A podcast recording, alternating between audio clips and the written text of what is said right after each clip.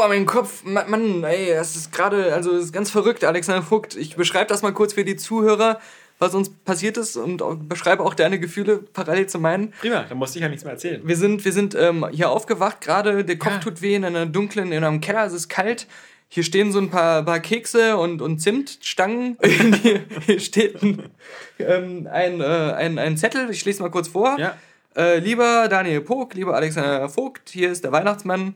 Ich habe euch eingesperrt, oh, oh. weil ihr ähm, äh, auf meiner Liste der schlimmen Taten Oh. ganz weit vorne Ei. seid dieses Jahr. Und wenn ihr noch Geschenke bekommen wollt, müsst ihr entweder in diesem in meinem Keller bleiben, bis ich zurückkomme und 24 Filme jeden Tag ein empfehlen Ja. euren Zuhörern, die sie sich mal angucken sollten, weil es Filme sind, die ihr sehr gut findet, aber die vielleicht nicht jeder gesehen hat. Wenn sie nicht äh, quasi schon sowieso äh, Ja. bei den meisten im Ja. Regal stehen. Aber das solltet ihr machen.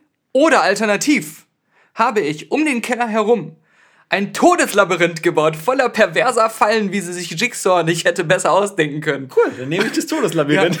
Das klingt spannend. Für Daniel Pog gibt's auch noch eine dritte Möglichkeit, und zwar, da hinten liegt eine Säge. Wenn du Alexander Vogt die Augen aussägst, dann darfst du auch einfach gehen. Ja. Ja. Finde ich immer gut. Für Augenoperationen ist die Säge immer das Beste. Ja. Gezeichnet, äh, Daniel, äh, so Ja, durchgestrichen, Daniel- der Weihnachtsmann. So. der Weihnachtsmann. Äh, Sa- Sa- Santa Pog. Ja.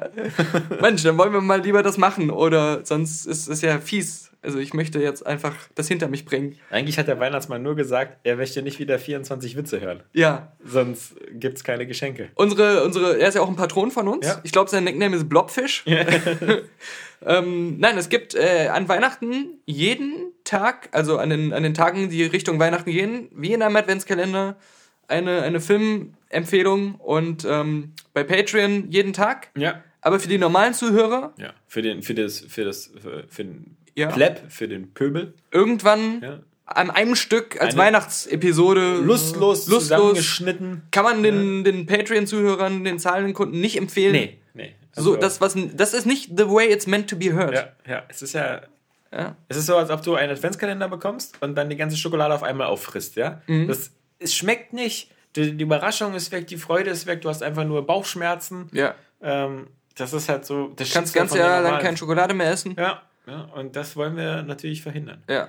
Wie gesagt, ähm, die, die, die, die Regeln bei, bei der ersten Folge vielleicht nochmal kurz erwähnt, äh, danach nie wieder, ähm, sind halt Filme, die bei uns einen besonderen Stellenwert haben, die aber eben nicht so zu dem normalen, klassischen, die besten 50 Filme aller Zeiten gehören. Also keine Sorge, es geht Die müssen auch nicht gut sein. geht jetzt nicht um Kingsman, Der Pate oder Star Wars äh, o- oder sowas, sondern Oder alle Filme, die ich gedreht habe, privat. Nee, sondern ähm, Filme, wo wir mal denken, so, die sind eigentlich ganz gut, aber eigentlich kennen die gar nicht vielleicht so viele und vielleicht sollte man sich das mal angucken, ist eine Empfehlung wert und vielleicht kennt man die aber auch schon, dann ist es schön, sie mal wieder zu hören. Ja. Ähm, heute, 1. Dezember, ja, erstes Türchen. Mhm. Ähm, ich ich fange mal an. Ich muss sagen, es ist ein, ein, ein Film aus dem Jahr 1997 Okay. ähm, der von dem Regisseur Andrew Nichol kommt und das ist ein kleiner Spoiler vorweg, es wird nicht der einzige sein, der von ihm kommt. Mhm. Aber es ist ähm, für mich einer der äh, locker in den Top 10 meiner absoluten Lieblingsfilme gehört. Ähm, es ist Gattaca Okay. und ähm, das ist ein, äh, ein Film, den ich ähm, einfach super liebe, vor allem wegen, wegen drei Sachen. Die, die erste Sache ist, die Schauspieler, sowohl also Ethan Hawke als auch Jude Law, gehören sowieso zu meinen Lieblingsschauspielern, aber ähm, sie, sie, sie, das ganze Film ist halt quasi auch wie so ein kleines Kammerstück. Also es dreht sich wirklich vor allem um diese Figuren und halt um Uma Thurman. Das ist das eine. Das andere ist, der Look des Films ist halt so ein stilisierter, ähm, künstlicher Look, der mit so Minimalismus arbeitet. Also es geht ja darum, dass ähm, Ethan Hawke ist jemand, der von Geburt an in einer Welt lebt, wo eigentlich alle Kinder genetisch optimiert auf die Welt kommen. Also wo man so, wenn man einen Kinderwunsch hat, geht man zu so einem entsprechenden äh, Institut und äh, macht sich so ein Designerkind so. Ich möchte, dass der total gut sportlich ist, äh, intelligent, äh, dass der ähm, hübsch aussieht, äh, blaue Augen hat und so weiter, kreuzt alles an. Aber er ist eben einer, der sozusagen auf normalen Weg geboren worden ist und damit halt auch so ein paar Probleme hat, also so gesundheitliche. Ähm, er selber hat einen Bruder, der natürlich so für das volle Designerkind ist, der das eben alles kann. aber er ist halt so ein Normalgeborener. Äh, trotzdem hat er aber ganz hohe Ambitionen. Er will unbedingt in so eine Weltraummission äh, und die Erde verlassen und nimmt dafür enorme Anstrengungen in Kauf, um sich in diesem System, wo eigentlich jeder nur nach seinem genetischen Fingerabdruck beurteilt wird, ähm, durchzukommen. Das heißt also, er äh, tauscht Identität mit mhm. jemand anderem, nämlich mit äh, der äh, Rolle von Jude Law, der mal so ein super Sportler war, dann aber ans, äh, durch einen Unfall ans, an einen Rollstuhl gefesselt ist und der quasi eben sein Geld damit verdient, seine Identität jemand anders zur Verfügung zu stellen. Mhm. So kann Ethan Hawke halt immer mit den, mit den Blutproben von, von Jude Law in diesem System durchschlängeln äh, und dann eben auch auf diese Astronautenschule gehen und äh, dafür die Mars-Mission oder wo immer die da hinfliegen, ich glaube, das ist wieder der Mars, ähm, sich äh, da einschreiben lassen, obwohl er eigentlich von seinem genetischen Profil nach lange nicht gut genug wäre. Mhm.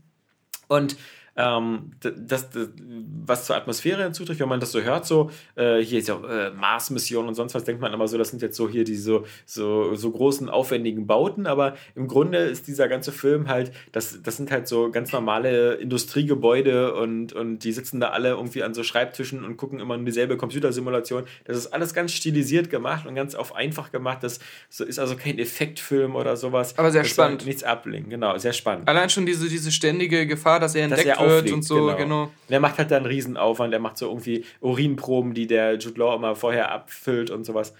Aber all das ist zum einen super spannend, zum anderen auch, auch jetzt, ähm, jetzt sind wir ja schon genau 20 Jahre später, immer noch eben aktuell, wenn es so um Designerbabys geht und, und um, um so Prädiagnostik und sowas.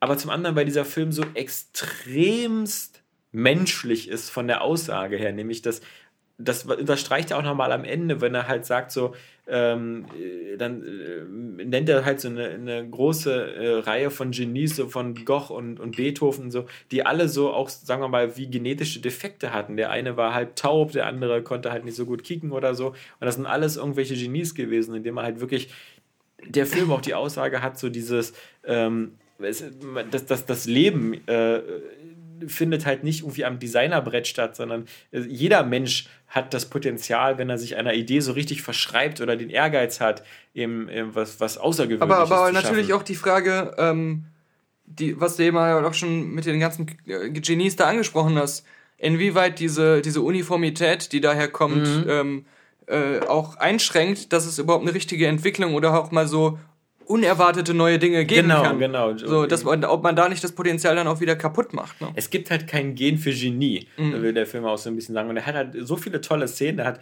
er hat einen, einen genialen Soundtrack. Ähm, der rate, rate, rate mal, wo ich den Film zum ersten Mal gesehen habe.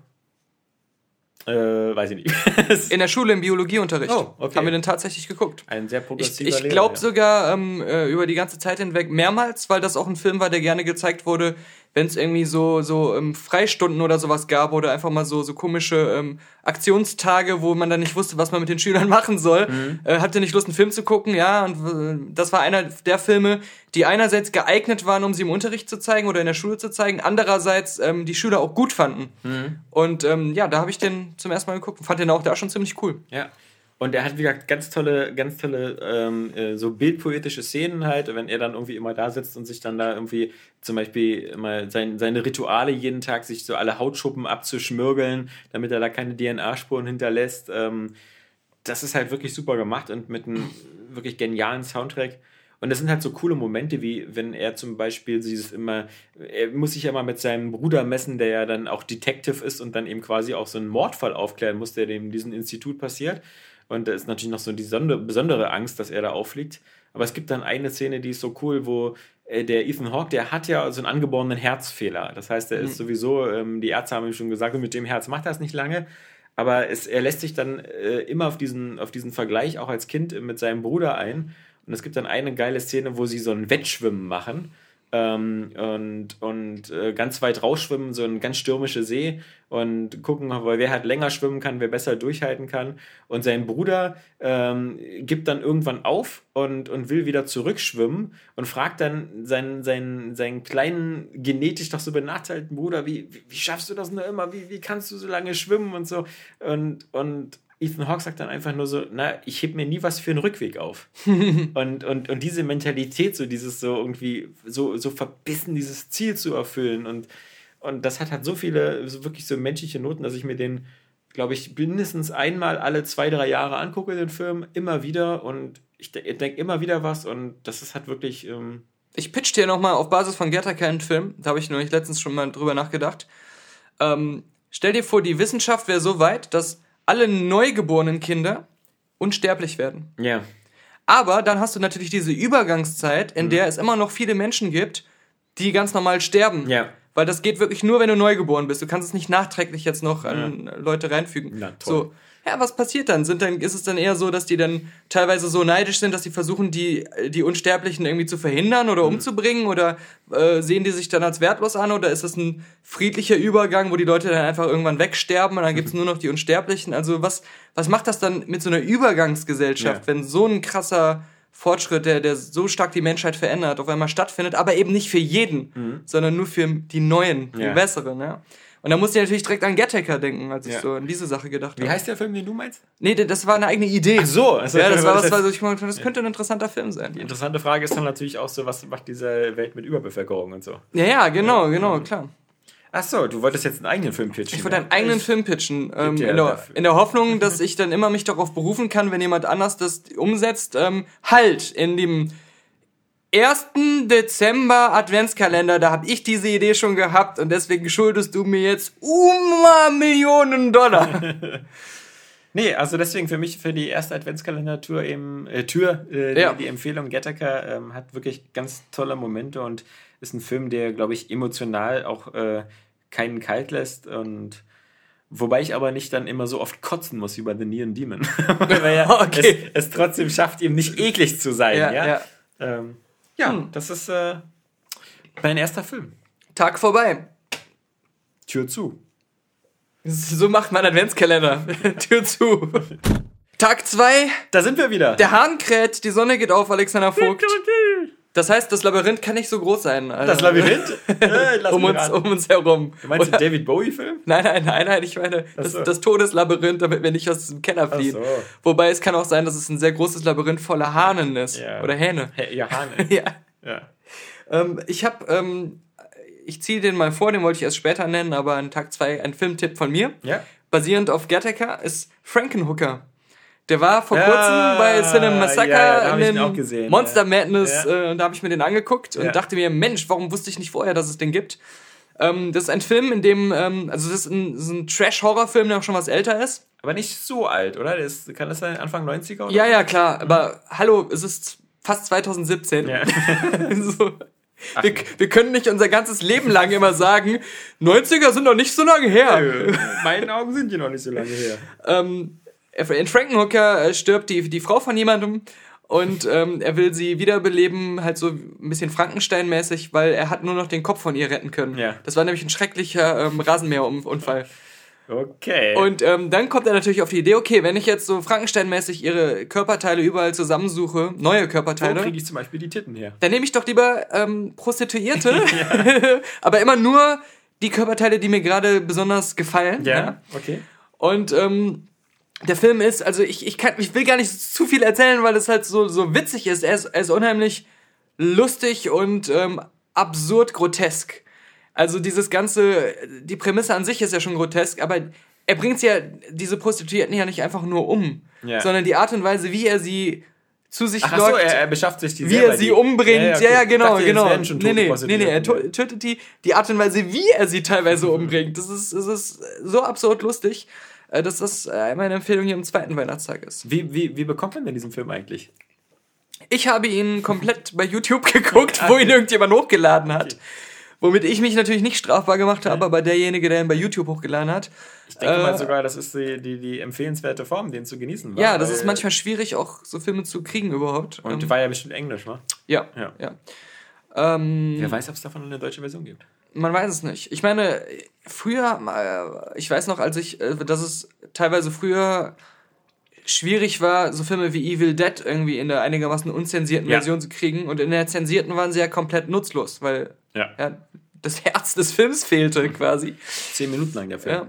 Und ähm, so, so Filme, die aus so einer, so einer Ära stammen, ähm, sind teilweise bis heute schwierig in einer unzensierten guten Fassung irgendwie Wobei ich da den Eindruck habe, dass es ähnlich wie bei Computerspielen, also mittlerweile, wo, wo dann irgendwie immer diese 25 Jahre rum sind, mhm. wo dann irgendwie die Indizierung verfällt, wenn sie nicht nochmal neu beantragt wird. Aber die Frage ist, ob sie dann nochmal jemand rausbringt. Ja. Weil, weil ich glaube, bei manchen so George A. Romero Zombie-Klassikern, mhm. da hat die einfach bis heute niemand mehr in einer, in einer unzensierten, geilen, technisch guten Version einfach veröffentlicht. Mhm. Aber ich meine gerade so jetzt von den Actionfilmen, so wie mit Schwarzenegger, so Phantomkommando oder Predator oder selbst Evil Dead 1 und 2, die sind ja alle jetzt mittlerweile wieder ungeschnitten erschienen. Ähm, nachdem sie eine Zeit lang wirklich schwer zu kriegen waren. Oder halt Total Recall, ja, Running Man mhm. ähm, und oder, oder Caligula. Mhm, mhm. Ähm, hast du den nicht sogar? Ja, hab ich auf ja. Blu-ray. Ja, perverse Sau. Das Witzige ist auch bei dem, der ist auch gar nicht so gut. Nee. Aber es ist halt einfach nur Kult, ihn zu haben, ja. wegen dieser ganzen Geschichte drumherum. Ja. Man muss sich auch beim Wichsen immer beeilen, ja. dass nicht wieder gleich die nächste Ekelszene kommt. Ja. Das, das Geile bei Frankenhooker ist, das ist so eine Art von Film, der, ja, der ist Trash, ja, der ist vor allem lustig und brutal, aber er ist trotzdem kein schlechter Film auf die Art. Also mm. es ist nicht so dilettantisch gemacht ja. oder so, sondern man hat das Gefühl, das ist ähm, doch dann wieder so kompetent gemacht, dass man jetzt nicht einfach nur Müll guckt und sich darüber lustig macht, wie müllig das ist. Man fragt sich jedes Mal immer bei so einem Film so, warum nicht schon viel früher jemand auf die Idee gekommen ist. Ja, und das Geile ist, der, der Typ, der den Film gemacht hat, mhm. der, ähm, und der, der hat eine ganze Reihe solcher Trash-Filme ja. gemacht der hat sich das spontan beim Pitchen gegenüber seinen Produzenten ausgedacht mhm. und hat danach das Drehbuch geschrieben auf Basis dieses spontanen Pitches. Ist ja auch eine Idee, die man schnell pitchen kann. Natürlich. Eigentlich braucht man nur einen Titel. Da hat man schon eine ungefähre eine Vorstellung. Idee bei, und einen Titel, bei dem alle direkt sagen, ja, das muss man machen. Ja. Das muss es einfach mal gegeben haben. Ja. Und das Tolle ist, äh, auf der Patreon-Seite kann man sich gleich den ganzen Film angucken als YouTube-Video. Ja. Ich dachte, ich setze einen Affiliate-Link auf irgendeine gekürzte, geschnittene, alte VHS-DVD-Transfusion. Das ist ja unfair in dem Fall. Ja, äh, da machen wir das so. Wollen wir das doch mal so machen? Machen wir so. Vielen Dank, Alexander Vogt. Bis Bitte. morgen. Bis morgen. Ich gehe wieder schlafen. Ich gehe auch. Tschüss. Ich, wir stehen immer morgens ja. auf, machen die Besprechung und dann, weil wir, wir können ja sonst hier nichts machen. Ja. Wobei du kriegst kein Auge zu, weil du Angst hast, dass ich zur Säge greife. Ja, genau. Ich, also deswegen mache ich die Augen wirklich nicht zu. Okay, gut. Ich mache sie auch nicht zu, weil ich hoffe, dass du einschläfst, damit ich zur Säge greifen kann. Weißt du, Alexander Vogt, der dritte Tag äh, dieser ganzen Dezember-Geschichte ist immer mein Lieblingstag. Ich, also, nein, jetzt mal im Ernst. Ich muss erstmal gucken, ob meine Augen noch funktionieren. Ja, meine Augen funktionieren noch. Ich sag, ich sag mal im Ernst, die, die ersten bis Nikolaus, die Tage besonders, yeah. aber auch eigentlich die meisten danach. Es ist so, ja, die sind da, die gehören irgendwie dazu zu dieser Adventskalender-Geschichte, aber das ist doch erst eine Woche vor Weihnachten geht's doch erst richtig los, oder? Ja, das, das ist, ist doch so ein künstlich vorgegriffenes. Hast du jemals so gedacht, oh, Endlich 2. Dezember. Ja, oder 2014, der 3. Dezember, das war ein Weihnachtstag, das war eine Vorweihnachtszeit. Im Spiegel stand zuletzt übrigens, dass äh, die, die Ur-Adventskalender Ur sahen meistens so aus, also vor über 100 Jahren, dass mhm. dann die Familie 24 Striche an die Wand gemalt hat und die Kinder jeden Tag mussten jeden sie ein Kind wegstreichen. Nein, jeden Tag konnten sie ein Kind wegstreichen. Also, äh, konnten sie ein Kind wegstreichen. Ein, ein Strich wegstreichen. Und das ja. war schon so der, der große, lustige Adventskalender-Spaß. Okay. Und dann, ich meine, da erinnern sich ja einige auch noch dran. Früher gab es ja wie Adventskalender nur, wo Bildchen hinter waren. Mhm. Und nichts ja, ja. drin war, nur im Bild. Ja. Haben sie gefreut. Oh, toll. Das war, auch, das war auch noch bis in meine späte Jugend hinein im Mickey Mouse Magazin so, dass wenn das jetzt wieder eine Mickey Mouse Magazin kommt, gehe ich in das Todeslabyrinth. ein, ich glaube mit der Säge hinterher. Ja. Ähm, nee, Kann das war ein, ein Extra, der tolle Mickey Mouse Adventskalender, wo da nur irgendwelche lame ass GIFs äh, kann ich, kann, ich bitte sehr, kann ich bitte sehr die Säge haben, um mir die Ohren abzusägen? okay. Dann kommen wir immer noch nicht raus.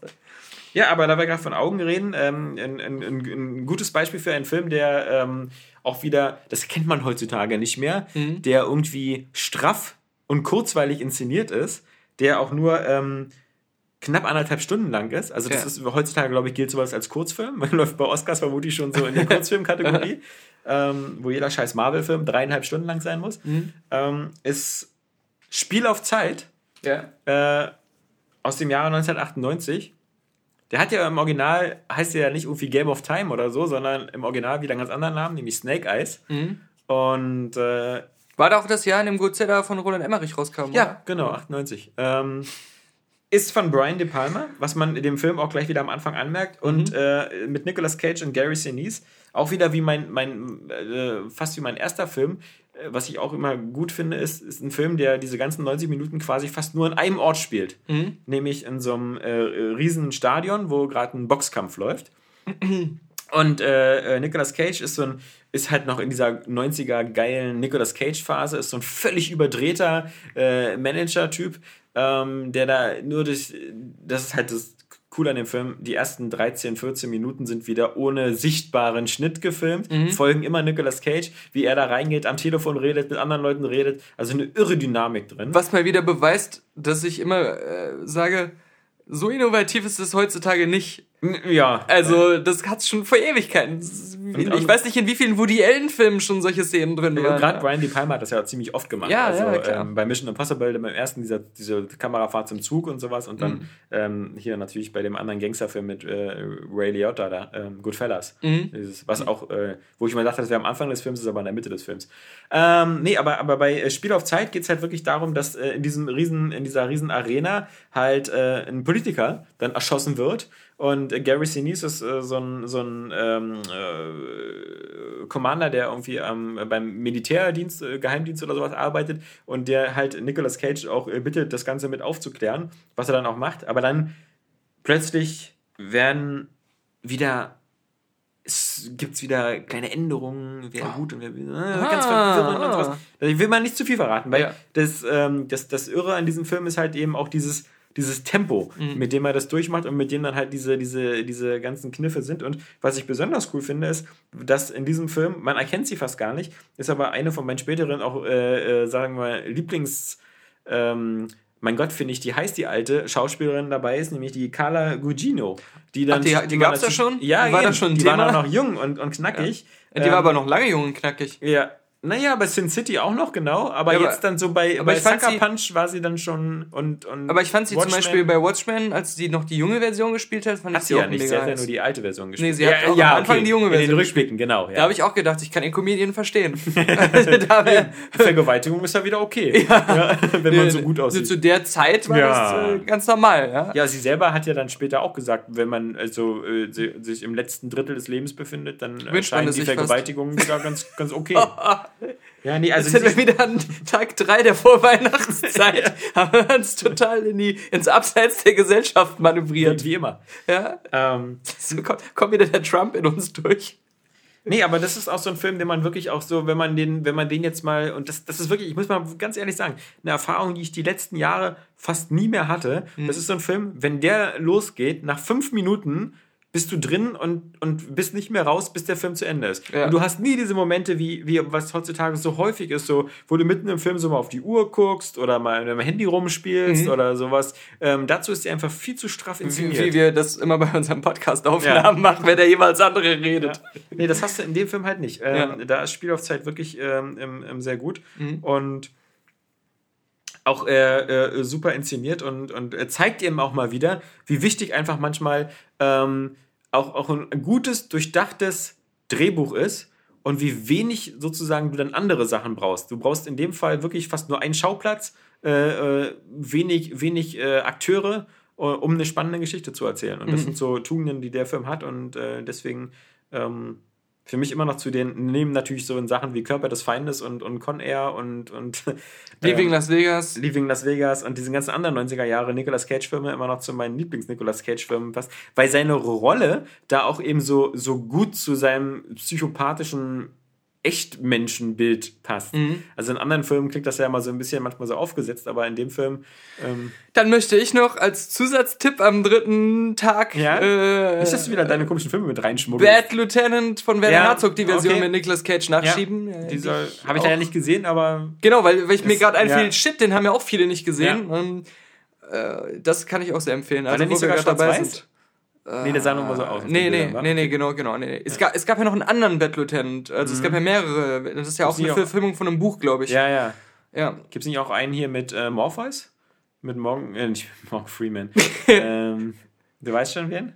Lawrence Fishburne. Lawrence Fishburne, glaube ich. Weiß ich nicht mehr. Kann sein, ja. kann sein, kann sein. Ja, aber das, wie gesagt, ähm, auch, auch wenn, wenn, ich, wenn ich hier zum Beispiel so gucke, ähm, ist halt so ein Film, so, so Metascore und sowas irgendwie von 52, kann ich wieder auch gar nicht verstehen, weil ähm, ist echt ein guter Film. Spielt mhm. auf Zeit. Mhm. Adventskalender. Ich spiele jetzt auch gerade auf Zeit.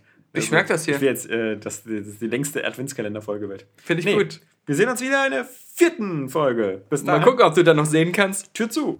Ja, na, Daniel? Oh, habe ich gut geschlafen auf Ich meiner auch. Säge. Me- Was? Du hast ja, hast ja gar kein Kopfkissen. Ich habe als Kopfkissen immerhin so eine Säge hier. Achso. Ähm, ja, hallo. Es ist, ähm, die Augen werden immer, gewöhnen sich an das dunkle Licht hier in diesem Keller vom Weihnachtsmann. Ich frage mich, was er macht in der Zeit, weil es ist ja erst der ähm, dritte? Vierte? Ja. Nee, der Du bist dritte. dran, also muss es eine Warte, ungerade der vierte. Zahl sein. Der vierte? Du warst am ersten, ich war am zweiten, dann warst du wieder am dritten, Ja. dann ist heute der vierte. Wären wir mal doch ins Todeslabyrinth gegangen. Der Arsch hat uns keinen Kalender hier gelassen. Wir haben keinen Adventskalender selber hier beim Weihnachtsmann im Keller, sondern müssen für andere jetzt einen einsprechen. Ja. Ja. Mann, oh Mann. Ja, Unverschämtheit. Tag 4 Ja, und ähm, wir sind immer noch hier. ich sage mal, äh, du hast doch öfters schon mal berichtet, dass du gut und gerne öfters mal mit deiner Mutter Urlaub gemacht hast früher. Aha, ich kann kaum erwarten, was das für ein Film ist. Ja, weil den kennen wirklich, glaube ich, nur ganz wenige. Und Stopp oder meine Mama schießt. Nein, nein, knapp Stallone. daneben. Ähm, es gab mehrere, also ich glaube zwei Filme, die Elling heißen. Es waren irgendwie so norwegische, dänische, skandinavische Komödien. Stört sich, wenn ich nebenbei bei YouTube mir irgendwas angucke? Nein. Muss ich Ton ausmachen? Ähm, Elling? Elling, Elling, und zwar, ich glaube, das ist auch eine Figur, die kam auch eigentlich wieder aus einem anderen Film, irgendwie aus so einem, weiß nicht, dänische Delikatessen oder sowas, und so eine Nebenfigur. Es gab mal einen Film, der hieß französische Delikatessen, oder? Es gab viele Delikatessenfilme. es gibt auch Alphonse Schubecks Delikatessen. Die sind aber gar nicht so Ja. lecker. In der Pixlange. ähm, nein, äh, diese Elling-Filme, äh, die handeln von einem ähm, leicht, leicht Autisten, der viele Jahre lang, ich glaube irgendwie 40 Jahre lang, nur bei seiner Mutter gelebt hat und deswegen auch so ein bisschen gestört ist. Und ähm, der erste Film handelt davon, dass seine Mutter gestorben ist und er jetzt irgendwie in so eine Wohngemeinschaft mit anderen zieht, aber halt überhaupt nicht gesellschaftsfähig ist. Und halt diese, diese leichten autistischen äh, Wutanfälle hat. Das meinst du, das ist jetzt so wie Norman Bates in der WG? Ja, ja, richtig. Aber, aber gleichzeitig so als verklemmter Schisser. Ja, ja. Und ähm, der andere Film, das Prequel, was nachher kam, aber das war der, den ich zuerst gesehen hatte. Da hast du es ja in der richtigen Reihenfolge. Ja, genau. Da lebte seine Mutter noch. Ah. Und das handelte davon, dass sie zusammen in Du Urlaub meinst wie in dieser Psycho-Serie Ja, mit genau. Norman Bates. Bates Hotel. Bates Hotel. Hotel? Ja. Bates, Bates. Bates, ja, Bates. Ja. Nein, aber bei, Oh, bei, bei Elling, ähm, da geht bei, der, bei dem Prequel, da reist er mit seiner Mutter im, in Urlaub und äh, ich kann nur sagen, der Film ist mega lustig. Mhm. Und weil er halt, halt diese, die, die, Ist der Film denn auch lustig? ich werde schon selbst im Autisten, wenn ich versuche, den Humor zu beschreiben. Es gibt halt so Momente, sie, sie kommen im Hotel an und ähm, stellen auf einmal fest, dass bei der Buchung ein Fehler unterlaufen ist oder bei das Hotel einen Fehler gemacht hat und ähm, sie haben ein gemeinsames Zimmer, wo nur ein Einzelbett drin ist. ja. Und er sofort kriegt einen totalen Ausraster und bezichtigt seine Mutter, dass das ihr perfider Plan war, dass er da im Internet von gelesen hat, dass es sowas gibt. Ihr perfider äh, Plan, ihn in eine Sexfalle zu locken, dass er jetzt mit ihr da in einem Bett schlafen muss. Und sie ist halt irgendwie so, weiß nicht, ähm, Ende 60, Anfang 70 Ah, okay. oder sowas. Und, Sie ist ähm, also nicht mehr so die Milf. Nee, genau. Und dann hat er natürlich immer den Verdacht, dass ähm, sie im Urlaub da irgendwie in den anderen, also sich wieder mit einem Mann zusammentun könnte und sich verlieben könnte und sowas und versucht dazwischen zu funken. Und das, äh, der, Film ist, der Film ist mega lustig. Ich kann es nicht anders beschreiben. Kann ich, also den- so wie du ihn beschreibst, Was- was- kann ich den also komplett bei YouTube sehen? Oder? nein, nein. Ich habe den sogar hier auf DVD irgendwo stehen. Okay. Das war früher äh, in meiner DVD-Massenkaufphase so ein Blindkauf sozusagen, äh, zusammen von dem ich bis heute begeistert bin, weil es sehr lustig ist. Zusammen mit Caligula und. Die, die Elling-Filme. Ich finde, das Blöde ist wirklich, Wie bist du denn an. Also ich meine, das ist. Ist das ein Ja. skandinavischer Film? Oder- Ja, ich kann ja schnell nachgucken. so, es ist auf jeden Fall so ein. meine, wie- wie- ich, wie glaube, der, so ich glaube, der erste Elling-Film war sogar für einen Oscar nominiert, für, Ah, für okay. den besten ausländischen Film oder so. Ähm, ich weiß nicht, wie ich drauf gekommen bin. Ich fand das irgendwie, das, das sah lustig aus auf dem Ich Cover. meine, ich, ich- genau, das war ja meine Frage. Gibt es das heute noch, dass man, also das, das, das gab es bei mir schon seit über 10, 15 Jahren nicht mehr, dass ich in den Laden gegangen bin und, und sozusagen nach einem Cover gegangen bin und gesagt Ja, habe, ja. so, "Oh, das sieht ja lustig aus. Wenn ich es Ja. noch nicht vorher kannte, dann nehme ich es nicht, weil das ist ja die alte Bauernregel. Ja? Vor allem, wenn du dann siehst, so Regie Eva Isaksen, Autorin Ingvar Ambjornsen. Ja, und ich denke, was ist denn das? Ja, genau. Also, Ja, aus welchem Land? Aber hier, ich gehe bei IMDb, erste Bewertung schon direkt wieder 10 Sterne. Ne? ja, genau. Ja, sieht man genau. Ja. Von dir vermutlich. Country of Origin, Norwegen. Norwegen. Genau. Sollen ja trotzdem auch ein paar gute Filme rauskommen. Ja. Ist auch kein Wunder, mehr hat man da oben nicht zu tun. Ja, ja, ja, ja, ja. Nein, nein. Ähm, ich- Land. Kann ich nur empfehlen, äh, weil, aber genau, das Blöde ist natürlich bei diesen Filmen, die niemand gesehen hat, man will ja jetzt auch nicht anfangen, alle besten Szenen nachzuerzählen oder sonst was, sondern ich sag nur, springt ins kalte Wasser. Ich, ich Ihr werdet es nicht bereuen. Aber der Film ist, ist zumindest auch schon mal deutsch synchronisiert, oder? Ja, ja, und, äh, und also, norwegisch mit englischen Untertiteln. Ich habe ihn auch nur auf, auf Deutsch äh, bisher gesehen und fand ihn da halt auch sehr lustig. Du Idiot, dann kann man nur genießen, wenn man den Der norwegische Humor, ja. der kommt so gar nicht rüber. Ja, ja. Das, das und das. ich wette, da sagen die auch so, das ist gar keine Komödie, wovon redest du? Das ist ein bitter, dunkler, trauriger Film über einen armen Autisten. So ja? die ersten Western mit Bud Spencer und Terence Hill. Das war gar nicht lustig. Ja. Das sollte sehr traurig sein. Erst die Synchronisation hat so traurig, lustig gemacht. Weißt du, was äh, auch immer unseren Podcast erst lustig macht? Die Synchronisation von zwei anderen Leuten, ja. die sich immer bei jeder Folge hinsetzen und also das neu synchronisieren. Da muss noch ein Gag rein. Ja. Weil original nehmen wir das Ganze ja auch auf Norwegisch immer auf, mhm. ist ja klar. Deswegen ist meine Stimme auch immer ein bisschen komisch. Smörrebröt, Smörrebröt. Kikariki! Kikariki! Guten Morgen, lieber Hahn. Das bin nur ich, der einen Hahn nachgemacht hat, Alexander Vogt. Lass dich nicht täuschen. Ich dachte, das war deine Imitation von Jan Hahn. ja.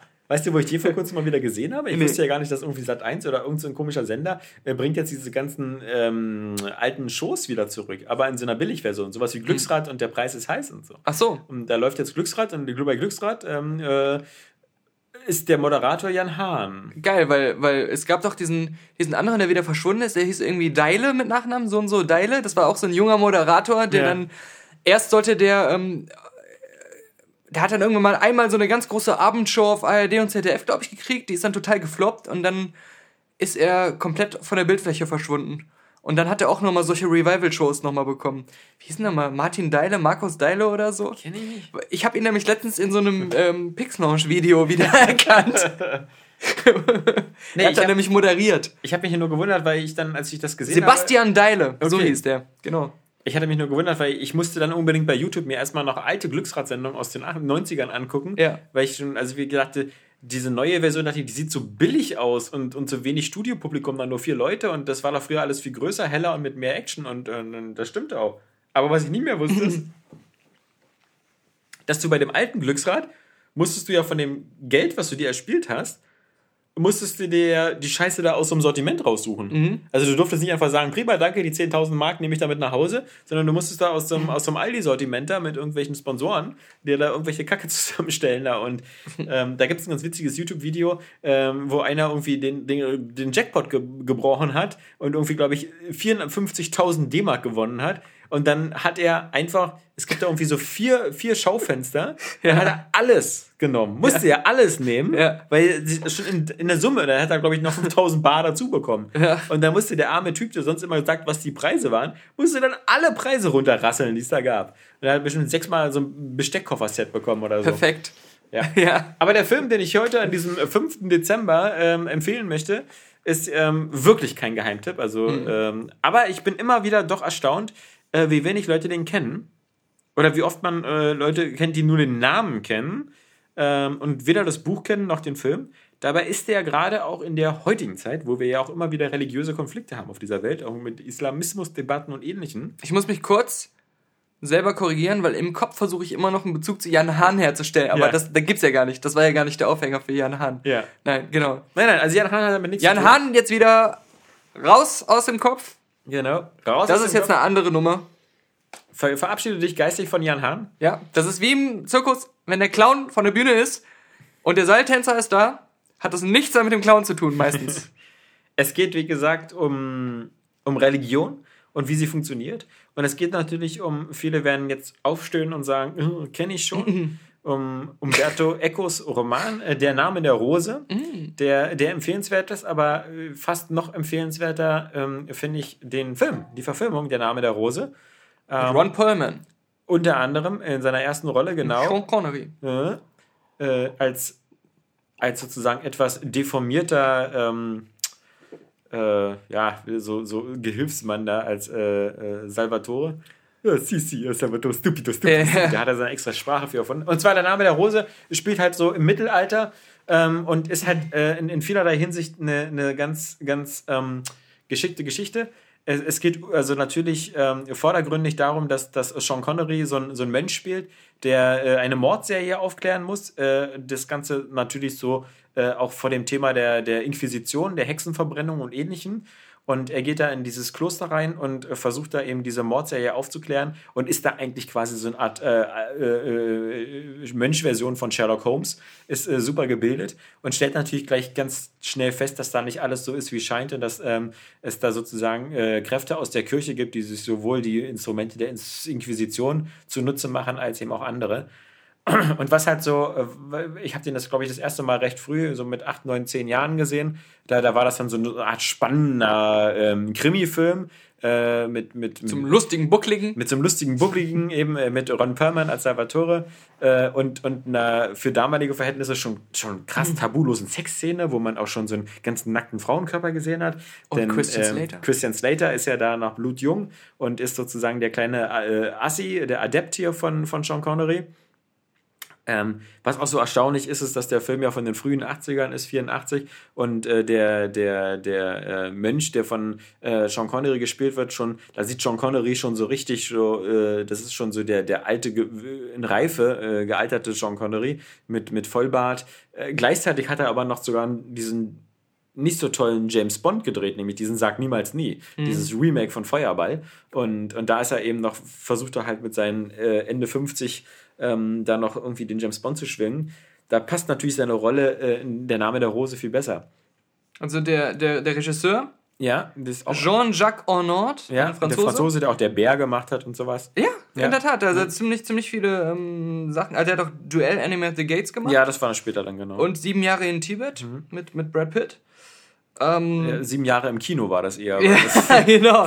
Aber ähm, äh, wie ich eigentlich drauf kam, ich habe vor kurzem einen Podcast mit Ron Perlman gehört, wo er jetzt eine ganze Karriere nochmal so äh, wieder, äh, wiedergegeben hat. Mhm. Und er hat halt Vorname der Rose, was halt so äh, ihm im, im, Mainstream so ein bisschen ähm, aus der Versenkung geholt hat.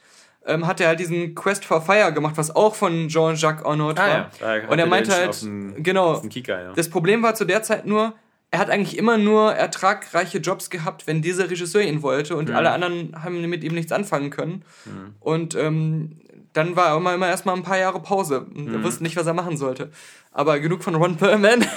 Also ich meine zum Beispiel, wer den noch nicht kennt und wer zum Beispiel auch so, so, so eine gewisse Affinität so für Mittelaltergeschichten haben und ich meine, es gibt, glaube ich, sehr viele Leute, die gerade durch Game of Thrones oder so an so ein bestimmtes Setting ganz gerne wieder rankommen würden. Mhm. Da ist der Name der Rose auch zu empfehlen. Aber was ich im Eingang gesagt habe, was das super Spannende ist, ist, ähm, dass der, der Name der Rose ähm, und Umberto Eco ist da, glaube ich, selber auch äh, Atheist genug, um das ganz gut äh, rüberzubringen, bringt halt so eine ganz spannende Betrachtung auf, was Glaube ist und wie Glaube funktioniert. Denn die, die, die äh, äh, Mönche, die da in diesem Kloster leben, die sind natürlich sozusagen noch die, der Hardcore-Katholiken und sind immer noch so super streng. Und dann gibt es dann halt so eine ganz nette Unterhaltung mit, ähm, dass zum Beispiel, äh, was mir immer noch im Kopf hängen geblieben ist, ist dieser alte Mönch, der dann erzählt immer so, naja, äh, äh, die, die, äh, der Glaube an Gott äh, existiert eigentlich nur, äh, weil der Mensch Angst vor Gott hat und er muss Angst und Respekt haben. Und sobald und das, das ist mir immer in den Kopf gegangen, als dann diese ganzen Sachen mit den Mohammed-Karikaturen und Ähnlichen kamen.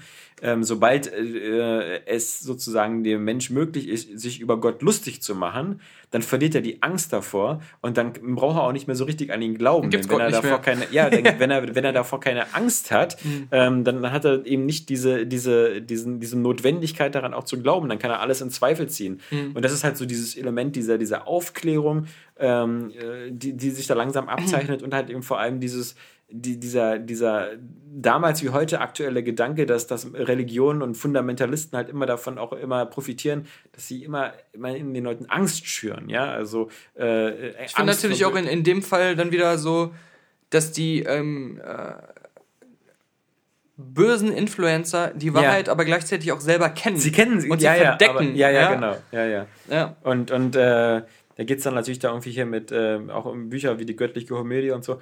Aber es ist halt trotz, trotz dieser Themen halt eben, dadurch, dass es äh, oberflächlich gesehen halt eben wirklich nur so eine Art äh, Whodunit-Geschichte ist, äh, so wer, wer, wer, ist, wer steckt hinter diesen Morden, dann aber gleichzeitig eben noch so eine Sachen wie Inquisition mit reinpackt und sonst was wieder so ein sehr, sehr großes Paket, was da geschnürt wird und mega halt super spannend, super atmosphärisch. Inszeniert und so, ja. Auch fast mit, mit einem Actionende, mhm. wenn da der, der, große Brand ist und die ganze Bibliothek in Flammen steht. Ich habe halt den sehr oft gesehen, den Film, und der war nie langweilig. Nee, also, tolle, auch wieder tolle Musik und mhm. so. Ähm, ist halt ein Film, dem, dem man auf alle Fälle gesehen haben sollte. Und wer zum Beispiel lieber Bücher liest und so, der Name der Rose ist eben auch als Buch sehr zu empfehlen. Ich erinnere mich gerade, wir haben auch diesen Film Wieder natürlich Biologieunterricht in, in, in Verbindung mit, äh, mit dem Roman im Deutschunterricht, glaube ich, ähm, besprochen. Und ähm, den Film dann auch gesehen. Und ähm, da gab es diesen peinlichen Moment, da sollte eine Mitschülerin... Komisch, dass ich deine Filme, die du vorschlägst, nie in der Schule gesehen Komisch, habe. dass meine Filme, die ich gemacht habe. ich glaube, nee, doch, einer wurde mal gezeigt. Ein Zombie-Film, den ich damals auch auf VHS. Hm? Äh, Frankenhooker. ja, genau. Sexualkundenunterricht. Wenn ihr euch eine Prostituierte zusammenbauen wollt.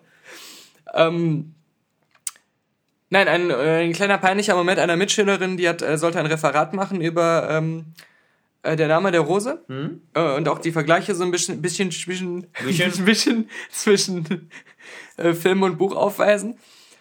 Und dann hat sie aber immer gesagt, statt äh, der Name der Rose, im Namen der Rose. Man hat nicht mal den Oh. Titel auf die Reihe Was bekommen. für eine blöde Kuh. Und es war dann wieder so, dass der Lehrer am Ende des Referats sagt, ja, das war ja alles ganz gut, aber du weißt schon, dass der eigentlich anders heißt.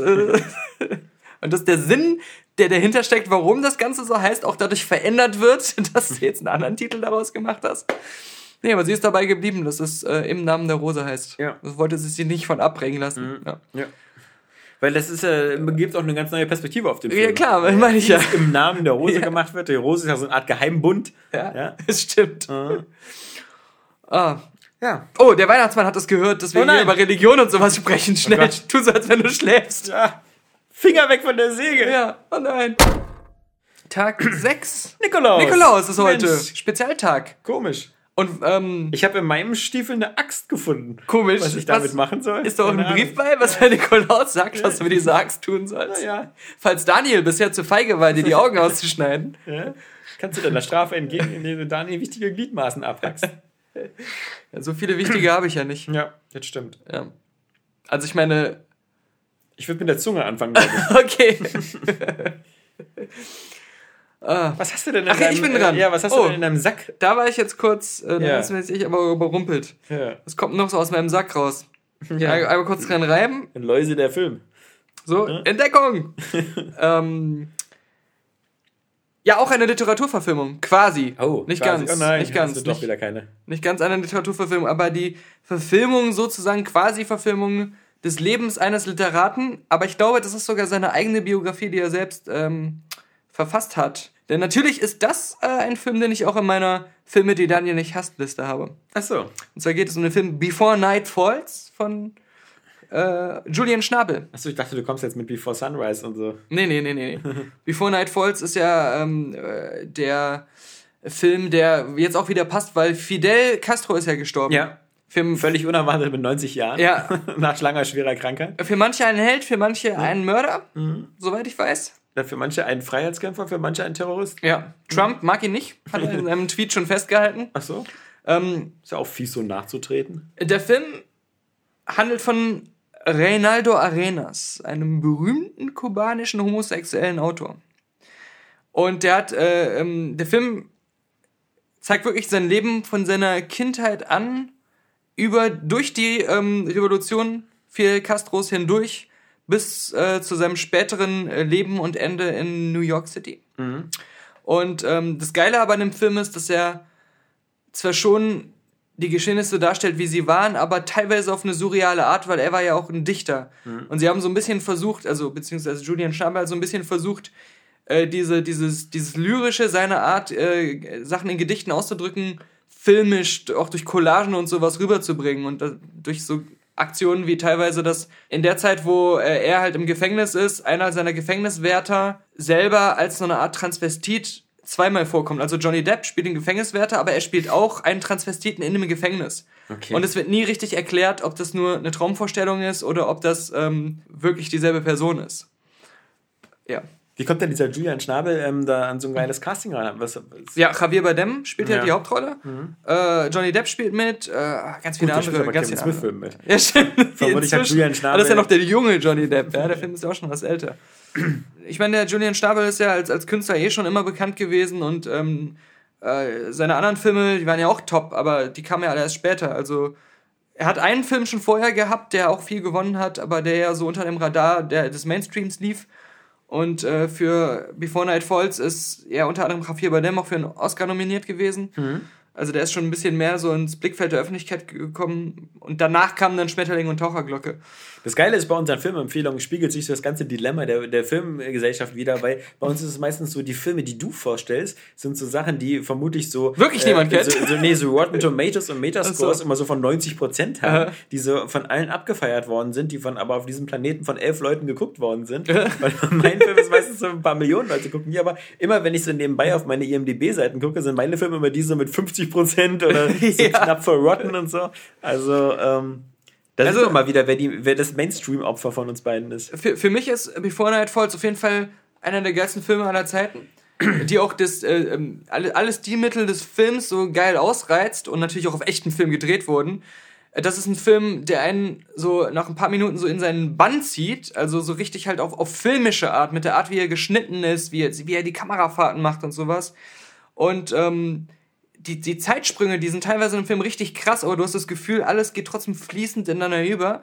Und dann hast du so Momente wie Sean Penn spielt einfach mal eine Nebenrolle, die kaum 25 Sekunden lang ist, mhm. spricht komplett Spanisch mit Untertiteln, auch in der englischen Version. Walter Mitty. Ja, sehr ähnlich, ja. Spielt, spielt, also wie gesagt, spricht, spricht Spanisch. Äh, Bin ich nicht auf meiner Liste. Und, und, äh, ähm, und sowas ist halt irgendwie geil. Ähm, Nein, ich, ich kann den Film empfehlen, weil, weil ein bisschen wie bei Neon Demon, aber ohne ekelhaft zu sein, Frage, ja. ohne einen zum Kotzen zu bringen. Einer dieser Filme. Na, ich glaube nicht, dass er so eine krasse Bildsprache hat, oder? Doch. Ja, auch so. Würde ich, würde ich ja, auch sagen. So, so, Bilder, die man so ausdrucken könnte und an die Wand hängen? Ja. Okay. Aber halt mehr diese, ja. diese nostalgischen Bilder, ja. halt sowas, äh, ähm, auch durch die geilen Szenerien da. Aber ähm, es ist so ein Film, ob man den mag oder nicht, man wird sowas noch nie gesehen haben. Mhm. Also ich kann, ich kann mich auch an keinen anderen Film erinnern, der von der Art her so ist, also auch so, so poetisch in seiner bildlichen Ausdrucksweise und so.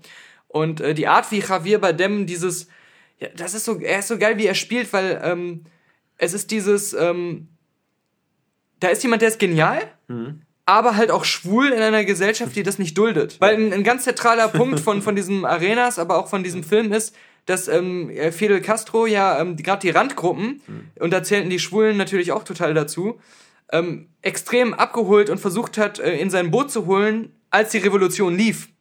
Aber als sie dann geglückt ist. Um dann abzusetzen, sich mit dem Boot oder was? Ja, und sich dann mit dem Boot abzusetzen. Und als er die Revolution dann geschafft hatte und, und in einer Macht war, hat er die alle radikal in die Gefängnisse gesteckt ah, und ja. unterdrückt und fertig gemacht und so. Die Revolution frisst ihre Kinder. So ein bisschen, ja. Bloß, dass das, was du gesagt, gesagt hast, würde ja heißen, dass Castro geköpft ja. wurde nach der Revolution, was ja nicht der Fall ist. Also die Revolution hat nicht ihre Kinder gefressen, sondern nur ihre Bauern. Ja. so. ähm, Stimmt auch wieder. Aber ähm, die Art, wie, wie, wie er das spielt, ähm, äh, dieses, dieses äh, genial schüchterne und, und, äh, und, und verletzliche, ähm, aber gleichzeitig äh, diese, diese Mischung aus Selbstbewusstsein, weil er sehr gut in dem ist, was er tut und weil er genau weiß, dass das, was er macht, auch, auch gut ist. Äh, immer wenn er, wenn er, wenn er, wenn er seine Gedichte vorliest, wenn er seine, über seine Bücher redet, ist er mega selbstbewusst und, mhm. und weiß, dass das einfach gut ist, was er macht. Aber ähm, ansonsten, alles, was abseits stattfindet, einfach sein normales Leben oder so, da ist er halt ähm, dieser eher ähm, leicht zu unterdrückende, ähm, äh, der so Minderwertigkeitskomplexe hat. Mhm. Ähm, das ist, das spielt er äh, perfekt. Also, obwohl man ja sagen muss, so einer wie Rafael Badem, das ist ja auch ein, das ist ja auch ein Mann. Ja. Normalerweise. Ich glaube schon. Ja, also ja. wenn der, der, der, der hat eine, eine Ausstrahlung, die wirkt eher kraftvoll und dominant. Ja? Ja, Wesley Snipes auch. Ja, okay. Und Priscilla, Königin der Wüste. Ja, ja. Und John Travolta. Stimmt. Also, ich glaube, mit dem richtigen Fummel äh, ist äh. jeden Mann ja, ja. ganz hübsch dargestellt. Tja, ja. das ist unser Beitrag zur homosexuellen ähm, ja. Revolution. Man, man, merkt gleich wieder, wo der Nikolaus bei dir den Stiefel anhat. ja? Gut. Tag vorbei. Aus der Mai. Hoch ist doch noch nicht vorbei, der Dezember. Nein, es ist der 7. Dezember. Siebter, siebter schon. Ja. Oh mein Gott. Nachdem wir Nikolaus äh, ganz äh, unserem äh, unsere Unterstützung der, Homosex homosexuellen ja. äh, Bewegung oder ja. der, der Mitbürger gewidmet haben. Ja, ich denke mal, nach, nach, nach 24 Filmen zeichnet sich dann auch bald so ein Muster ab. So, so, ja. Und du, also entweder so. Schwul, von, nicht schwul, schwul, nicht schwul. so. Muttersöhnchen, nicht genau. Muttersöhnchen. Ja Jetzt brauchen wir jetzt, jetzt aber was für unsere jetzt, jetzt, ähm, Zoophilen. Genau, jetzt für den einen. Genau. Jetzt, ähm, jetzt mal was, äh, ein ganz, ganz äh, toller Geheimtipp und zwar ähm, Transformers 3 von. Na, okay. Ich wollte nur mal, ob manche Leute jetzt. Äh, sich erschrecken, den Podcast löschen. Nee. Äh, man, man könnte sagen, der Film, den ich jetzt vorschlage, der hat allerdings auch nicht viel bessere Kritiken als Transformers 3. Mhm. Und ähm, der, der hat auch so seine Schwächen. Ähm, aber es gibt äh, viele Gründe, warum ich den irgendwie äh, diesen besonderen Platz in meinem Herzen Und ich habe. sag direkt, ich liebe diesen Film auch Ja. und äh, habe ihn mit meinem Kumpel aus Hürth, Patrick aus Hürth, sehr oft geguckt, weil das einer unserer Lieblingsfilme immer war. Bei mir auch, aber er, er, er geht, glaube ich, so auch in so eine Richtung, in die Gilmore Girls Das wollte ich gerade sagen. Also Dieses, es, dieses, dieses idealisierte Bild Ja. einer amerikanischen Familie, die, die äh, genau. keinerlei Probleme kennt wie Arbeitslosigkeit, Krankheit oder sonst was. Und vor allem so, wenn ich eine Tochter hätte, so, ja, bitte. ja, würde ich auch so reagieren, Ach so. oder? ja.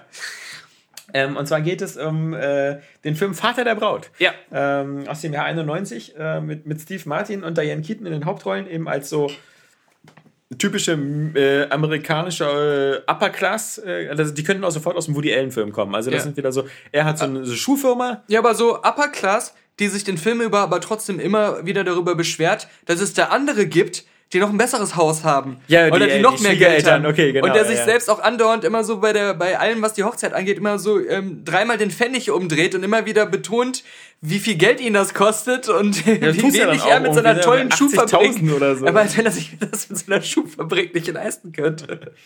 Ähm, aber da ist die Welt halt noch völlig in Ordnung. Da ist der weiße Mann auch Chef am Haus. Ich meine, Diane Keaton arbeitet ja gar nicht. Das kommt ja erst später irgendwie. Oder, Bis sie dann auch schwanger wird. Ja, genau. Im zweiten Teil.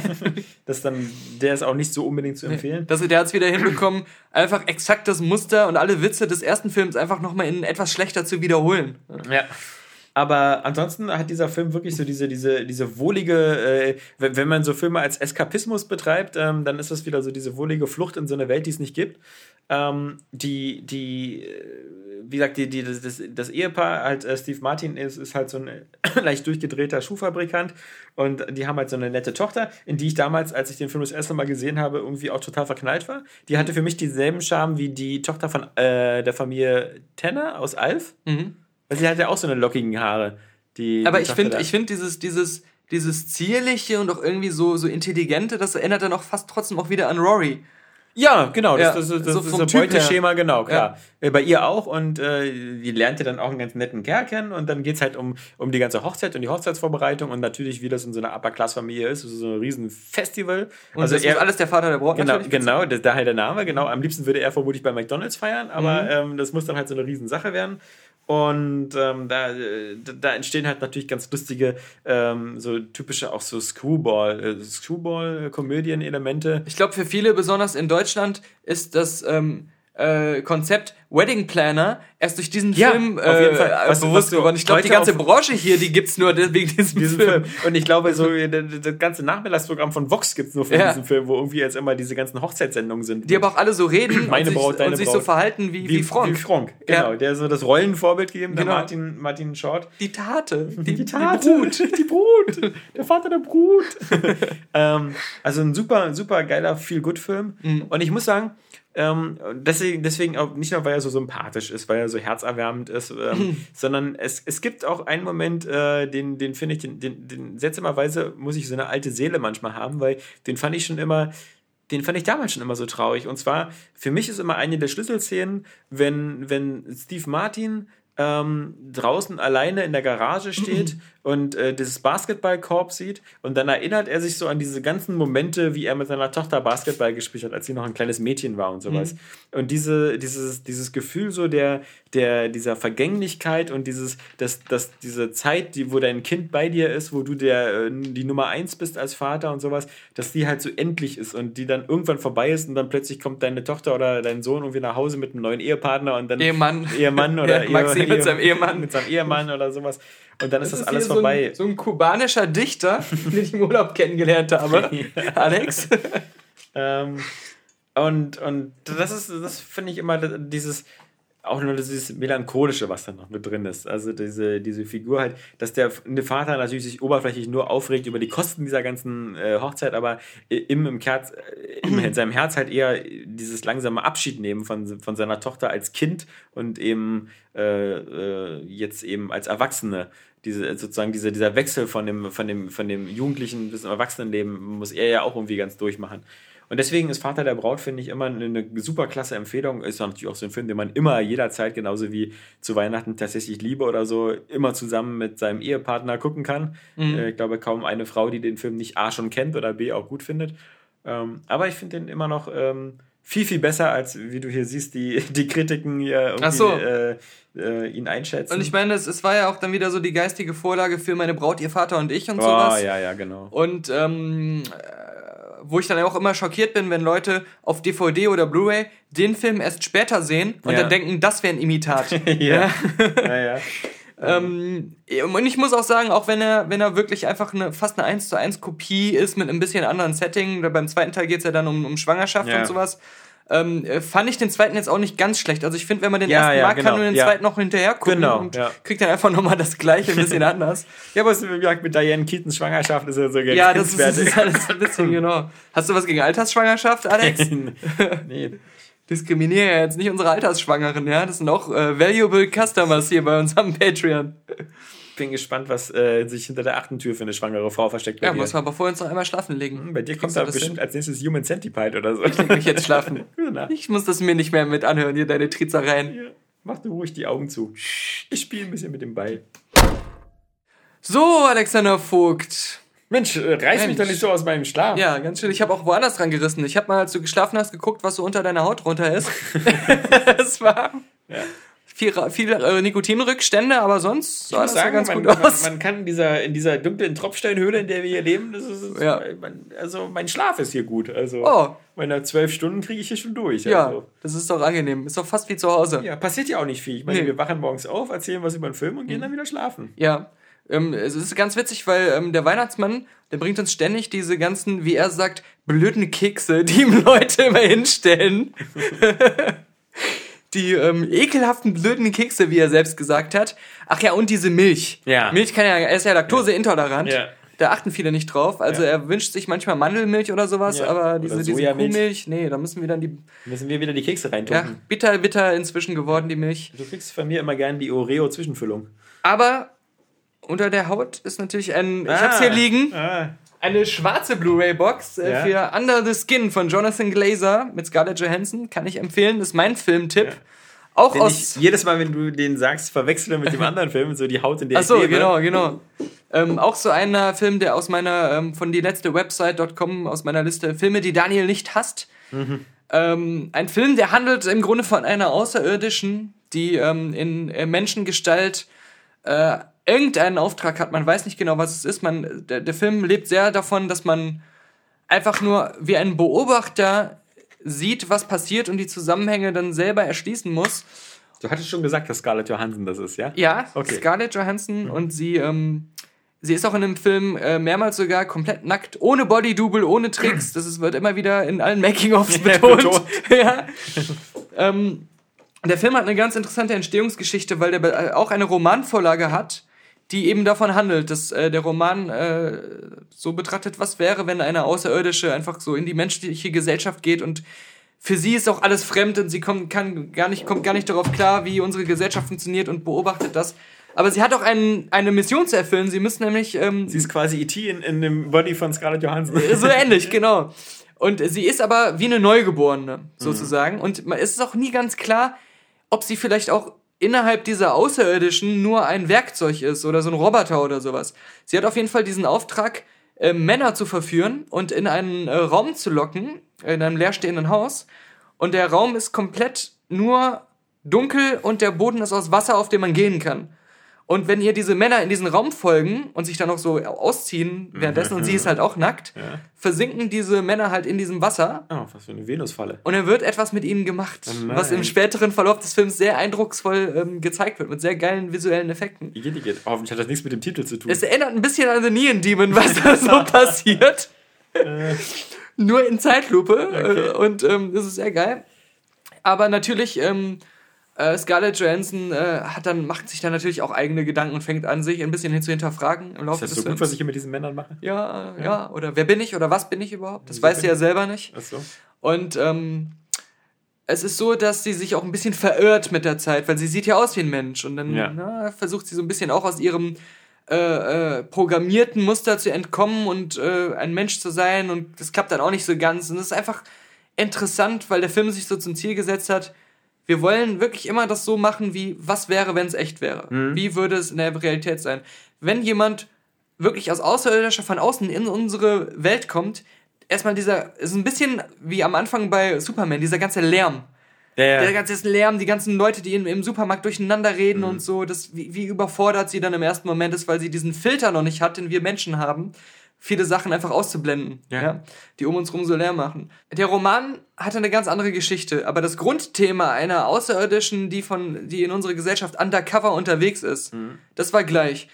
Dann hat dieser Jonathan Glazer erst das verfilmen wollen, Mhm. hat dann aber überlegt, ah, das Interessante als Film ist aber was anderes. Das ist nur, wenn man so dieses Grundprinzip nimmt.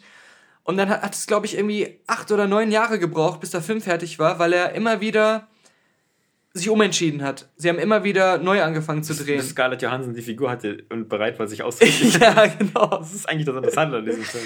Nee, aber sie haben es am Ende wirklich auch über einen langen Zeitraum wie einen Kunstfilm sozusagen gedreht, aber in der Realität. Das heißt, viele Leute sind keine Statisten, sondern sind echte Menschen in dem Film.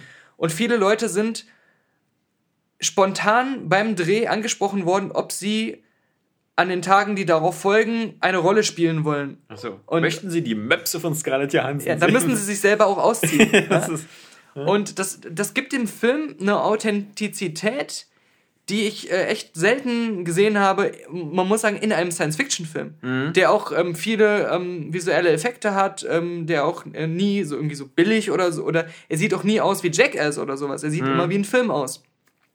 Aber er hat eine große Authentizität, dadurch, dass die Kulissen meistens echt sind, dass die Leute, die einfach nur so durchs Bild laufen, echt sind. Und es ist geil, dass die Kulissen meistens echt sind. ja, wirklich. So. ja. Ja, also am, am echtesten sind immer die gefakten Sachen. Aber es, es gibt halt diese Situation, Scarlett Johansson fährt da mit so einem Bulli durch die Gegend und quatscht irgendwelche Männer an und fragt, ob sie einsteigen wollen. Also sie fragt erst so nach dem Weg und dann kommt man ins Gespräch und dann, ob die mitkommen wollen. Und viele dieser Gespräche sind echt. Und ähm, viele dieser Männer, dieser normalen, teilweise auch einfach, also so nicht wie Models, ganz normale Männer von der Straße, die sind erstmal perplex, dass eine, die aussieht wie Scarlett Johansson, sie hat ja natürlich auch so eine Perücke und ist ein bisschen anders geschminkt, aber sie sehr erotisch aussieht, Ja. sie jetzt anspricht, ob die einsteigen wollen und irgendwen fahren wollen. Und diese Reaktion, die kannst du nicht so leicht faken. Ja. Und dadurch, dass es aber echt ist, ist es ist natürlich ja geil, wenn sie bei den Dreharbeiten auf Sascha Baron Cohen gestoßen werden, der gerade Borat. Dasselbe Ja. so macht. Genau, genau. so zwei Fake-Kamerateams. Ja, ja. Ja, aber der, der Film ist dann noch lange. It's a nice, ist- VW-Bus ist gut. Der ist, der ist über eine lange Zeit immer wieder mit, mit Scarlett so wenn sie Drehpausen hatte oder wenn sie äh, halt Zeit hatte, immer wieder spontan weitergedreht worden und immer wieder mit neuen Ideen und dann hat es noch mal ganz lange gedauert, bis im Schnitt dann der Film erst daraus entstanden ist, weil, weil das halt kein richtiges Drehbuch hatte. Und ähm, deswegen auch wieder ein, ein, ein, ein Er- Filmergebnis, das einzigartig ist und, und deswegen so ein. Als ich ihn das erste Mal gesehen habe, war es so, ähm, bis zum Ende war ich mir wieder nicht sicher, finde ich den gut, finde ich den nicht. Ist der langweilig? Ist der, ist der spannend? Das war überhaupt nicht klar. Aber die letzte Szene, die bringt den Film zu so einem geilen Abschluss, dass ich als exakt als die Credits liefen, wusste, oh mein Gott, das ist ein grandioser Film, wie ich ihn noch nie gesehen habe und das ist einfach ein Meilenstein. Aber wenn du eine Sekunde aus dem Film weglässt, wirst du das nicht denken. Dann wirst du so Wie ein Kartenhaus, bricht alles ja, zusammen. bricht, genau, bricht zusammen, dann weißt du nicht, ah, nix, ah, was war denn das für eine Pampe? Was ist denn das für ein langgezogener Kack, ja? Ja. Ja, grandiose Musik, die immer wieder eingespielt wird und die einfach nur so, das ist irgendwie so eine, so eine Geige, die immer so macht so. Nervt jetzt schon. Du, du, ah, der weiße Hai. ja. Ähm, ja. Oh, du hast so, du hast so Momente, wo sie am Strand beobachtet, wie jemand, der da mit seinem Kind und seiner Frau ist, da, genau, der Hund, genau, das ist eine geile Szene, um zu beschreiben, die kann man auch einzeln bei YouTube sehen, die gibt's da so als, als äh, einzelne Szene bei die, einem dieser Portale, die immer einzelne Szenen von Filmen legal zeigen. Scarlett beobachtet am Strand einfach so Leute. Ja? Und dann äh, läuft der Hund ins Wasser und droht zu ertrinken. Dann läuft irgendwie die Mutter, glaube ich, ins Wasser, ähm, um den Hund zu retten. Ertrinkt auch fast. Dann läuft der Vater hinterher Die ganze Familie. und versucht sie, ja genau, und noch irgendwie wie so ein Taucher und versucht da einzugreifen. Und sie beobachtet das einfach nur. Ja. Und dann ähm, kommt irgendwann, glaube ich, dieser Taucher wieder zurück und hat es nicht geschafft, die zu retten. Die sind irgendwie ertrunken. Und dann erschlägt sie den. So. Aber einfach so nur, ja, sie muss ja jetzt irgendwie, das ist ja ihr Auftrag, sie muss ja irgendjemanden hier jetzt äh, mitnehmen in den Bus und in dieses, in dieses Wasserbecken. Und dann sitzt da aber dieses weinende Baby, dieses ein oder zwei Jahre alte Kind äh, am Weinen und sie weiß überhaupt nichts mit diesem Kind anzufangen und guckt es dann so ganz lange an und versucht es zu verstehen und ähm, schleift dann aber diesen toten Taucher einfach weg und dann ist die Szene vorbei. cool. ja, Ich liebe es, wenn kleine Kinder weinen, weil ihre Eltern vor ihren Augen sterben. Super. Danke für diesen Tipp. ja. Gott, kann jetzt der 9. Dezember sein? Das ist mein Weihnachtsfilm. So, guck ich jedes Weihnachten. Fertig. Und Bad Santa natürlich. Neunter ist schon? ja, Mensch. Ist ja wieder ein, es ist ja wieder ein Tag für den Feelgood Pog, äh, Vogt. genau. der Feel Bad Pog war gestern, heute wieder der Feelgood Pog, Vogt. Ja, ich, ich hatte ja schon äh, ähm, gewarnt, dass äh, dieser, dieser eine Regisseur bei mir äh, mehrmals vorkommt Mhm. und deswegen äh, möchte ich jetzt auf den äh, dritten, äh, auf den zweiten, Ja. zweiten Film von ihm kommen. Ähm, es ist nicht sein zweiter Film, also Okay. er hat mehrere Filme dazwischen gemacht. Und zwar sind wir nochmal bei meinem Freund Andrew Nichol. Und jetzt kommt erstmals einer, den ich nicht supporten kann. Den Okay. ich gesehen habe und nicht supporten ist, möchte. ist in Ordnung. Ähm, Ja. Sei dir gegönnt. Ähm, du hast ja nur ein Problem damit, dass Justin Timberlake nicht nur geil singen kann, sondern anscheinend auch noch halbwegs passabel schauspielern kann. Nein, das haben wir schon in The Social Network äh, bewiesen bekommen. Das Stimmt. ist es nicht, was mich Stimmt stört das. an dem Film. Äh, du findest bestimmt auch einfach nur äh, Olivia Wilde und Amanda Seyfried, Seyfried äh, äh, nicht sexy. Nein, sind Ja. zwar inzwischen auch beide schon Mütter, aber trotzdem immer noch, finde ich, Passt ja auch, Olivia Wilde spielt ja auch seine sexy. Mutter. Genau. Ja? Ähm, und äh, du magst bestimmt auch Cillian Murphy einfach nicht, weil du die ganzen tollen Cillian Murphy-Filme nicht magst. Nein, ganz toller Mann, ganz toll, ganz toller ausdrucksstarker weiß, Schauspieler. ich weiß nicht, was dir in In Time, deine Zeit läuft ab, nicht gefallen kann. Ist ähm, von Ich- meinem Film sogar einer Ja. mit der aktuellsten, ja. Ich finde die, die Idee geil, die du uns gleich erzählen wirst. Ich finde alles Mögliche an dem Film geil. Aber was mich unheimlich nervt, ist die Art und Weise, wie die Leute mit dieser Realität der ablaufenden Zeit Ja. umgehen, wie leichtfertig sie teilweise auch so, äh, so, so Leute wie so, so mega ausgebildete Spezialpolizisten, wie leichtfertig sie ihre Zeit verstreichen lassen. Das ist mir irgendwann so auf den Senkel gegangen. Ähm, ich glaube, da ist sogar einer gestorben, obwohl er locker hätte überleben können. Einfach weil er so auf so eine arrogante Weise ignoriert hat, dass seine Uhr tickt. Ähm, das fand ich blöd. Also da fand ich. Äh, Das Interessante an diesem Film ist, der wieder auch Ja. so in, so einer, in so einer, in so einer ähm, Zukunftswelt äh, spielt, die so ein bisschen fantastisch angehaucht ist, ist halt, man merkt schon, das geht, der Film ist von den Andrew Nichols Filmen wieder von der Inszenierung und von der Thematik noch so am nächsten an, an Gattaker dran, Mhm. weil seine anderen Filme, sowas wie Lord of War, ähm, sind ja so normale äh, Filme, die so normale Geschehnisse quasi, Zeitgenössisch. zeitgenössisch, so Waffenhändler und sowas. Und, und, und und bei gerade bei In Time und dem ähm, Gattaca ähm, wundert man sich fast, dass nicht Equilibrium auch von ihm ist, weil das eine geile Trilogie gewesen ja, ja, wäre. Genau. So. Und, und ähm, was, was bei beiden noch auffällt, ist, die, die spielen immer in so ein, in so ein, das ist bei Gattaca genauso, das ist dieses Anachronistische, was ich immer von der, vom Setting her cool finde.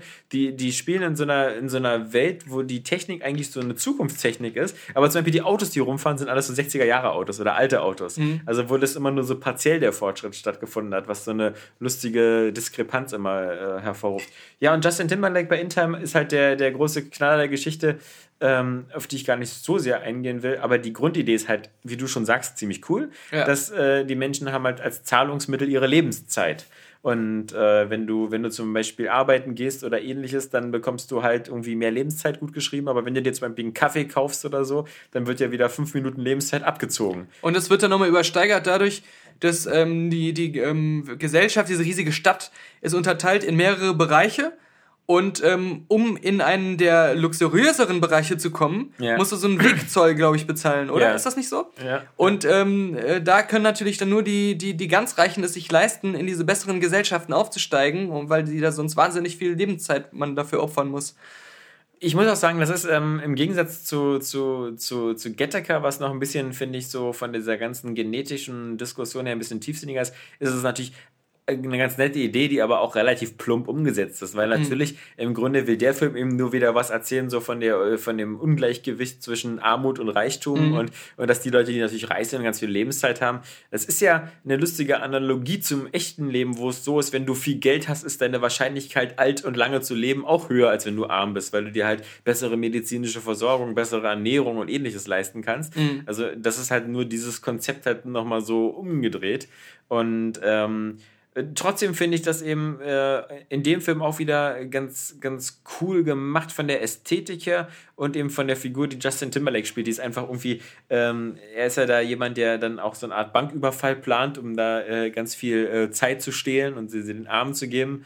Ähm, was, was du meinst, ist ja auch so eine, so eine komische Geschichte mit der Mutter da, ähm, äh, die von Olivia White gespielt wird. Das ist ja auch so was, ähm, was an so einer, wo es so eine dramatische Szene gibt, wo man auch so denkt, ey, hättest du mal nicht den Bus genommen oder so, ja, ja, ja, wäre das vielleicht besser gegangen. Ähm, aber das ist äh, trotzdem, finde ich, ähm, ich meine, was, was auch cool ist, ist halt wirklich dieses, man, man, äh, anders als in, der, in, in unserer Realität, man hat wirklich immer vor Augen diese tickende Uhr und man weiß genau, okay, ja. Stand jetzt bin ich dann und dann garantiert tot. Ja, ja. Also wenn sich jetzt nicht mein Konto noch ändert, dann bin ich, ist das mein Todeszeitpunkt. Ja. Und das auch immer so bildlich vor Augen zu haben, wie so eine Uhr, die, die runtertickt.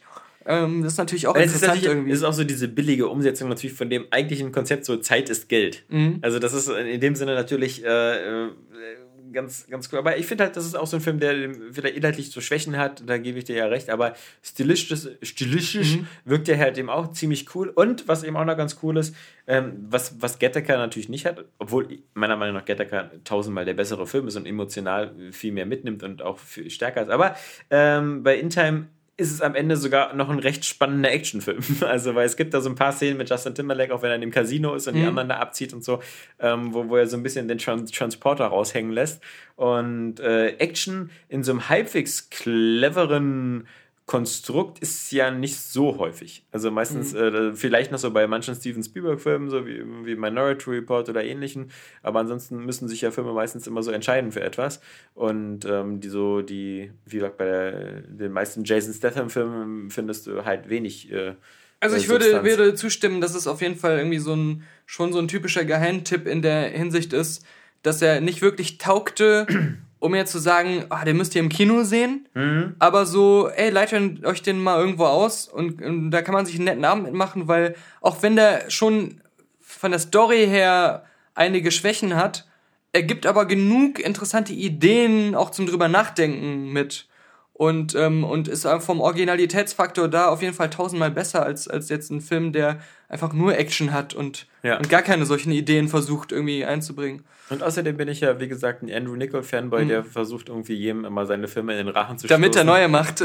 Egal, ob es ihm gefällt oder nicht. Ja, ja. Okay. Ja, Bühne frei für Türchen 10. Wuhu! Uh, tschüss, gute Nacht, ich gehe schlafen. Okay. Übrigens, da können sich mal andere eine Scheibe abschneiden, ja. Budget 40 Millionen, ah. eingespielt 173 Millionen. Ah, okay, also, oh, ja, ja. Also nicht schlecht. Ich, das müsste einer seiner erfolgreichsten Filme mhm. gewesen sein. Hätte ich nicht gedacht. Da siehst du mal, dass Justin. Aber ähm, ein, Film, ein Film, der ähnlich ist, der auch auf, für, für mich so auf dem, auf dem gleichen Level ist von äh, coole Idee, äh, nicht richtig gut umgesetzt, mhm. aber, aber auch nicht scheiße, ist halt ähm, mit Bradley Cooper dieser Limitless. Ja, ja, ja. Weil, ja, doch, würde ich auch sagen. Den, da habe ich, da wird, wurde jetzt eine Serie draus Ja, ja, die ist, aber scheiße. Die ist scheiße ja. gewesen. Mhm. Obwohl sie da immerhin das hingekriegt haben, dass sogar Bradley Cooper da noch mitspielt in der Pilotfolge, um diesen genau. Übergang zu ja, schaffen. Ja, also. ja. Tag 10? 10 schon? Ist es schon, oder? 9 oder 10? Wir, wir rutschen aber wirklich mit Tempo auf die 24 zu. Ja, das ist, äh, huh, ich wünschte, ich wäre noch so jung. Ja, ich wünschte, ich hätte so eine Uhr, die ich an meinem Arm habe, wo ja. ich mal sehen kann, wie spät es ist. genau. Ja. Äh, immer noch dunkel, aber ähm, jetzt muss man es durchziehen. Wir sind ja. schon zu tief in diesem perfiden, perversen Spiel des Weihnachtsmanns drin, um jetzt noch auszusteigen. Das ist so wie wenn man bei Saw schon zehn Leute umgebracht hat und dann sagt man jetzt nicht beim elften, ich hab Mitleid, ich äh, lass mich töten. Ja, oder wenn man sich schon so beide Arme und Beine abgesägt hat ja. und sich dann erstmal fragt, wie habe ich das eigentlich geschafft? genau, stimmt.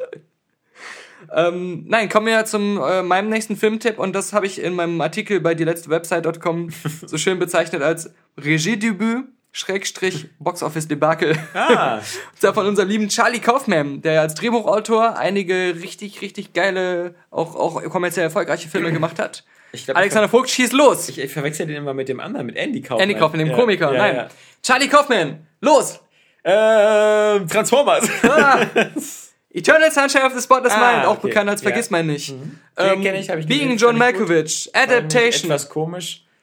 Adaptation, der quasi. Nachfolger, wo, wo Nicolas Cage zweimal mit sich seinen eigenen Zwilling auch spielt. Ja. Ähm, und wo Nicolas Cage ja auch Charlie Kaufman spielt. Ja, wobei ich sagen muss, ähm, ja. wenn du die jetzt noch weiter aufziehst, dann kommt mir so ein kleines Muster vor, dass es okay. wieder so jemand ist, den ich zu bizarr finde manchmal. Ja, genialer Mensch, genialer Drehbuchautor und ähm, sein äh, Debütfilm als Regisseur, ja. wobei man sagen muss, er hat Regie gemacht, Drehbuch geführt, Regie geführt, Drehbuch gemacht. Ja.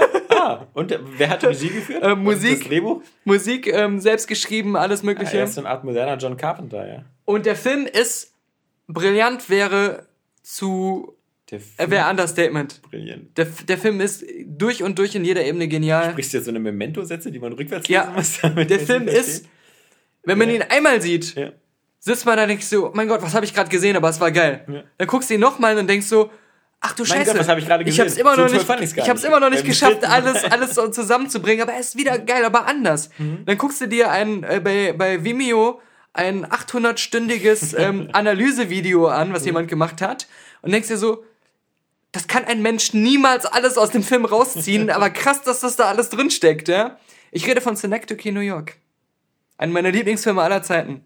Aber auch gleichzeitig ein Film, dessen Titel man ganz schwer aussprechen kann. Ich habe New York verstanden. Wohl auch einer der besten ungesehenen Filme aller Zeiten. Den hat wirklich weder im Kino noch nachher irgendjemand gesehen. Und das, obwohl Roger Ebert gesagt hat, das ist der Film des Jahrzehnts. Ach so. War, war es ja. kurz vor seinem Tod, oder? Ja, ein paar Jahre vorher. Nee, ähm. Aber jetzt, äh, ich habe wirklich, also New York, und was war das? Synecdoche. Ist das ein komisches Wort? Zeig ja, mal. so wird's geschrieben. Synecdoche. Ja, äh, du, Daniel. Wo man erstmal sitzt und sagt, wie wird das ausgesprochen? Ich kann dir sagen, warum. ich, ich kann dir doch sagen, warum der Film kein kommerzieller ja. Erfolg war. Entschuldigung. Aber immerhin mit äh, Top-Besetzung. Unter anderem äh, Philip Seymour Hoffman, Marissa Tomei. Ähm, ich glaube dir alles, was du sagst. die Frau von Heath Ledger, ja, die Ex-Frau. Aber mit so einem Titel brauchst du doch echt nicht ins Kino gehen. Weißt du, wie der heißen sollte? In mal, Time. Ich muss mal zu Charlie Kaufman eins sagen. Ja.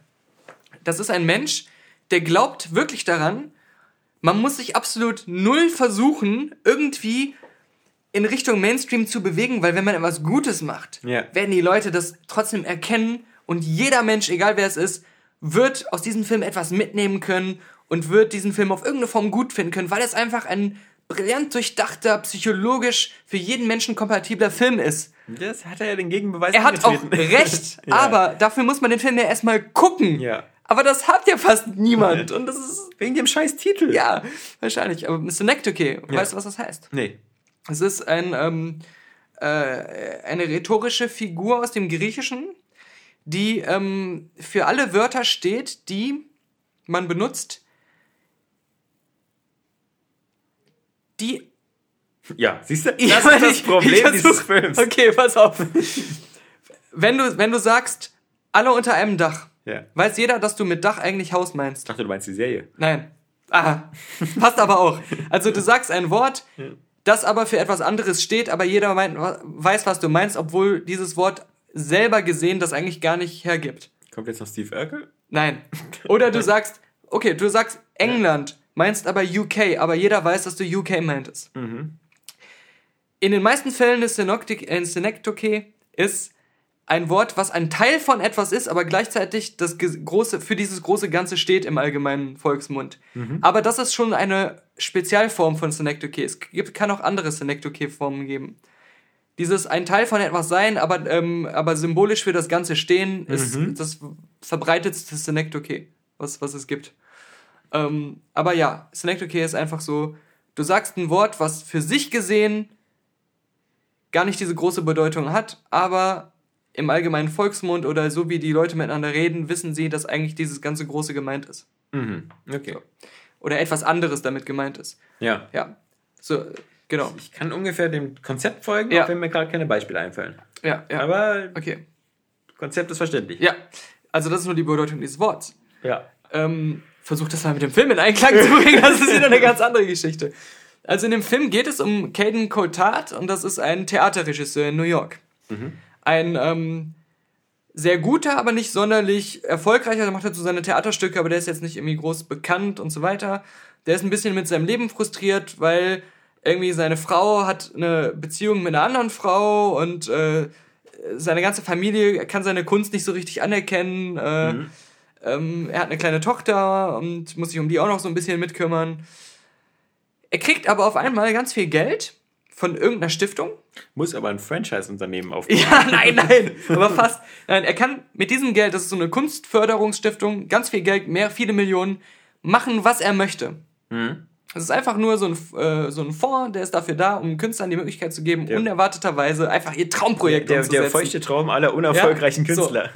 Und dann fängt er an, eine gigantische leerstehende Halle kauft er damit und fängt an, einen realen Teil von New York City mit allem drum und dran in Originalgröße nachzubauen, um da drin ein Theaterstück stattfinden zu lassen, das aber, wo zu jeder Sekunde alle Statisten, alles Mögliche genauso sind wie in der Realität an dieser Stelle in New York City. Also versucht Realität eins zu eins zu kopieren und da drin ein Theaterstück nachzubauen. Im Laufe des Films geht es aber immer mehr in die Richtung, dass er sein eigenes Leben mit Statisten nachstellt. Also er besetzt dann auch jemanden als er selbst. Seine ganze Familie, all das in diesem Theaterstück mit Statisten stellt er nach und mu- muss es. Das wird aber nie fertig, es wird auch nie aufgeführt, weil er es immer wieder an die Realität anpassen muss. Er muss immer wieder quasi ähm, Schritt halten mit den Veränderungen in seinem echten Leben, was aber auch dann dazu führt, dass ähm, in diesem Theaterstück sein Pendor wieder jemanden finden muss, der ihn selbst in diesem Theaterstück spielt, weil er muss ja sich selbst beim Inszenieren auch wieder, ja, und so verschachtelt sich das Okay. immer mehr. Und ähm, er kann auch irgendwann nicht mehr unterscheiden zwischen dem Theaterstück und seinem echten Leben und verliebt sich dann teilweise in die Frau, die die Frau spielt, in die er sich verliebt und so weiter. Weil die auch ähm, in dem Theaterstück noch jünger ist als die echte Version von ihr. Und dann wird die echte Version von ihr eifersüchtig auf die und so weiter. Aber wenn du den, den Film dann am Ende so als, als großes Ganzes betrachtest, ist das dann auch wieder so unheimlich viele Parabeln aufs echte Leben stecken da drin. Immer so dieses Idealbilder in seinem Kopf haben, denen man nacheifert, die man aber nie erreichen kann. Ähm, Sachen aus der Vergangenheit hinterher trauern und dann immer wieder versuchen, die wieder lebendig zu machen und auf eine andere Form dann doch noch zu bekommen und an all solche Geschichten. Und dann, und da bin ich erst durch dieses Making-of drauf aufmerksam geworden, sind da noch so Ebenen drin wie, du siehst am Anfang eine Szene, die erste Szene, er wird wach, du siehst so, wie er mit seiner Familie so den Morgen verbringt, Frühstück macht, all das, dann passiert ihm irgendwie ein Missgeschick. Wenn du aber auf alle Details achtest in dieser Szene, findet das nicht an einem Morgen statt, sondern das sind mehrere Jahre. Das sind einfach nur verschiedene Morgen, Morgens, Morgende, über viele Jahre hinweg, die aber fast identisch abgelaufen sind. Und so merkst du nicht, dass bei jedem Schnitt ein Zeitsprung stattgefunden hat. Du, aber wenn du mal drauf achtest, teilweise haben die Leute unterschiedliche Kleidung an. Die, äh, da, das Datum ähm, auf der Zeitung verändert sich. Die Uhr ist immer ganz anders von einem Moment auf den anderen. Gerade morgens ist ja die Uhr am anderen. Ja, genau, ja. Aber, aber wenn du den Film zum ersten Mal guckst und noch nicht so auf die Details achtest, Ja. dann kriegst du das nicht mit. Und, und solche Elemente hast du unheimlich oft in einem Film drin. Der ganze Film ist halt auch wirklich eine Parabel auf das komplette Leben von der Geburt bis zum Tod. Und äh, dann gibt's Theorien, dass es eigentlich auch er von Anfang an in dem Film tot ist, weil er irgendwann mal Selbstmord begangen hat, weil er depressiv war. Und jetzt ähm, dieses ganze Theaterstück und dieses alles, was er da jetzt erlebt, ist eigentlich nur, er versucht im, im, im, im Tod oder in so einer Vorhölle sein Leben zu korrigieren, aber es kann ihm nie gelingen.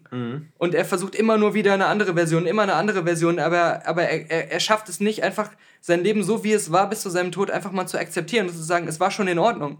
Du musst nicht das perfekte Leben haben. Du musst nicht immer wieder neue äh, Möglichkeiten, äh, die es nie gegeben hat, versuchen herbeizuträumen. Ja? Und ähm, ja, es geht immer, Aber, aber, immer aber, auch tiefer, der, immer weiter, aber auch der, weiter. ich meine, den, der einzige auf deiner Auszählung, den ich gesehen habe, war der Eternal Sunshine the Spotless Mind, ja. ähm, den ich auch ziemlich cool fand. Mhm. Ähm, mit ähm, Tim Curry, äh, Tim J mit Tim Curry, ja. Mit Jim Carrey und, und ähm, der netten Titanic-Frau. Kate Winslet. Kate Winslet, genau. Ja. Der, der, der, der Mr. Kaufman scheint sich ja auch immer so in so einem bestimmten, so ähnlichen Gefilden zu bewegen. Ja. Also ja. diese ganzen. Es sind immer so menschlich-psychologische Puzzle. Ja, ja, genau. Und er hat ja auch diesen Film Anomalisa gemacht, diesen Puppen-Animationsfilm, Okay. der bei, für die Oscars nominiert war letztes Jahr. Ähm, ja. Auch da niemand gesehen hat. Nee, nicht so viel. der war sogar gecrowdfundet, soweit ich weiß, ja. Ja.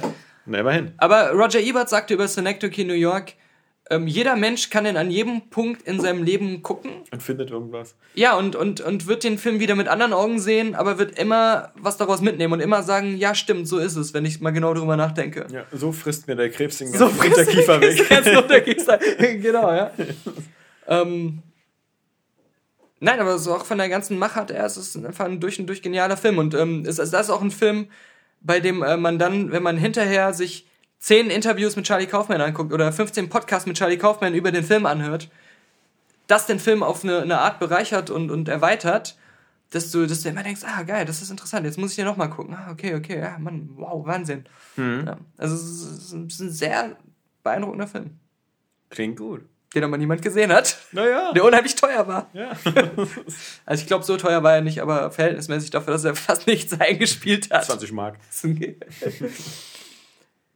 Ja, Tja. jetzt Philipp Seymour Hoffman. Trotzdem wieder Zeit zum Schlafen gehen. Nein, noch ein Roger Ebert Zitat zu dem Film. Jetzt sehe ich es gerade bei die letzte Website in meinem Artikel. It will open to confused audiences Ja. and live indefinitely. Ja, Mensch. Oh, Guten Morgen. schon wieder wach geworden. Ja, ja. Mensch. Inzwischen habe ich mich dran gewöhnt, auf diesem harten Sägenbett zu schlafen. Ja, mir, mir wird nur langsam bewusst, dass äh, es so, so doch sehr, sehr arge Unterschiede gibt in unseren Filmen. So, während ich bei dir immer dieses ganze äh, Feuilleton raushöre, immer so diese intellektuelle Nee, Verschwurbeltheit. aber, aber die haben ihn ja alle nicht gesehen. ja, ist egal. Das Feuilleton hat ihn ja nicht gesehen. Niemand hat ihn gesehen. Na, wenn Roger Ebert sowas empfiehlt, zeigt Also, natürlich auch die, die, die mangelnde Kraft von Rezensenten. ich, ich, ich sehe nur ähm, Eskapismus auf der einen Seite, Existenzialismus auf der anderen Seite. Ja, ich will ähm, für diesen, für diesen äh, 11. Dezember, ähm, ich will ja auch wieder thematisch nochmal fast ein bisschen in der, in der äh, Weihnachten kommen. Auch ein Film, der jetzt nun wirklich nicht sehr unbekannt ist. Ähm, wir beide finden den, glaube ich, ziemlich cool. Wir beide mögen auch den Regisseur. Wir hören auch Podcasts von dem Regisseur. Wir können vielleicht mit seinen aktuellen Filmen nicht mehr so viel anfangen. Nein, ähm, aber nicht mal seine Familie kann das. nee, ähm, aber mit, dem, mit, seinen, mit seinen alten Filmen halt schon. Und die Rede ist ähm, von Kevin Smith. Und äh, der ist ja nur vor allem bekannt geworden durch halt den Film Clerks, der natürlich auch wieder in Deutschland so gut wie gar keine Rolle gespielt hat, weil es gibt noch nicht mal eine deutsche Version davon. Hier hängt aber das Hier hängt Plakat. das Plakat, genau. Ähm, ein Film, den man äh, äh, super äh, sehen kann. Gibt's auch bei. Netflix, glaub Ich ich. glaube, Netflix, äh, das würde mich auch nicht wundern, wenn Clerks schon komplett bei YouTube drin ist oder so. Aber ne- bei Netflix habe ich ihn auch äh, vor einem Jahr oder so nochmal gesehen. Und ich glaube, stimmt, der ist nur auf Englisch mit deutschen Untertiteln. Ja, genau. Ja. Und ähm, heißt aber bei uns trotzdem Clerks, Clerks, die Ladenhüter. Was völliger Blödsinn ist. Vor allem, wenn man sich überlegt, was in Deutschland also wirklich alles synchronisiert wird, dass sich da niemand gefunden hat über Patreon oder so. Mhm. Ja, ja. Aber ich meine, damals war es ja so ein, äh, also Clerks, das, und das Ja. ist noch nicht mal der Film, den du eigentlich hier Nee. anbringen willst, aber Clerks war ja ähm, einer, ein le- legendär deswegen, weil er ähm, bei Sundance Ja. als absoluter No-Budget-Indie-Film, der von ein paar Freunden gedreht wurde, Ja. ähm, auf einmal von Harvey Weinstein ähm, gekauft wurde und ins Kino gebracht wurde Mhm. und dann äh, deswegen so der, der, der, der Startschuss so ein bisschen, aber auch so die Galionsfigur von eben diesen Festival-Indie-Filmen, Ja. die, die dann entdeckt werden, war. Und ähm, leider gibt's sowas heutzutage nicht mehr, weil, weil selbst die Indie-Filme inzwischen schon immer mehrere Millionen kosten und eigentlich schon wie echte Kinofilme aussehen. Aber ähm, äh, Clerks damals irgendwie mit einem Budget von 24.000 Dollar, 12.000 von seiner Kreditkarte. war irgendwie 12.000. auf 8 mm schwarz-weiß Ja. gedreht ähm, und dann ähm, nachträglich dann noch irgendwie auf 16 mm hochskaliert für den Kino-Release. Aber ähm, das erklärt dann vielleicht so ein bisschen, warum der ähm, international ähm, dann eher auch so unter ferner Liefen nur im Kino war und deswegen halt keine Synchronisation bekommen hat. Ist halt ein äh, netter Film und so, aber wie gesagt, spielt halt nur so irgendwie von so, so einem Ladenbesitzer, der irgendwie so einen Tag in seinem Leben und ähm, lebt vor allem von seinen Dialogen. Und der Kevin Smith hat ja schon damals angefangen, in seinen Filmen so quasi wie Hitchcock immer selber mitzuspielen, ähm, aber natürlich nicht nur in so einer ganz kleinen Mini-Rolle, sondern halt immer die Figur des Silent Bobs äh, äh, geprägt, wo er halt so ein, so ein stummer Kiffer ist, der mit seinem Freund äh, Jay ähm, immer an der Straße steht und meistens immer nur Schwachsinn macht und, und einen Joint nach dem anderen Zigarren raucht und während Jay irgendwelche Frauen anbaggert oder so. Mhm. Und ähm, nach Clerks kamen dann eben noch ein paar andere Filme von Kevin Smith, so Mallrats und, und Chasing Amy. Und wenn ich das so richtig in der Reihenfolge hin habe. Und dann kommt der Film, den, den ich für seinen absolut besten Film halte und äh, auch, auch in, von der Thematik her für einen der, der cleversten Filme, und zwar Dogma. Und das hat nichts extra, das hat nichts mit der, mit der gleichnamigen äh, Filmphilosophie zu tun. Äh, gab es doch auch mal irgendwie dieses naja. Dogma 91 oder so? Ja, es gab halt von Lars von Trier ja. ein paar Kollegen, die haben sich zusammengeschlossen, haben sich selbst so eine Art ähm, Regelwerk. An die sie sich dann selber nicht gehalten genau, haben. Genau, an die sich selbst so. nicht ja. gehalten haben, aber ähm, das war halt vor allem so Sachen wie ähm, wir machen nur, ähm, wir machen, benutzen keine Stative, sondern nur ähm, äh, Shaky Cam ja, oder Handcam. Und richtiges Licht. Äh, genau, genau. So, ja, solche so Sachen Revenant, durchaus. Genau. Äh, wir, jeder Film muss äh, thematisch komplett anders sein als der Film, den man vorher gemacht hat. Mhm. Und so, so ein riesiges Regelwerk, was, was, an was sie sich dann halten wollten. Das ist, äh, Michael Bay macht das ja auch. ja. jeder Film ist anders als der davor. Aber dieses ist natürlich aus der Frustration heraus entstanden, dass im Mainstream-Kino schon damals äh, vieles sehr gleich war und ja, immer die, auf die gleiche Art gemacht die hätten mal was sagen die denn jetzt? Dagegen war das doch das äh, kreative Eldorado damals. Ja. Aber in diesem, in diesem, in diesem Dogma geht es halt eben äh, eher um, um religiöse Dogmen. Äh, und ähm, da geht es eben vor allem darum, dass äh, zwei Engel, gespielt äh, von Matt Damon und Ben Affleck, mhm. Äh, quasi auf die Erde zurückkommen und Nein. Nein, Moment. Sie sind auf der Erde sie gefangen. Sie sind auf der Erde gefangen, genau. Ja und suchen ein Schlupfloch oder haben eins gefunden, um, um wieder, wieder, in den Himmel, in den Himmel zurückzukommen. Genau. Mhm. Und da, da geht es dann darum, dass sie herausgefunden haben, dass es so eine Art Generalablass gibt. Mhm. Und äh, den wollen sie äh, in, in Anspruch nehmen. Ähm, gleichzeitig ist aber sozusagen Lucifer äh, ja. auf der Erde und ja, und hat halt ja. den, äh, den, den Plan halt, äh, Gott zu töten. Mhm. Ähm, Gott ist nämlich in menschlicher Gestalt mhm. auf der Erde unterwegs, ja. weil er immer so gerne Minigolf spielt. Ja.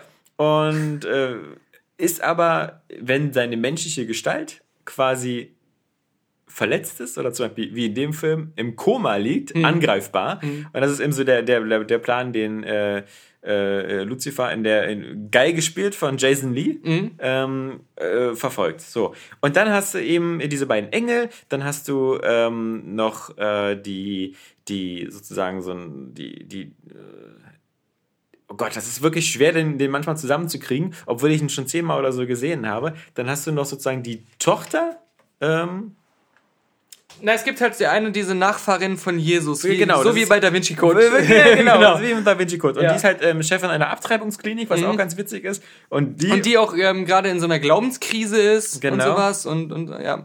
Und die, äh, der erscheint halt äh, der Metatron mhm. äh, und der wird äh, perfekt gespielt von Alan Rickman. Äh, und das ist so eine Art äh, Engelsbote, ja. äh, die Stimme Gottes und äh, die soll eben helfen, äh, Gott erstmal zu finden, weil erstmal wissen sie nicht, wo er ist, in mhm. welchem Körper er ist und äh, warum er sich nicht meldet. Mhm. Und das äh, ist dann ihr Auftrag und sie bekommt dann eben noch zur Seite gestellt zwei Gehilfen, äh, Jay und Silent Bob. Genau. Äh, und die muss Propheten dann, oder die, so. Genau, ja. die Propheten.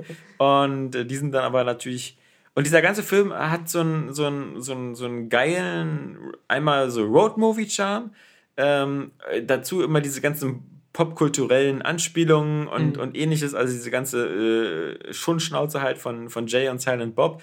Ähm, super witzig, aber es ist natürlich auf eine gewisse Weise, sagt er halt über Religion und über den Glauben halt immer noch ein paar sehr, sehr, sehr wichtige Dinge. Äh, und das ich Beste. Find, ich finde vor allem geil, dass diese ganzen Figuren halt, es gibt ja noch diesen 13. Apostel, der eigentlich ein Schwarzer ist, der aus ja, der ja. Bibel rausgerissen genau, wurde oder sowas. Chris Rock gespielt genau, wird. und ähm, alle möglichen Sachen. Und ähm, was geil ist, diese ganzen ähm, religiösen Figuren und Himmelsfiguren, mhm. die sind eigentlich auch, auch die Engel. Das ist ja auch der, der Ursprung des Plans von, von äh, Affleck und Damon. Ja dass die alle unheimlich genervt von den Menschen sind. Halt auch, auch Alan Rickman. Mhm. Also immer so von diesen, gerade von diesen heutigen modernen Menschen, ja. die immer nur am Rumnüllen, irgendwie depressiv sind, sich alle möglichen blöden Fragen stellen ja. und so. Und ähm, äh, der, der Film ist so geil darin zu sagen, okay, gehen wir mal davon aus, dass dieser ganze Quatsch in der Bibel echt wäre. Mhm. So, dann, äh, dann wäre aber das, was in der Realität abginge. Und das, ja. so wäre Gott dann und so wären ja. die ganzen dann drauf, ja? ja? Und nicht so, wie das immer von der Kirche erzählt wird, ja. Genau. Ja. Dann gibt es natürlich coole Szenen, weil sie dann natürlich dann irgendwie auch irgendwie dann sehr rachsüchtige Engel sind mhm. und dann da ein bisschen aufräumen und diese ganze Verlotterung der Gesellschaft anprangern. Matt Damon zum Beispiel dann auch böse ist, wenn jemand nicht Gesundheit sagt. Ja. ähm, da, genau.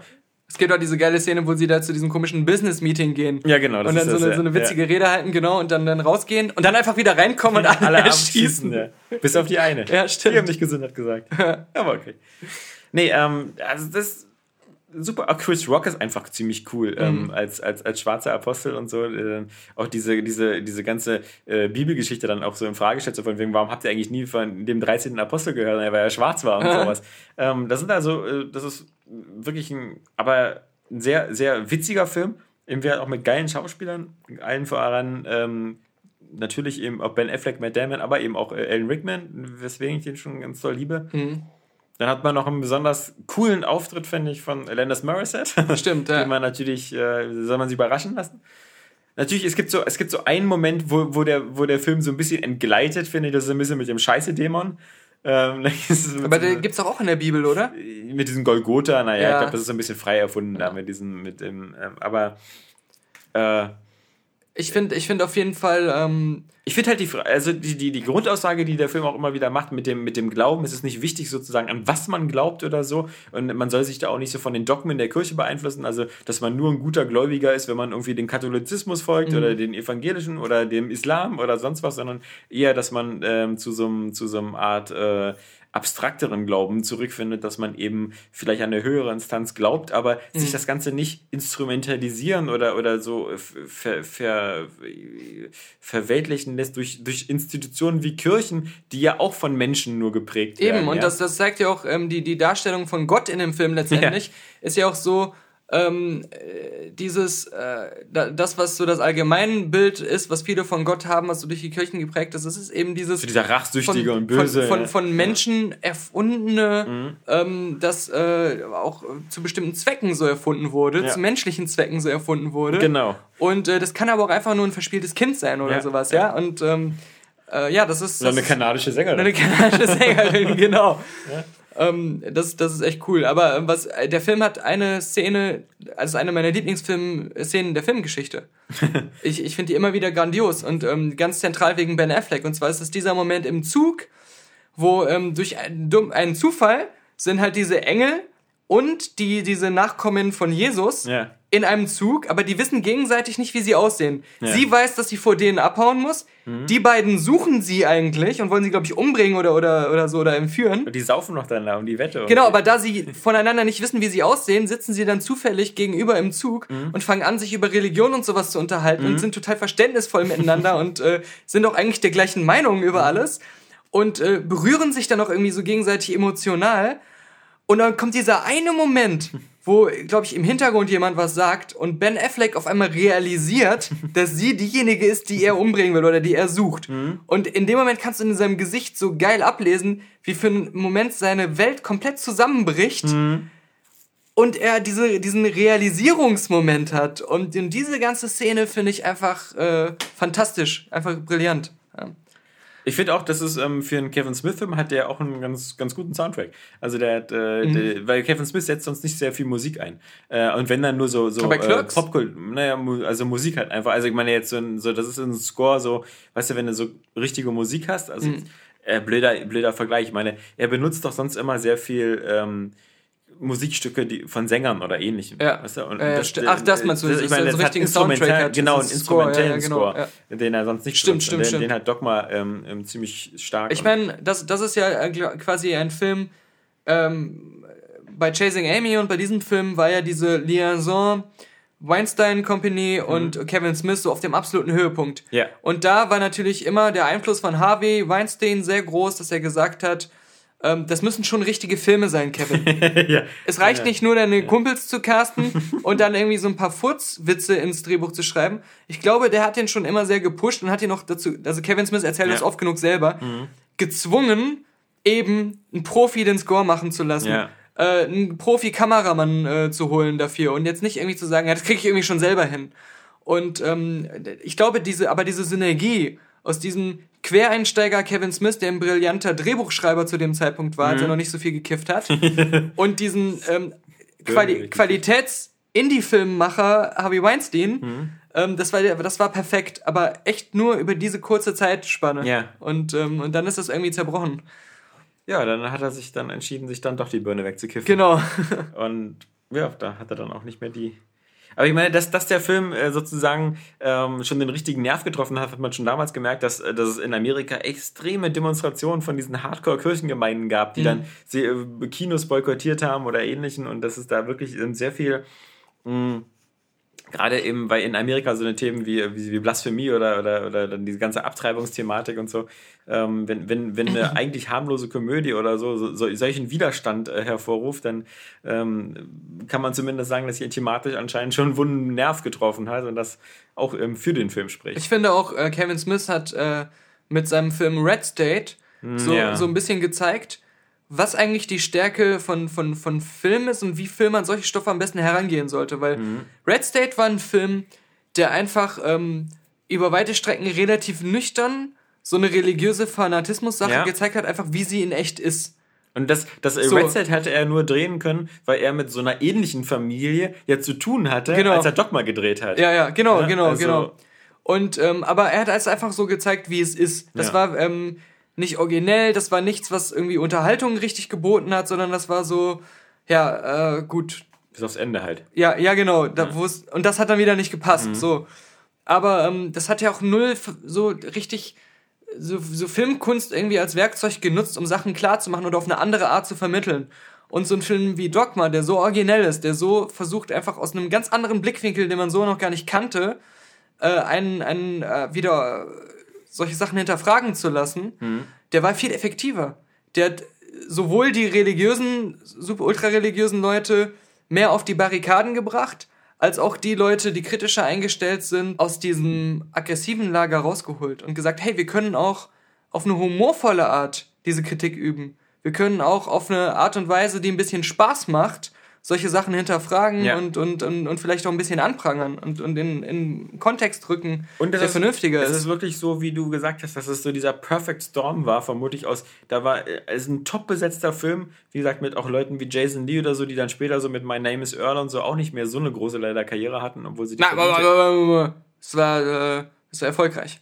eingestellt nach der vierten Staffel. Ja gut, aber vier Staffeln. Ja gut, aber... und da reden heute noch Leute drüber. ja, ich weiß, ich fand die auch super, die Serie, aber, Ja. aber ähm, äh, also ich finde halt, der, der, der hätte Nein, aber- aber- in eine höhere Liga äh, wechseln müssen, weil er ich meine, er hat schon noch ein paar Sachen gemacht, auch er Ja. war ja irgendwie bei, bei ähm, da reden Leu- lustigerweise heute noch Leute drüber, bei ähm, diesem Pixar-Film hier, Incredibles. War, Okay. glaube ich, hatte den Bösen gesprochen oder so. Syndrome oder so? Ja, ja, kann irgendwie sowas. Aber Nee, aber der war ähm, schon noch teilweise am Start. Aber, aber es, es Also- war halt sozusagen ein, ein, ju- ein junger äh, Drehbuchautor mit einem Anliegen, halt Kevin Smith, ähm, tolle Schauspieler, teilweise aus seinem Freundeskreis, gerade dieser Jason Lee oder halt äh, Ben Affleck und Matt Damon kamen ja so aus seiner Ecke, aber halt eben auch dann so Leute wie Alan Rickman dazu oder Chris Rock. Ähm, ein perfekter Cast, Mhm. perfektes Thema. Aber auch damals eben, wie gesagt, wie du schon gesagt hast, von, von Weinstein, so eine Studiodeckung und auch ein größeres Budget. Also Mhm. mit dieser Film äh, ist zwar, wirkt jetzt noch nicht wie so eine hochgeschliffene Hollywood-Produktion, aber man merkt halt schon so, es hat, hat, auch ein bisschen Geld für Spezialeffekte. Ben Affleck kann auch mal mit seinen Flügeln durch die Gegend fliegen. Mhm. Und aber ich finde aber trotzdem geil, dass es noch eine Zeit war, da hat eben Alan Rickman noch ähm, Practical Gelebt. Flügel ja, gelebt, genau. eine geile aber, Zeit, Aber er er hat, er hat wirklich so echte äh, gebastelte Flügel Ja. bekommen, die ihm unheimlich wehgetan haben bei den Ja. Dreharbeiten. Aber, aber ähm, das sieht Spätfolgen ist er vor kurzem das sieht, das sieht, aber er hat gesagt, es war es wert. Das nehme ich in Kauf. Es, es sieht einfach heute immer noch geil aus. Und wenn sie dann irgendwie ihm nur so CGI-Dinger dahin gemacht Ja, hätten, ja. dann sähe es heute scheiße aus. Ja. Und äh, das, ja. Der äh, Dogma, äh, finde ich, gehört äh, auch wieder zu den Filmen, die ganz oft so irgendwie äh, von Leuten auch missverstanden werden und, und viele den doof finden. Von, aber sie werden auch missverstanden von Leuten, die ihn gut finden, zum Beispiel von Prince. das hat Kevin Smith ja mal erzählt. Dass, ähm, er, hat, er hat ja mal eine Dokumentation über und mit Prince drehen sollen, über ein neues Album von Prince und war dann auch mehrere Wochen bei Prince zu Hause. Meinst du jetzt Symbol oder wen meinst du jetzt? Nee, nee, also Artist ich meine, ich meine den Ja. Artist, Ja, ja, genau, der Artist formerly known as Prince. Und äh, da hat er, Kevin Smith ja auch in mehreren Podcasts schon drüber geredet, wie bizarr diese ganze Zeit war Mhm. und dass auch aus diesem Film nie was wurde. Aber ähm, der Grund, warum Prince bei Kevin Smith angerufen hat, gefragt hat, willst du das machen, war Dogma. Achso, weil er nicht verstanden. Und als äh, Kevin Smith sich dann angehört hat, was Prince über Dogma denkt, und man muss sagen, Prince war ultra religiös, der war ja dann irgendwie auch Zeuge Jehovas oder sowas. Oh. war ultra religiös und, und hat aber wirklich Dogma komplett so interpretiert, als wenn der pro Hardcore-Religion wäre. Ah ja, gut. Da muss man natürlich sehr selektive Wahrnehmung Ja, haben. und, und Kevin Smith meinte so, je mehr Prince über den Film geredet hat, umso öfter habe ich gesagt, äh, Dude, hast du wirklich denselben Film gesehen, den ich gemacht habe? Oder hast du diese von Lars von Trier geguckt? ja, stimmt.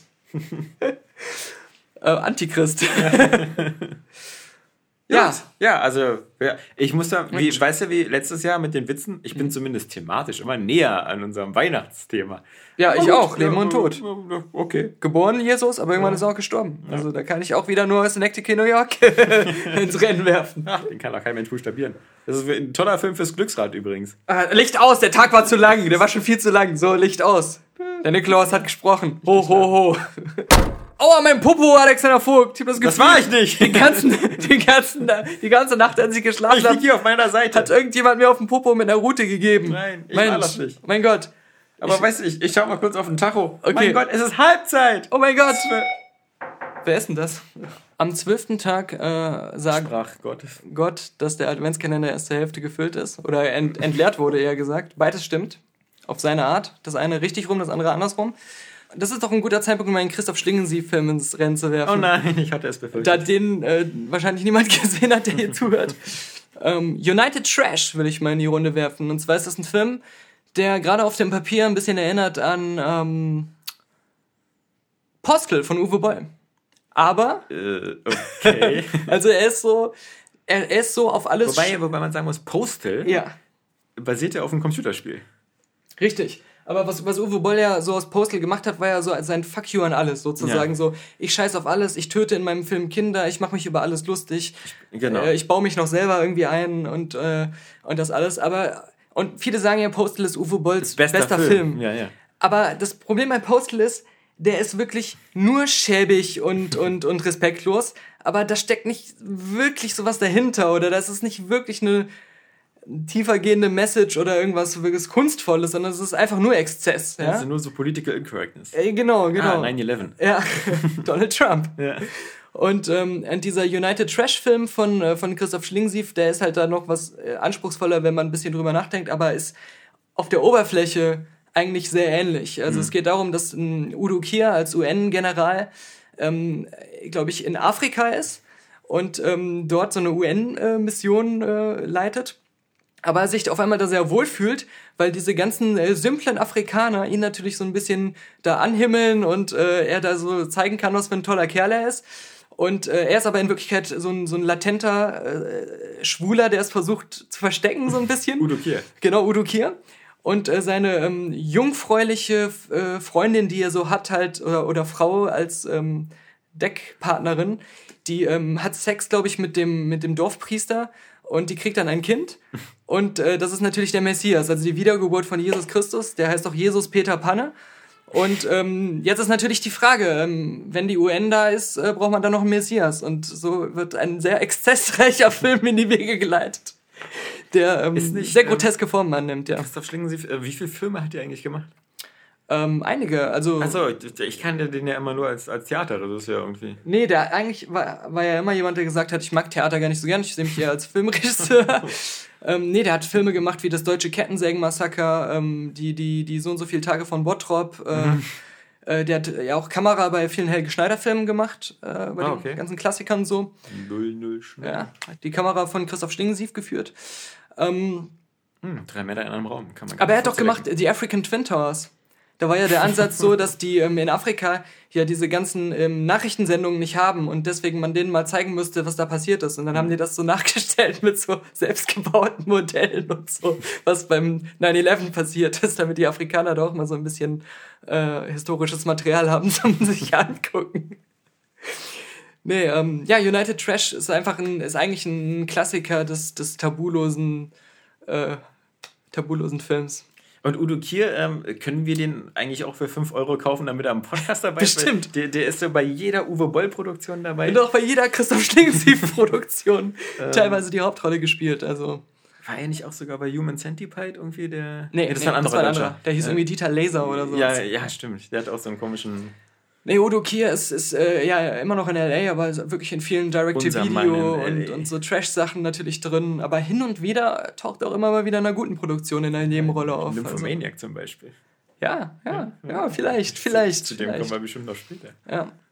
Wir sehen, hinter welchem Türchen sich das verbirgt. hast, du die auf, hast du den auf deiner Nö. Liste? Ich dachte, weil okay. der liegt, dass du, du hättest dir den schon hingelegt. Ja, ja. ja. Nein, ähm, Ich mag keine Pornos. United die Trash. drei Stunden lang sind. Ja, aber das ist ja einer, da bist du ja verblüfft, was äh, die moderne Prothesen und äh, Tricktechnik so drauf hat, weil da ist ja nichts echt in dem Film. Ja. Obwohl es so aussieht, als ob da eine echte Fotze gefoltert wird. Das bin ich ja schon gewohnt aus Game of Thrones. Wo Okay. ja auch die, äh, die Khaleesi? Du weißt ja, nee, die, nee, die Khal- die Khaleesi soll ja, glaube ich, echt Ach so, sein. nee, aber die Cersei. Cersei hat sich Body-dubeln und dann den Kopf draufsetzen lassen. Da genau. fragt man sich immer so, warum lässt man sich Body-dubeln? Weil man in Wirklichkeit einfach viel heißer aussieht? Eher unwahrscheinlich. Oder weil man in Wirklichkeit vielleicht schon gar nicht mehr so geil aussieht? Ähm, oder es ist einfach so, dass man nicht gerne sich nackt zeigen will, der ganzen Öffentlichkeit gegenüber und der Familie gegenüber. Äh, So was gibt's, meinst du? ja, weiß ich nicht. Keine Also- Ahnung. Lauf du doch mal nackt rum und lass dich dabei filmen. Wenn du dabei mal Schande rufst? Ja, okay, dann, dann lass uns das mal morgen machen. Also ich, hab schon, ich wa- warte ja nur auf so Leute, für me- me- meine Filme ein bisschen einen weiteren Kreis bekannt zu machen. Schande. Ja. Und nur wieder, weil ich diese PET-Flaschen benutzt habe. statt mein Mineralwasser mit Sodamax abzufüllen. Ja, United Trash, wie gesagt. Kann ich sehr empfehlen. Die nächste Zahl ist äh, Türchen 13. Ah, die Unglück- bringt der uns das Glück. Unglückstag, genau. Hoffentlich bringt uns das Glück. Wir werden sehen. Pechtag. Pechtag. Was hast du uns für einen Pechfilm am Pechtag zu verkünden? Heute ist der 13. Ja. Und äh, das 13. Türchen äh, fällt wieder in mein Gebiet und damit heißt es wieder bekannter Mainstream-Scheiß, den sowieso jeder kennt. Ja. Aber ich will. Ich will Stimmt. Jetzt, ich will mal nochmal vor, vorher sagen, warum. Also bei mir ist es ja immer so, du, du scheinst ja Du musst immer dich so, nicht rechtfertigen. Doch, doch, doch. ähm, bei, den, bei deinen Filmen sind es ja immer so, das sind ja meistens wirklich künstlerisch anspruchsvolle Filme oder, oder äh, also bis auf Frankenhooker vielleicht. ähm, bei mir sind es ja immer Filme, die äh, meistens irgendwie immer so eine besondere ähm, auch, äh, auch Stellungen haben oder die mich besonders bewegt haben oder so. Und das kann aber manchmal auch irgendwie ganz, ganz blöder äh, Mainstream-Scheiß sein. Und der, der Film, den ich jetzt vorschlage. warte, ich muss mich auch rechtfertigen. Ja. Ich, ich muss ja hier versuchen, diese Plattform zu nutzen, Ja. um die Filme, die ich immer alleine gucken muss, endlich auch mal mit anderen Leuten gucken oder mit denen drüber reden zu können. Zumindest da. Während du musst einfach nur das Internet öffnen, Transformers bei Google eingeben und hast auf einmal eine Milliarde Freunde. Nee, ganz so schlimm ist es nicht. Ähm, es, es gibt ja immer so Zeiten, wo ein so ein Thema aktuell ist und dann erscheinen plötzlich immer so zwei Filme dazu. Äh, so von zwei Studios. Ameisen zum Beispiel. Äh, Ameisen. Plötzlich äh, kommt A Bugs Life und, und ähm, Ants.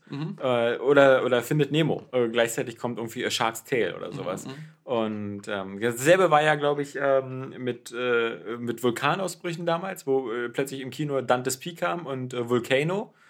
Wobei ja auch völlig klar ist, dass Dante's Peak der bessere Film ist. Mhm, ja. Und das zweite große Beispiel, äh, was mich jetzt zu, zu meinem, einem meiner Lieblings-, ich muss mir ein paar Tränen verkneifen Filmen gehört, ist ähm, Deep Impact.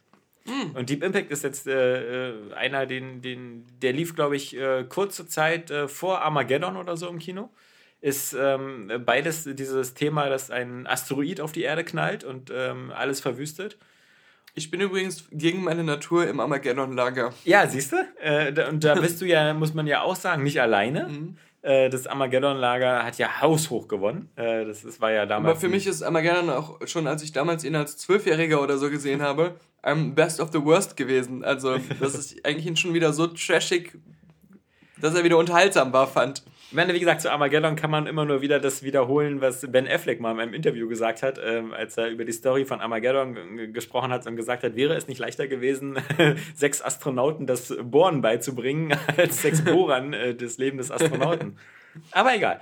Äh, ich finde halt Deep Impact ähm, ist immer ein Film, den ich mir immer wieder gerne alle zwei, drei Jahre angucke und wo ich jedes Mal in den letzten 10, 20 Minuten anfange, irgendwie ganz feuchte Augen zu bekommen und ganz wie Pippi. Was, glaube ich, auch ein bisschen daran liegt, dass das ähm, ein Film ist, der äh, auch von einer Frau ist. Also die Regisseurin ist ja Mimi Leder, die äh, damals recht erfolgreich war und dann auch vorher den, finde ich übrigens auch sehr guten Project Peacemaker gemacht hat. Ähm, mit, mit George Clooney und Nicole Kidman. was auch ein ziemlich cooler Actionfilm war, der vor allem eine ganz geile Autoverfolgungsjagd hat, die so ein bisschen aussieht wie so ein Werbevideo für einen Mercedes. Aber ähm, Deep Impact fand ich war halt immer ein Film, der so dieses Katastrophenthema auf eine einen Weise ähm, sehr emotional gemacht hat, aber der eben auch, und das haben dann vielleicht manche äh, Roland Emmerich-Filme auch versucht, da wird halt nicht gesagt, da kommt ein Asteroid auf die Erde und äh, wir finden jetzt noch irgendeinen Weg, wie wir das Ganze beheben, sondern eigentlich passiert auch das Worst Case. Ja. Also sie, sie versuchen, äh, das Ding in zwei Teile zu, zu, zu brechen und, und äh, diese ganze Mission mit dem Raumschiff geleitet davon Robert Duval, die ist auch halbwegs erfolgreich, dass du das ganz große, äh, die ganz große Apokalypse bleibt halt aus, aber trotzdem wird halt irgendwie ein größter Teil von der Welt irgendwie überspült. Deswegen ähm, hatten ja auch viele Angst, Obama zu wählen, weil sie dachten, na, damals in diesem Deep Impact Film, der schwarze der Präsident, schwarze Präsident ja. der hat es nur so halb gut hinbekommen. Ja. Ähm, genau, Morgan Freeman. ähm, aber ich fand halt, ähm, äh, Deep Impact hat es halt schon immer geschafft, so diese menschliche Note viel, viel ähm, besser äh, rauszuarbeiten und eben auch den Umgang ähm, äh, andere Fragen zu beantworten, halt wie diese, diese okay, wen, wen retten wir denn jetzt? Äh, äh wen, wen, ah. wie, wie machen wir dieses System, wenn wir jetzt wirklich vor der Wahl stehen, wir können nur eine Summe X Leute retten, wie machen wir das Ganze? Was hat das für Auswirkungen auf, auf die Gesellschaft? Oder auch eben dieses ganze, das hat Roland Emmerich ja dann nochmal versucht, äh, mit, mit 2012 ja, genau. stupide zu machen. Auf, auf, die blöde Art zu machen. Aber auch sowas wie, macht es in dieser Situation nicht teilweise wirklich Sinn, wenn die Regierung sowas geheim hält? Mhm. Das ist ja dann auch die große Sache, dass Morgan Freeman und so, die, die, die halten ja diese Sache geheim bis, bis kurz vor Schluss, weil sie halt Massenpaniken und sowas eben verhindern wollen. Und das fand ich waren alles ganz interessante Sachen und die ganze Geschichte halt äh, mit, der, mit der Hauptdarstellerin, die dann auch noch den Konflikt mit ihrem Vater da ähm, aufklären muss und die am Ende halt eben auch das als kleiner Spoiler vielleicht, ähm, die die Sache auch nicht überlebt. Wenn man mal bei die, die meisten Identifikationsfiguren, ob das Robert Duval und seine, seine Space Shuttle Crew ist oder ob das ähm, halt die Tia Leoni, äh, die Ex-Freude auch von Jim Carrey ist, ähm, die schaffen es alle nicht. Aber trotzdem mhm und, und gerade, also es gibt ja immer so diese, diese, diese tränenreichen Momente. Das ist halt bei Armageddon ist es so peinlich. Wenn Ben Affleck, also wenn Ben Affleck mit, mit hier ähm, der Liv Tyler und so diese Videoschalter hat und sowas, ähm, dann ist das halt äh, alles ein bisschen billig, weil es dann auch ein Happy End wird. Und das einzige, Bruce Willis ist halt der Typ, der sich ja. dann so opfert. Und du hast, wenn du einen Film siehst, der die ganze Zeit irgendwie auf, auf jede Art von nachvollziehbaren Gesetzen scheißt ja. und nur so Fun-Ride-Momente einbaut, da ähm, rechnest du auch, du hast ja die Spannung nicht mehr, dass du davon ausgehst, dass es am Ende dann nicht klappen würde. Und ja, dann ja. müssen sie schon so was Dramatisches mit dem Strohhalm ziehen ja. und Bruce Willis am Ende machen, damit da überhaupt noch eine Form von Drama stattfindet. Aber selbst, aber, aber selbst das ist halt so, so klassisches Katastrophenfilm-Klischee. Äh, äh, äh, mhm. Also das heißt ja auch bei Filmen wie Poseidon oder sonst was, dass immer so dieser eine ältere, meistens die Vaterfigur oder so, sich dann halt noch opfert, damit so die Jugend oder so noch weiterleben kann. Ich habe so eine, so eine sentimentale Art, dass ich mich immer erwische, das ist so äh, extrem manipulativ, was die Mimi Leder da am Ende macht, aber da werden so oft dann wieder kleine Babys irgendwie noch in letzter Sekunde in den Hubschrauber gereicht und, äh, und der eine, der Astronaut, der schon das Augenlicht verloren hat, äh, hört dann noch die, die Stimme von seinem neugeborenen Kind und so. Das ist alles extrem äh, billig gemacht. Dann haben sie das Kind James T. Kirk genannt. ja, äh, was mich auch jedes Mal zu Tränen rührt, wenn ich ja, also der, der anfängt von Star Trek, aber das ist halt... Ähm, Dein findet Dory. Ja, findet Dory, aber ich habe habe jedes Mal bei der letzten halben Stunde, und ich meine, der Frodo überlebt ja. Mhm. Ja, also Frodo hat ja hat mir auch gezeigt, dass es in so einer Situation immer am besten ist, so ein Cross-Motorrad im Schuppen zu haben, weil du dann nicht mit den anderen Autos im Stau stehst. Auch ähm, wieder eine Star Trek-Referenz? Oh Gott. So ein Motorrad Nein, nicht Beyond. Hör auf mit Beyond. ähm, also deswegen finde ich äh, Deep Impact, auch wenn ich mir so die Scores bei IMDb ansehe, finde ich, find, meiner Meinung nach ist der underrated. Und es ist einer von den sehr, sehr gelungenen Katastrophenfilmen, mhm. die dutzendmal besser sind als die ganzen Roland Emmerich-Sachen, also äh, 2012, The Day After Tomorrow und wie sie alle heißen. Und der halt, finde ich, auch durch diese weibliche Perspektive eine, eine etwas interessantere Sicht drauf hat, auf was eben wirklich passiert, wenn die Kacke wirklich am Dampfen ist. Und viele Menschen verhalten sich, glaube ich, in dem Film besser als sich die Menschen in Wirklichkeit verhalten würden. Also mhm. ähm, äh, aufrichtiger. Ja, ich glaube, du hast recht und jetzt habe ich wieder Lust, den nochmal zu gucken. und mein äh, Weltbild des äh, zwölfjährigen Daniels auf diese beiden Filme, Armageddon und ähm, Deep Impact, Der, der große Unterschied, was dem, Möchte was, ich noch mal- was dem Zwölfjährigen vielleicht auch äh, nicht gefallen wird, ist, Armageddon ist die ganze Zeit so ein lustiger Buddy-Film. Ja, und dann dachte ich so, und jetzt gucke ich mir noch so einen an. Genau, und, das und dann habe ich das nicht bekommen. Der ist, der ist auch nie lustig, Deep Impact, ja. Es gibt vielleicht ein oder zwei trockene Sprüche von, von Morgan Freeman, aber der, der ist halt nie lustig. Ähm, und da ist halt eben auch in dem Sinne auch keine große Action, obwohl, wenn es dann am Ende knallt, finde ich, ist das auch von den Special Effects ganz überzeugend dargestellt. Aber für mich ist halt so ein, so ein bisschen auch in der Richtung wie Titanic halt auch so ein, weißt du, so ein, so ein Film, wo man so gerne mal so feuchte Augen bekommt, weil das am Ende alles so, ach, die Tia Leoni, wenn die am Ende mit ihrem Vater da mit Maximilian Schell an, an dem Strand, dann, wo sie immer im Urlaub gebracht hat, äh, steht und dann kommt diese Riesenwelle und sie halten sich so im Arm und Der so. große Maximilian Der Schell, große muss man als Deutscher sagen. Der große Maximilian Schell. Da Ähm, ist das schon, schon ein guter Film. Und deswegen, also wer, wer Ja, dann, den noch nicht äh, gesehen hat, würde ich auf alle Fälle nochmal nachholen, weil nur wenn man nach Ratings geht und so, und der hat halt so Metascore hier, ist katastrophal, ja, das ist, ähm, äh, die, wo liegt der hier bei 40 Metascore und 6.1 bei IMDb, ähm, würde man einen großen Umweg machen. Aber als, als, als Katastrophenfilm ist Deep Impact für mich immer noch mit einer der besten, der eben diese ganze menschliche Note wie kein anderer Film schafft. Der Und- 13. Tag brachte uns einen Meteoritenabsturz. Ja, genau. Dankeschön, Alexander Vogt. Bitte. Bitte. Danke. Tschüss. Und wir öffnen die Tür zum 14. Dezember. Ja, Weg von Meteoriten, weg vom Mainstream. Daniel, was für eine absurde Trashperle hast du wieder ausgesucht? ach, wenn du mich so fragst, dann bleiben wir dann tatsächlich beim absurden Trash. Und zwar ähm, habe ich hier einen Film, den wahrscheinlich, wenn überhaupt, jemand nur kennt, weil ich da irgendwann mal in einem Podcast von erzählt habe. Das ist der Film Hollowgate, das Tor des Todes. Warum besitze ich diese DVD? Ja, das ist eine gute Frage. Komm Weil- zur Party und fahr zur Hölle. Den hat meine Mutter irgendwann mal, als wir in äh, Ostseeurlaub in der Schulzeit noch mit einem gemeinsamen Schulfreund gemacht haben, so, ein- so ein Haus gemietet hatten. Da hat ähm, meine Mutter das irgendwie aus so einem Grabbel zwei, also fünf, fünf Cent, ja, D-Mark Cent damals noch, äh, fünf Cent Grabbelkiste quasi kostenlos mitgenommen. Einfach nur so, hier, das, das sieht lustig aus. Also, ich, ich, ich lese mir ja gerade die Rückseite dieses, äh, dieses Films durch und ich muss sagen, ich sehe sofort äh, einen Vorteil und einen Nachteil. Ähm, der Vorteil der Rückseite ist, hier steht Laufzeit 76 Minuten. Exakt. Das, ist, das finde ich schon mal sehr sympathisch. Also, ich wünsche mir mal eine Zeit zurück, wo Filme auch mal so unter 90 Minuten waren. Der Nachteil sehe ich hier gleich leider: Bildformat 4 zu 3. Ja, klar. Und dieses, Was ist denn erwartet? also, hey, das ist ein Qualitätsfilm von Ray Dizazzo. ja, Ja, written and directed by Ray Dizazzo. ey, es, es gab aus der Zeit Pornos, die waren schon im 16 zu 9 Format. Guck mal, hier diese Bilder. Ja. Atmosphärisches Bild von einem Mann mit einem Me- Küchenmesser. Ja. Frau, die schreit äh, vorm Kaminfeuer. Hunde, die einen aufessen. Ja.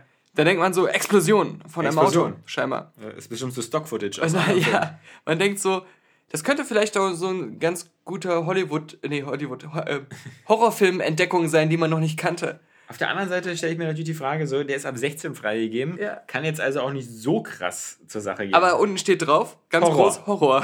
Ja, ja. so. Kommt zur Party und fahrt zur Hölle. Ja, und, und dann haben wir diesen Film gesehen und hatten so einen Dauerlachflash, dass wir diesen Film noch über die Jahre hinweg ständig geguckt haben. Bei 76 Minuten Ja. ist es ja auch. Das äh, hat fast noch in so eine Freistunde in der ja, Schule gepasst. ich wollte Ähm, sagen. Ist so- jetzt kein Herr der Ringe Extended Edition. Es ist wirklich der klassische Fall von, da dachte sich irgendjemand, hey, sowas wie, wie Halloween oder solche Horrorfilme halt, kann ich doch auch machen. äh, hat mit seinem Zero-Budget ähm, absolute Laienschauspieler und vielleicht noch so einen, der war mal irgendwann Charakterdarsteller, Ja. so zusammengetrommelt. Und ähm, ich weiß nicht, ob der Film nicht vielleicht durch die deutsche Übersetzung noch lustiger wurde, aber da sind dann so Momente wie zwei Polizisten, die fahren dann so die Straße lang und dann kriegen sie so einen Funkspruch, ja, da sind irgendwie ähm, merkwürdige Geschehnisse, werden berichtet von dem Haus und da wohnt ja dieser Verrückte mit seiner Mutter. Und das, es handelt halt von so einem, der hat mal ähm, als junger Mann äh, Leute umgebracht, dann wurde er in die Psychiatrie gesteckt und irgendwann hat, hat man dann wegen guter Führung erlaubt, dass er bei seiner Oma wohnen darf. Er muss aber jeden Tag Medikamente nehmen und darf das Haus nicht verlassen. Und dann fahren diese Polizisten da so lang und kriegen diesen Funkspruch, ja, dass irgendwas passiert in diesem Haus. Ähm, und dann gucken die sich so an und sagen so, ja, da wohnt doch dieser Verrückte, ne? ja, ja, Nee, also ich habe da jetzt keine Lust drauf. Ich will auch, ich, lass uns was essen. Mhm. Wir fahren was essen. Und dann fängt einer so an, habe ich dir eigentlich schon den lustigen Witz erzählt von dem Indianer, der nicht mehr aufhören konnte zu pupsen? so. Das ist quasi, das sind die Dialoge den ganzen Film über, ja. Naja. Und du hast das Gefühl, wie bei Terence Hill und, und Bud Spencer, dass da irgendwelche Leute sich einen Spaß gemacht haben, gesagt haben, ja, irgendwie ist es eh scheiße hier, lass uns da mal eine Komödie draus machen. Äh, es gibt so viele Szenen, die wirken. Das hätte The Neon Demon gut getan. Ja, das, das stimmt. Bud Spencer, Terence Hill. Es gibt so viele Szenen, die wirken so, als wenn jemand eine Parodie drehen wollte, aber du merkst, dass es doch ernst gemeint war. So zum Beispiel der Klassiker, dieser Typ, dieser Mark, das ist der Böse. Es gibt sogar irgendwie so eine Stelle, wo er so sagt, ich bin es, Mark. Mhm. Und ähm, der ähm, bestellt für eine Halloween-Party Kostüme beim Kostümladen. Sein Plan ist aber, dass er so Leute in das Haus lockt, die er töten kann. Das ist so ein riesiges Anwesen mit so einem riesigen Garten, Wald noch drumherum. Und dann ist aber der ähm, Kostümverleiher, der, der will schon früher Schluss machen oder irgendwas und der fragt dann einfach so Leute, die da hinkommen, weil die sich auch Kostüme ausleihen wollen, die sich die aber nicht leisten können, ob sie diese Fahrt nicht übernehmen können. Dann kriegen sie ihre Kostüme kostenlos. Mhm. Und dann fahren die halt dahin und in, durch dieses Tor durch, dann kommen, gehen die noch zu dem Typ nach Hause, um ihm die Kostüme zu geben, durch diese weite Einfahrt. Und dann sind sie halt direkt eingeschlossen und dann wird er ihnen noch so das Haus zeigen, das ist so ganz creepy. Und dann geht es halt natürlich damit los, dass er sie anfängt umzubringen und dann versuchen sie zu flüchten. Und es ist halt die Marke Film, wo Leute sich im Wald verstecken. Komischerweise scheint im Wald aber so ein riesiger Filmscheinwerfer zu sein, der die ganze Szenerie so mit so einem hellen Licht erleuchtet. Es gibt eine Szene, da ähm, sollen ähm, angeblich aggressive, abgerichtete Hunde von diesem Mark jemanden töten. Das sind aber so freundliche Golden Retriever, die die ganze Zeit mit dem Schwanz mädeln und du siehst so ganz genau, dass sie dem Schauspieler dann nur die Butter vom Gesicht lecken. ja, diese Explosion. Das glaubst du? ja, du hast genau. noch nie gesehen, was Hunde mit einem Menschen machen. Und dann halt so eine Szene, wo Mark mit so einem riesigen, überdimensionalen Bauernhof-Rasenmäher, Mähdrescher, jemanden tötet, aber es ist echt diese Szene, die sich über aus dem Forst zehn Minuten lang hinzieht und der tuckert da in der langsamsten Geschwindigkeit hin. Ich glaube nicht, dass das 10 Minuten sind. Nicht bei einer 76 Minuten langen Spielzeit. Also das, das Acting des Films hat das Niveau von ähm, diesem Troll, dem berühmten Troll 2. Ja, ja. Oh mein Gott! Und ähm, die, die ähm, Jumpscare-Momente sind jedes Mal so, dass du sofort einen Lachflash bekommst, weil das, weil das so äh, wie, wie ein, ähm, ja, immer wie so, wie so ein dieses Ding, was aus der, aus der Kiste springt, äh, ja. Springteufel-Effekt ist, aber es ist was total lächerliches jedes Mal. Ähm, dieser, dieser Film ist für mich eine der Top-Komödien, die ich in meinem Leben je gesehen habe und gleichzeitig ein Film, den niemand kennt. Ja. Und jetzt ist die Frage, wie ist die Verfügbarkeit? Ja, weil wie kann man ihn, vielleicht müssen die Leute sich den extra von mir ausleihen, ja. ja? Hollowgate, das Tor des Todes. Oder an die Ostsee fahren und diese Grabbelkiste suchen. Ja, hier übrigens die Szene mit den goldenen Retrievern. Ja, habe ich gesehen, ja, mit dem, mit dem wedelnden Schwanz da oben. Das ist übrigens auch ein Film, den ich gerne mal bei dir im Kino ähm, mit dir zusammen mal gucken Ich weiß nicht, weil ähm, 4 zu 3 schafft ein Beamer nicht. Eine Leinwand ist 21 zu 9. Das ja. heißt, ähm, dann nutzen wir ja nur so einen ganz kleinen Teil der Leinwand. ja. Das, das ist ja fast ein bisschen Verschwendung. Ah, ah. Ich würde den Film mir dann gerne später auf deiner HDR-Glotze angucken. Weil ich glaube. Ähm, OLED. Ja, OLED. Ich, ich glaube, so einen Film möchte ich nicht mit schlechten Schwarzwerten du, sehen. Du, wir können ihn auch auf meinem 17 Zoll Flanner Scientific äh, oder 13 Zoll Flanner Scientific angucken. Das ist auch leider nicht 4 zu 3. Ja. Alleine schon, wenn du diesen Film im Hintergrund hast, würde ich mir überlegen, ob du nicht als neuen Fernseher auch einen 4 zu 3 Fernseher dir kaufst. Ja, stimmt. Ähm, ist vielleicht ein bisschen schwierig zu kriegen, aber. Ah. Du ärgerst dich sonst über die schwarzen Balken links. Äh, nee, also oben. Nee, also doch links und rechts. Stil echt nur auf Röhre. Ja. Musste noch draufstehen. Ja. Mhm. ja, Mensch. Tür zu. Tür zu. Wir haben alle gelacht. Tür wieder auf! Es ist der 15. Dezember. Ja. Und das heißt ähm, Happy Birthday to me. ähm, ja. Ich habe gar kein Geschenk. Oh nein. Pass auf, hier, Hotto oh das Tor des Todes nett, für dich. Schade. Habe ich keine Kosten Hab ich gescheut, irgendwie schwer zu bekommen. Ja, aus dem Ausland importiert, die deutsche ja, Version. Ah, doof, ja. Ja, guck mal mit Hunden, naja. kannst mit deinen Kindern gucken. Ich habe gar keinen DVD-Spieler, fällt mir gerade ein. Ach, das ist ja, ähm, dann behalte ich ihn doch. Aber geht die, leider nicht. Der Gedanke zählt. Ich habe dir versucht, was zu schenken. Das geht durch als Geschenk. Ja. Herzlichen Glückwunsch. Ja. Schön mit dir wieder mal ein Jahr verbracht zu haben. Mein, mein, mein, mein Film für, für heute, für, diesen, für, meinen, für meinen Ehrentag, ähm, mhm. der ist nur wirklich, gerade für uns Deutsche, ja, überhaupt kein Geheimtipp. Aber es gibt immer vielleicht wieder noch ein, zwei, die den nicht kennen. Und selbst wenn alle, die jetzt zuhören, den Film schon kennen, Okay. möchte ich nur kurz erzählen, Okay. warum er mir so wichtig ist. Dann lass mich raten. Gut süß. nah dran. Okay. Quacks der Bruchpilot. Nein, auch nicht. Ähm, Ja. Es ist Goodbye Lenin. Ach so. Und Goodbye Lenin ist. Mit der erfolgreichsten deutschen Filme Genau, da, da könnte ich genauso gut sagen, hier irgendwie äh, äh, Der bewegte Mann oder, oder Otto, Ja. der Film. Ähm, Fuck you, oder- Goethe. Fuck you Goethe, nee, Ja. Kommt dann Er ist morgen. aber auch so erfolgreich. Ja, klar, natürlich. Ähm, oder Kein ähm. Lola Rent. ja, stimmt. So, dann haben wir. Und das Boot. Da wäre unser, bei Lola Rent, das Boot wäre das internationale Publikum ja auch äh, so, dass sie sagen würden, kennt doch jeder. Ja, selbst bei das Ja. Boot, genau. Könnte ich einen amerikanischen Richtig. Podcast machen und so. Das Boot? Ja. Schon gesehen. Scheißen. Scheißen. Als nächstes. Alle deutschen Wörter, die sie kennen. Nee, ähm, Goodbye Lenin eigentlich ähm, hat bei mir nur einen besonderen äh, Hang. Weil man muss, man muss sagen, ich bin selber ähm, in West-Berlin aufgewachsen. Ich bin ja in West-Berlin geboren Das ist eine harte Zeit gewesen damals. Und äh, war eine absolut geile Ihr Zeit. viel zu viele Bananen. ja. äh, Westberliner hatten sowieso nur ihre Vorteile. Ihr habt Ähm, immer neidisch bis auf, die Trabis geguckt, die auf der anderen Mauerseite dann angefahren sind. Nee, wir, das Einzige, was halt nervig war, war halt die Tatsache, wenn du als Berliner in Urlaub gefahren bist, weil du dann durch die Transitstrecke musstest und durch Mhm. den Osten durch und das war immer mit sehr viel Anstehen an den Grenzen und sowas verbunden. Aber ähm, wichtig war, man hat vom, vom Leben im Osten relativ wenig mitbekommen, äh, auch in, in West-Berlin nicht. Man hat da vielleicht einmal im Jahr irgendwie über die Mauer geschaut und äh, am Brandenburger Tor gab es ja so eine, so eine ähm, Plattform, wo man raufgehen konnte und dann mal einmal rüber in den Osten gucken konnte, Mhm. aber da war ja nicht viel zu sehen. Ab und zu sind Leute verloren gegangen, weil sich die Freunde einen Scherz erlaubt haben, den dann rüber zu schubsen Ja, beim genau. Gucken. Versuch's wieder zurückzukommen. Und ähm, was, was, was bei Goodbye Lenin aber das so besonders gemacht hat, ist, dass der, ähm, ich habe äh, 2002 habe ich äh, Sabrina kennengelernt. Ich hab's gewusst. ich hab's Und, geahnt. Und ja, das, das ist, das, das, manchmal ist das halt witzig, wenn so. Und Sabina ist ja eine typische Ostfrau. Sabrina ist eine typische Ostfrau, ganz genau.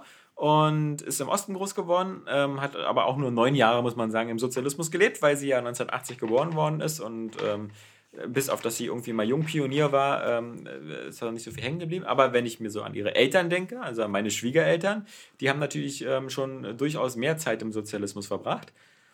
Und Aber der ist teilweise wieder in.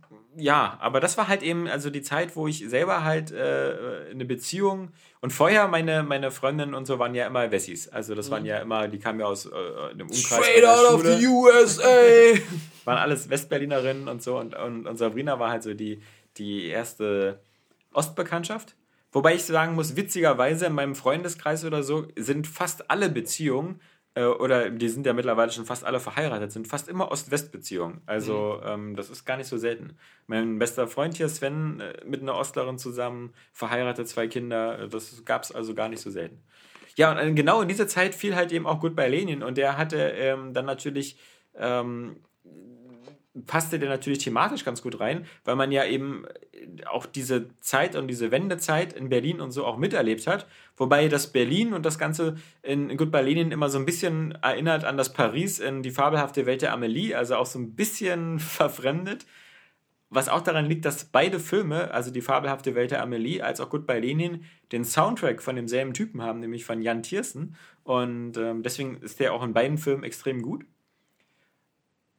Aber gut, bei Lenin hat es halt wirklich geschafft, ähm, mit, der, mit, der, mit dieser Figur der, der, der Katrin Sass, also der, der älteren, äh, der Mutter von, von Daniel Brühl, die halt äh, quasi ähm, die ganze Wiedervereinigung verschläft und äh, aber verschläft? naja, also die liegt ja im Koma so halt. genau. Äh, Ist das nicht so, dass diese faule Frau den ganzen, die ganzen Wochen nur geschlafen? und, und halt aber früher so starke Anhängerin des Sozialismus war, dass man ihr diesen Schock, dass eben jetzt dann doch äh, die Einheit da ist, nicht äh, zumuten will. Und so fangen sie da an, sozusagen den Sozialismus an nachzubauen, was, was humoristisch schon ganz gut ist. Aber das ist alles gar nicht so sehr das, was, was, was mich so sehr ähm, mit diesem Film verbindet, sondern halt einmal halt diese biografische Nähe, dass ich halt sowohl halt durch, durch meine Frau und durch die, ihre Eltern und so überhaupt erst so viele Erzählungen aus, aus der DDR mitbekommen habe und durch diesen Film halt aber auch viele Sachen ganz gut nachvollziehen konnte.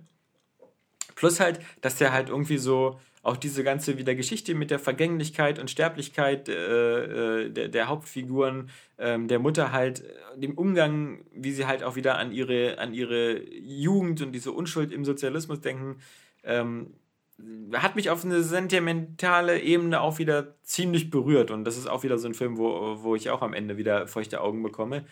Ja, dieses Ganze, wenn, wenn, wenn, wenn er an, an seine Kindheit zurückdenkt, wie er halt äh, Kosmonaut werden wollte und wie sie da Urlaub auf der Datsche gemacht haben und all sowas, ähm, finde ich, ist, ist dann wirklich auf eine ganz charmante Art dann auch wieder so eine deutsche Vergangenheitsbewältigung. Ähm, Aber auf so eine originelle Idee. Die Idee ist sowieso. Das ist ja bis heute kann man ja eigentlich so DDR-Verfilmungssachen nicht mehr sehen, diese nee. Thematik, weil. Ich mag auch diese ganzen Stasi-Sachen nicht. Also diese, ja. diese, ähm, wie hieß der Oscar? Äh, Den wiederum. Das Leben der anderen. Das war, das war einer der wenigen der guten. Ja. Das Leben, aber der, der Film hätte halt auch ohne Stasi funktioniert, wenn du halt alles anders genannt hättest. Ja. Das war halt an sich ein starker Film. Ja. ja unabhängig von der historischen. Äh, ne, es, es, gibt bestimmt noch Leute, die in Bitch of Spice noch ganz tolle Sachen finden, aber ich finde es. Aber, aber ähm, mir ist bei, bei das Leben der anderen ist mir kein keine Musik hängen geblieben oder sowas. Und natürlich das Ganze. Ja, ich weiß, was du meinst. Gut bei Lenin war als Film ist ja auch eine Komödie. unterhaltsamer. Gut bei Lenin ist eine Komödie, ja. eben. Also das ist natürlich unfair. Aber es hat halt auch ein geiles Pacing, Tempo, mhm. äh, die Musik dazu passt ganz gut. Ich ja, auch immer, immer diese ganze Ebene mit dem ähm, Filmemacher. Genau, mit dem Film. Die das Film ja dann so inszenieren. Aktuelle Kamera nach, nachdrehen. Genau, genau. Das ist halt das auch ganz halt, cool ich finde, das ist halt ein, das ist halt ein sympathischer Blick auf, auf, auf die DDR, die das Ganze vielleicht auch, auch so uns Westbel Westdeutschen so ein bisschen eröffnet. Äh, es gibt ja immer so diese Leute, die sagen, die, früher war nicht alles schlecht und so. Es gibt auch Leute, die das über Nationalsozialismus erzählen. Aber ähm, bestimmte Elemente, glaube ich, auch was, was, was so diese, was das Leben in der DDR angeht, ähm, glaube ich, bringt ja nochmal ganz gut rüber. Der blendet natürlich, muss man aber auch sagen, ähm, eben all dieses andere aus. Ja, aber also sowas finde, wie Stasi blendet das ist ja gerade die, die, die, Aussage ja. des ganzen Films, dass sie, um ähm, die, die, das für die äh, Mutter da aufrechtzuerhalten, ja. bedienen sie sich der gleichen Art von Propaganda und so eine Scheinwelt aufbauen ja. für die normalen Bürger, ähm, die vielleicht auch nicht alle mit den großen Nachteilen der DDR so stark in Berührung kommen und sich dann so quasi in so eine ähm, Fassadenwelt äh, haben rein äh, manipulieren lassen genau das machen sie ja selber auch ja. mit ihrer Aktion. Also das ist ja gerade die äh, Symbolik in dem Ganzen. Ja, ich glaube, sie zeigen aber auch die Menschlichkeit von, von die, die, die Mutter hat es ja auch geschafft, in diesem System halt quasi sich anzupassen und, und mitzu, mitzuarbeiten ohne halt ihre Menschlichkeit zu verlieren und halt immer noch, sie schreibt ja auch diese mhm. Eingaben und sowas und sie ist halt eine überzeugte äh, Sozialistin oder so, die das aber auch versucht, das, das Beste für ihre Kinder und sowas dabei rauszuholen. Und das, das, das, sowas in diesem System halt, sowas gab es halt auch und das, das, das sind dann aus der Nachwendeperspektive sind das dann keine irgendwelche äh, Kommunisten oder, oder verblendet oder so, sondern in diesem System gab es eben auch Menschen, die eben versucht haben, da menschlich ähm, mhm. durchzukommen. Und das, finde ich, zeigt der Film immer in der Figur von der Mutter so ganz gut. Und mhm. dass, dass die Kinder dann halt natürlich versuchen, da ähm, wirklich das alles nachzustellen. Und halt diese ganzen, diese Verkehrung der Umstände ist halt natürlich immer so Comedy-Potenzial, wenn am Ende gegenüber die Coca-Cola-Fahne mhm. enthüllt wird und sie, sie, dann plötzlich erzählen, ja, ähm, wir, die, wir, wir haben jetzt die Wiedervereinigung gemacht, der Westen wird jetzt im Osten angepasst und die ganzen Wessis kommen jetzt hier alle rüber. Ähm, ja, schon ganz lustig. Aber ja, wie, wie so oft, ähm, Inception hat ähm, vielleicht auch deswegen mir eben äh, äh, diesen, ist ja, ist ja mein, mein Lieblingsfilm, aber auch dieses Element mit den beiden Kindern und so fiel bei mir in der Zeit, wo ich selber Vater wurde. Und äh, Goodbye Lenin äh, fiel bei mir in der Zeit, wo ich selber sozusagen äh, mit, ne, mit einer Ossi-Tante eine Beziehung aufgebaut habe. Und wenn, wenn sozusagen dein reales Leben oder so sich manchmal teilweise in, in, in Filmen und so widerspiegelt, dann haben die einen anderen Impact. Bis äh, morgen, Alexander Vogt. Ja wir müssten mal wieder daran erinnern, dass ich hier eine Säge habe. War das eine Säge? Ich glaube schon, oder? Und du hast zwei Augen. So. Ja. Hm. Okay. Hm. Hm. Schauen wir mal. Ja. Hm. Der Weihnachtsmann hat mir nämlich eine Karte noch hingelegt, so. Hallo Daniel, verspätete Nikolausgrüße. Und dann hat er einfach nur drunter gemalt, Remember? Und dann so zwei Augen, die so rausgeschnitten sind, die so aussehen wie deine Augen. Ah, da kann man jetzt ja viel rein ja. interpretieren. Man hat auch Neon Demon drunter geschrieben. Ja, ja. ja weiß das heißt, nicht, was es für eine Anleitung ja. sein soll. Ja. Du sollst diese beiden Papieraugen essen. Ich weiß nicht. Ich, ich schlafe erstmal eine Nacht drüber. Bis morgen. Bis morgen. Schlaf gut. Wieder im Einsatz heute. Das klingt schon so gelangweilt. ja. ja. Komm, also wie viele Tage Spur. machen wir das jetzt schon? Das ist der 16. Der 16. schon. Ja. Oh mein Gott. Und, und äh, langsam. Aller, aller guten Dinge sind 16. Das wie letztes Jahr. Ähm, die Idee war gut und äh, so am Tag 16 fängt der, die, die Durchhängerphase an, wo naja, man so denkt. Nee, nee, nee. Also du, das, die Durchhängerphase hat letztes Jahr bei dir beim ersten Podcast angefangen. okay. Ähm, nein, der Einsatz, der Einsatz, der Film heißt der Einsatz, den kennst du doch, mit Colin Farrell und ähm, Dustin Hoffman, nein, mit Colin Farrell und Al Pacino. Das ist der Film, wo ähm, Colin Farrell ein, der C ein CIA-Rekrut ist. Der heißt nämlich auch, glaube ich, auch im Englischen irgendwie der Rekrut, also ja. übersetzt. Wieder perfekt übersetzt. perfekt übersetzt. Ja. Ähm, also Colin Farrell und eine ganze Gruppe von anderen Leuten, die sind da, glaube ich, irgendwie in so einem Spezialtraining, um zu so einer Sondereinheit der CIA zu kommen. Mhm. Und der Chefausbilder ist ähm, gespielt von äh, Dustin Hoffman, nein, von Al Pacino. Hua. Und ähm, das ist aber so eine Geschichte, wo die ständig damit rechnen müssen, dass die, ohne es zu merken, eine Prüfung gerade machen. Ja. Und da gibt es dann so eine Szene, äh, relativ am Anfang auch, da werden zwei von denen entführt und Sack über den Kopf und irgendwie, äh, dann heißt es so, hier, nee, Terroristen, ihr seid doch hier von der CIA. Und die wissen aber nicht und es, sie haben immer mehr das Gefühl, dass es doch keine Prüfung ist, sondern echt ist, weil die halt echt gefoltert werden, weil die mhm. halt echt die ganze Zeit den Sack über den Kopf haben, nichts zu essen bekommen, tagelang festgehalten werden. Und die Prüfung handelt halt davon zu gucken, ob sie brechen unter diesen ganzen und ähm, wann sie anfangen, äh, das anzuzweifeln, dass es eine Prüfung ist und äh, dann vielleicht doch alles verraten, was sie wissen. Und äh, das, das Krasse in der Szene ist auch, dass sie, glaube ich, dann nebenan immer hören, wie die anderen gefoltert werden und so Geschichten. ähm, aber war natürlich trotzdem am Ende nur ein Test. Dann macht El Pacino so die Tür vom Container auf und sagt Hallo! ähm, so, aber Hua. der Film spielt die ganze Zeit mit diesem, du weißt nie, was gerade echt ist und was nicht, ja? Mhm. Und ähm, er ist, nie, also je länger man drüber nachdenkt, umso dümmer und unrealistischer ist er, aber er ist halt spannend was dann am Schluss die, die, ähm Das erinnert mich an diesen Michael Douglas-Film, Das Spiel oder The Game. Ja, ja, stimmt. Äh, ja, ja, Wo auch alles so. Ja. Aber bei, bei der, der Rekrut, also eigentlich darf man da nicht so viel verraten, der ist halt extrem spannend bis zum Schluss hin, weil man nicht weiß, wer da die Wahrheit sagt. Und es kommt da halt wieder zu diesem Punkt, dass sich dieses Training mit irgendwelchen echten Einsätzen oder irgendwelchen Verdachtsmomenten auch gegen El Pacino oder andere Leute, dass die vielleicht Spione sein könnten, mhm. so vermengt und dann niemand mehr weiß, okay, ist das jetzt alles eine echte Operation? Müssen wir jetzt echt gegen den, gegen unseren eigenen äh, ähm, Ausbilder hier ermitteln oder nicht? Und, und er spielt hier aber dann als der Übungsleiter, der immer diese komischen Spiele inszeniert, hier auch mit denen irgendwie immer äh, herum. Hat er das vielleicht alles inszeniert und das bleibt wirklich bis zum Ende spannend und ähm, ist für mich auf keinen Fall zu verwechseln mit dem anderen Colin Farrell-Film, wo er ein Brücke sehen und sterben. Nee, wo er einen SWAT-Rekruten, ja, SWAT-Film ja, mit ihm, ja. Also auf keinen Fall die beiden verwechseln. Ähm, auch wenn Samuel Jackson damit spielt. Ja. War, also der, der, der Einsatz war für mich so ein Film, wo ich auch eher so ein bisschen blind wegen den Schauspielern ja. und das war gerade zu der Zeit, als Colin Farrell noch so richtig hot und fresh und new war. Und äh, wegen, wegen ihm und Pacino bin ich reingegangen und war mega überrascht, dass der so spannend war. Es war einfach wieder ein Paradebeispiel für einen Überraschungsthriller. Mhm. Den man auch nicht unbedingt nochmal gucken will, weil wenn man dann die Auflösung kennt und äh, das, das Finale erlebt hat, er hat auch, ist auch wieder mal ein Film, der ein richtig spannendes Finale, wo man gar nicht weiß, wie es jetzt ausgeht und äh, was da passiert. Ähm, ja, und dann, dann ist er vorbei. Und dann geht man nach Hause und sagt, war cool, war, war doch ganz nett, hat mich ganz gut unterhalten lassen. Will ich vielleicht nicht nochmal gucken, aber ist halt ein geiler Geheimtipp, weil ich glaube, dass viele den nicht kennen. Ja, stimmt. Ich, glaub, ich glaube aber, du hast ihn gesehen. Ich Haben wir nicht irgendwann nicht mal drüber geredet? Ja, keine Ahnung. Ich vergesse ja sowas immer alles. Kannst du ja nochmal gucken. Ja, ich habe gestern gut bei Lenin gesehen. Zum ersten Mal wahrscheinlich. Ja. Ist gut. Spielt im Osten. Und dann saß du da bei dir zu Hause in deinem Haus, in deinem Kino. Und dann hast du da so eine lustige Ostfrau kennengelernt, die da auch wohnt in deinem Haus. Die Welt ist klein. die hat zwei Kinder mitgebracht. Ja, Mensch. Ja. Die sehen gar nicht aus wie ich. Du hast gar nicht mitbekommen, dass du sie geheiratet hast. Muss wohl auch alles an dem Abend passiert sein. Keine Ahnung. Hast du nicht schon vor zehn Podcasts gesagt, dass bei dir die Demenz langsam einsetzt, Was, aber wie? dass das auch dein bevorzugter Weg wäre zu altern? Was für ein Podcast? Jemand, der sich eh an nichts erinnern kann, der kann doch auch keine Augen vermissen. Wie will er denn wissen, dass er je Augen hatte? Ja. ja? Hm. Hm. Mensch, jetzt wo ich gerade so aufwache hier an diesem 17. Dezember, ähm, denke ich mir doch so, mein Gott. Äh, wo sind meine Augen? Aber keine Angst, ich habe dir nur eine Socke über die Augen gelegt. Ach Noch so. sind sie da, ich wollte dich täuschen. Hättest du nicht wenigstens eine frische Socke nehmen können? Nein. Das ist ja widerlich. Ich habe nur diese Socke, die Saskia mir mal geschenkt hat. Oh diese getragene Socke von Saskia. Nicht die mit den Löchern drin.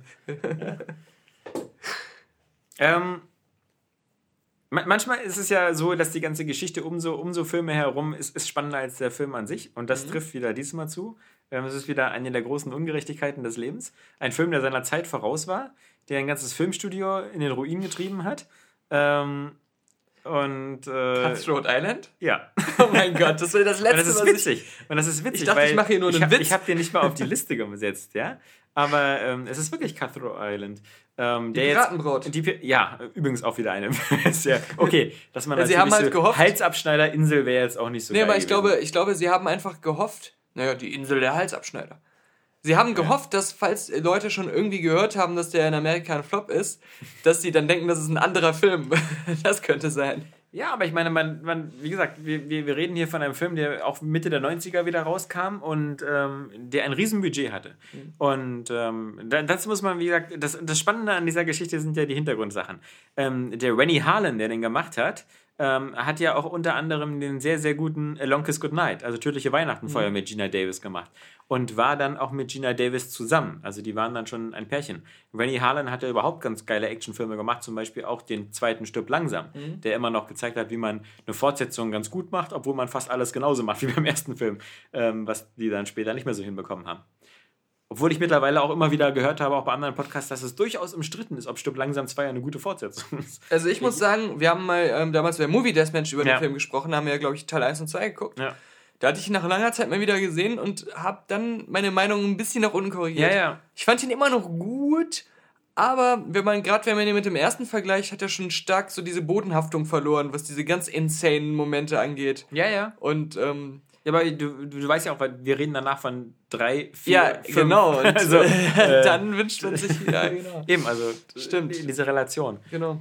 Ja, aber ähm, äh, mit, mit, äh, mit, also das, das Gute an, an, an Cutthroat Island oder beziehungsweise die Piratenbraut ist, ähm, dass, der ist übrigens auch vor kurzem jetzt wieder in einer viel zu teuren, den gab es ja bis, bis dieser Woche nicht auf Blu-ray. Mhm. Jetzt ist er auf Blu-ray erschienen, aber in so einer völlig unanständig überteuerten Luxusversion für 40 Euro also kann man ja keinem ans Herz legen, zumal ja auch nicht irgendwie aufwendig remastert wurde oder so. Das war einfach nur wieder Geldschneiderei von diesem deutschen ähm, Vertrieb. Da reicht also wirklich die, die normale DVD. Aber es gibt ja zwei Sachen, die da an dem Film so besonders interessant sind. Einmal, dass natürlich so ungerecht ist, dass dieser Film aufgrund der Piratenthematik super gefloppt ist, obwohl er eigentlich nichts anderes gemacht hat als eben andere Filme in dieser Zeit, nämlich zu sagen, okay, wir versuchen jetzt den Piratenfilm, der eigentlich seit man muss ja sagen, seit, seit 60 Jahren oder so tot war. Aber also, früher mal ein Riesengenre war. Ja, aber halt in dieser Zeit so von Errol Flynn oder ja. so. Und das, das ist ja nur schon, da, da, reden wir ja so von den 30er, 40er Jahren. Ähm, dann gab es ja nochmal vielleicht ein, zwei Versuche, aber die sind ja, glaube ich, alle nie so durchgestartet. Ähm, und dann also Mitte der 90er eben zu sagen, wir machen jetzt mal wieder einen Piratenfilm mit einer Frau in der Hauptrolle, was ja sowieso noch nicht so oft da war, äh, mit Gina Davis. Und, und jetzt kommt das Spannende das Ganze floppt dann enorm und hat verschiedene Gründe, aber natürlich ein paar Ka sechs Jahre später kommt Disney mit Fluch der Karibik und, und macht einen Milliardenumsatz mit den Filmen, die, ähm, würde ich sagen, qualitativ nicht so viel besser sind. Weil, aber äh, man muss ja auch echt sagen, ähm, noch größeren Comedy. Ich meine, Cutthroat Island war auch schon ein Fun-Movie, ja. aber, aber diese Comedy-Elemente und Depp dieses auf Kinder zugeschnittene. Ja, ja das hatte der natürlich nicht. Also es war ja schon so ein Abenteuer- und Spaßfilm, aber yeah. schon nicht, nicht für Kinder oder so, oder? Ja, das finde ich ja das Spannende. Also ich würde durchaus sagen, dass man äh, die Piratenbraut ist, ist vielleicht kinderkompatibler als eigentlich Flut der Karibik. Okay. Weil das Ganze mit den Untoten und Zombies und ja. guckt ja an, wie die aussehen und sowas. Also aber das finden die. Glauben Sie an Geistergeschichten? Sollten Sie aber, schon. Aber wenn die nicht drin sind, sagen die langweilig. Ja, aber naja, man muss sagen, die Piratenbraut hat genug Action. Mhm. Also äh, die Verfolgungsjagd mit den Kutschen und sowas. Und das meine erste Berührung, dem, warte, meine erste Berührung mit dem Film. gar nicht dran mit deinem Film. Meine erste Berührung mit dem Film war doch, als ich ein Kind war. Ja. Und da fand ich ihn ja nie scheiße. Mhm. Da habe ich ihn im Fernsehen gerne geguckt. Ja. ja. Aber ich meine, und jetzt kommt der große Unterschied zu, zu, den, zu dem dunklen Zeitalter, der mit äh, Flut der Karibik kam. Flut der Karibik war ja schon in der CGI-Phase. Mhm. Und das merkt man in den Filmen leider manchmal auch wieder an. Wobei man sagen muss, sie haben sich ja noch relativ zurückgehalten. Aber die Piratenbraut ist ein, ist für damalige Zeit High-Budget-Film, der total nur auf Practical Effects ja, setzt. Die haben richtig geile Sets äh, ja. gebaut, diese riesen Schiffe und das Ganze ja. und viel kaputt gemacht und Holz fliegt durch die Gegend und so. Krasse Explosionen. Und, und, und das merkt man halt eben. Und das war halt eben wirklich ein Versuch mit den für die 90er Jahre modernen Mitteln, einen Piratenfilm eben nochmal neu zu machen. Und ich finde, das ist auch geglückt. Und ich glaube, das, das größte Problem für den Film war damals halt eine Frau als Hauptrolle zu besetzen. Mhm. Ähm, weil ich glaube, das war der Grund, warum viele den nicht gesehen haben, weil sie gedacht haben, es ist eine Art Mädchenfilm oder so. Und vielleicht Gina Davis auch ganz, bei, gerade bei den Männern, vielleicht gar nicht so beliebt war. Man darf nicht vergessen, Tödliche Weihnachten war auch ein ziemlicher Flop. Ähm, der, der hat erst so später dieses Kult-Following ah, bekommen, also ja. Long Kiss Goodnight. Ja.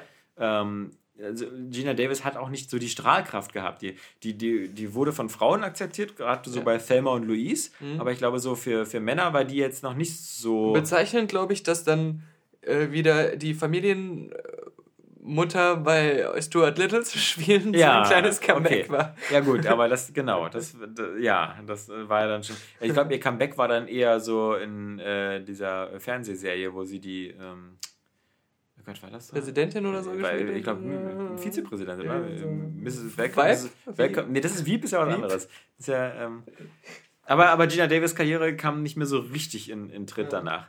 Und, und Rennie Harlan hatte dann auch ein paar Probleme wieder Fuß zu fassen. Und wie gesagt, ich glaube, dieses ähm, äh, Filmstudio Karolko, äh, was in den 80ern auch ganz stark mit Schwarzenegger-Filmen und so war, ist dann äh, mit dem Film. Hättest du den nicht am 13. lieber bringen sollen, im 13. Türchen? Tut mir leid. Ja.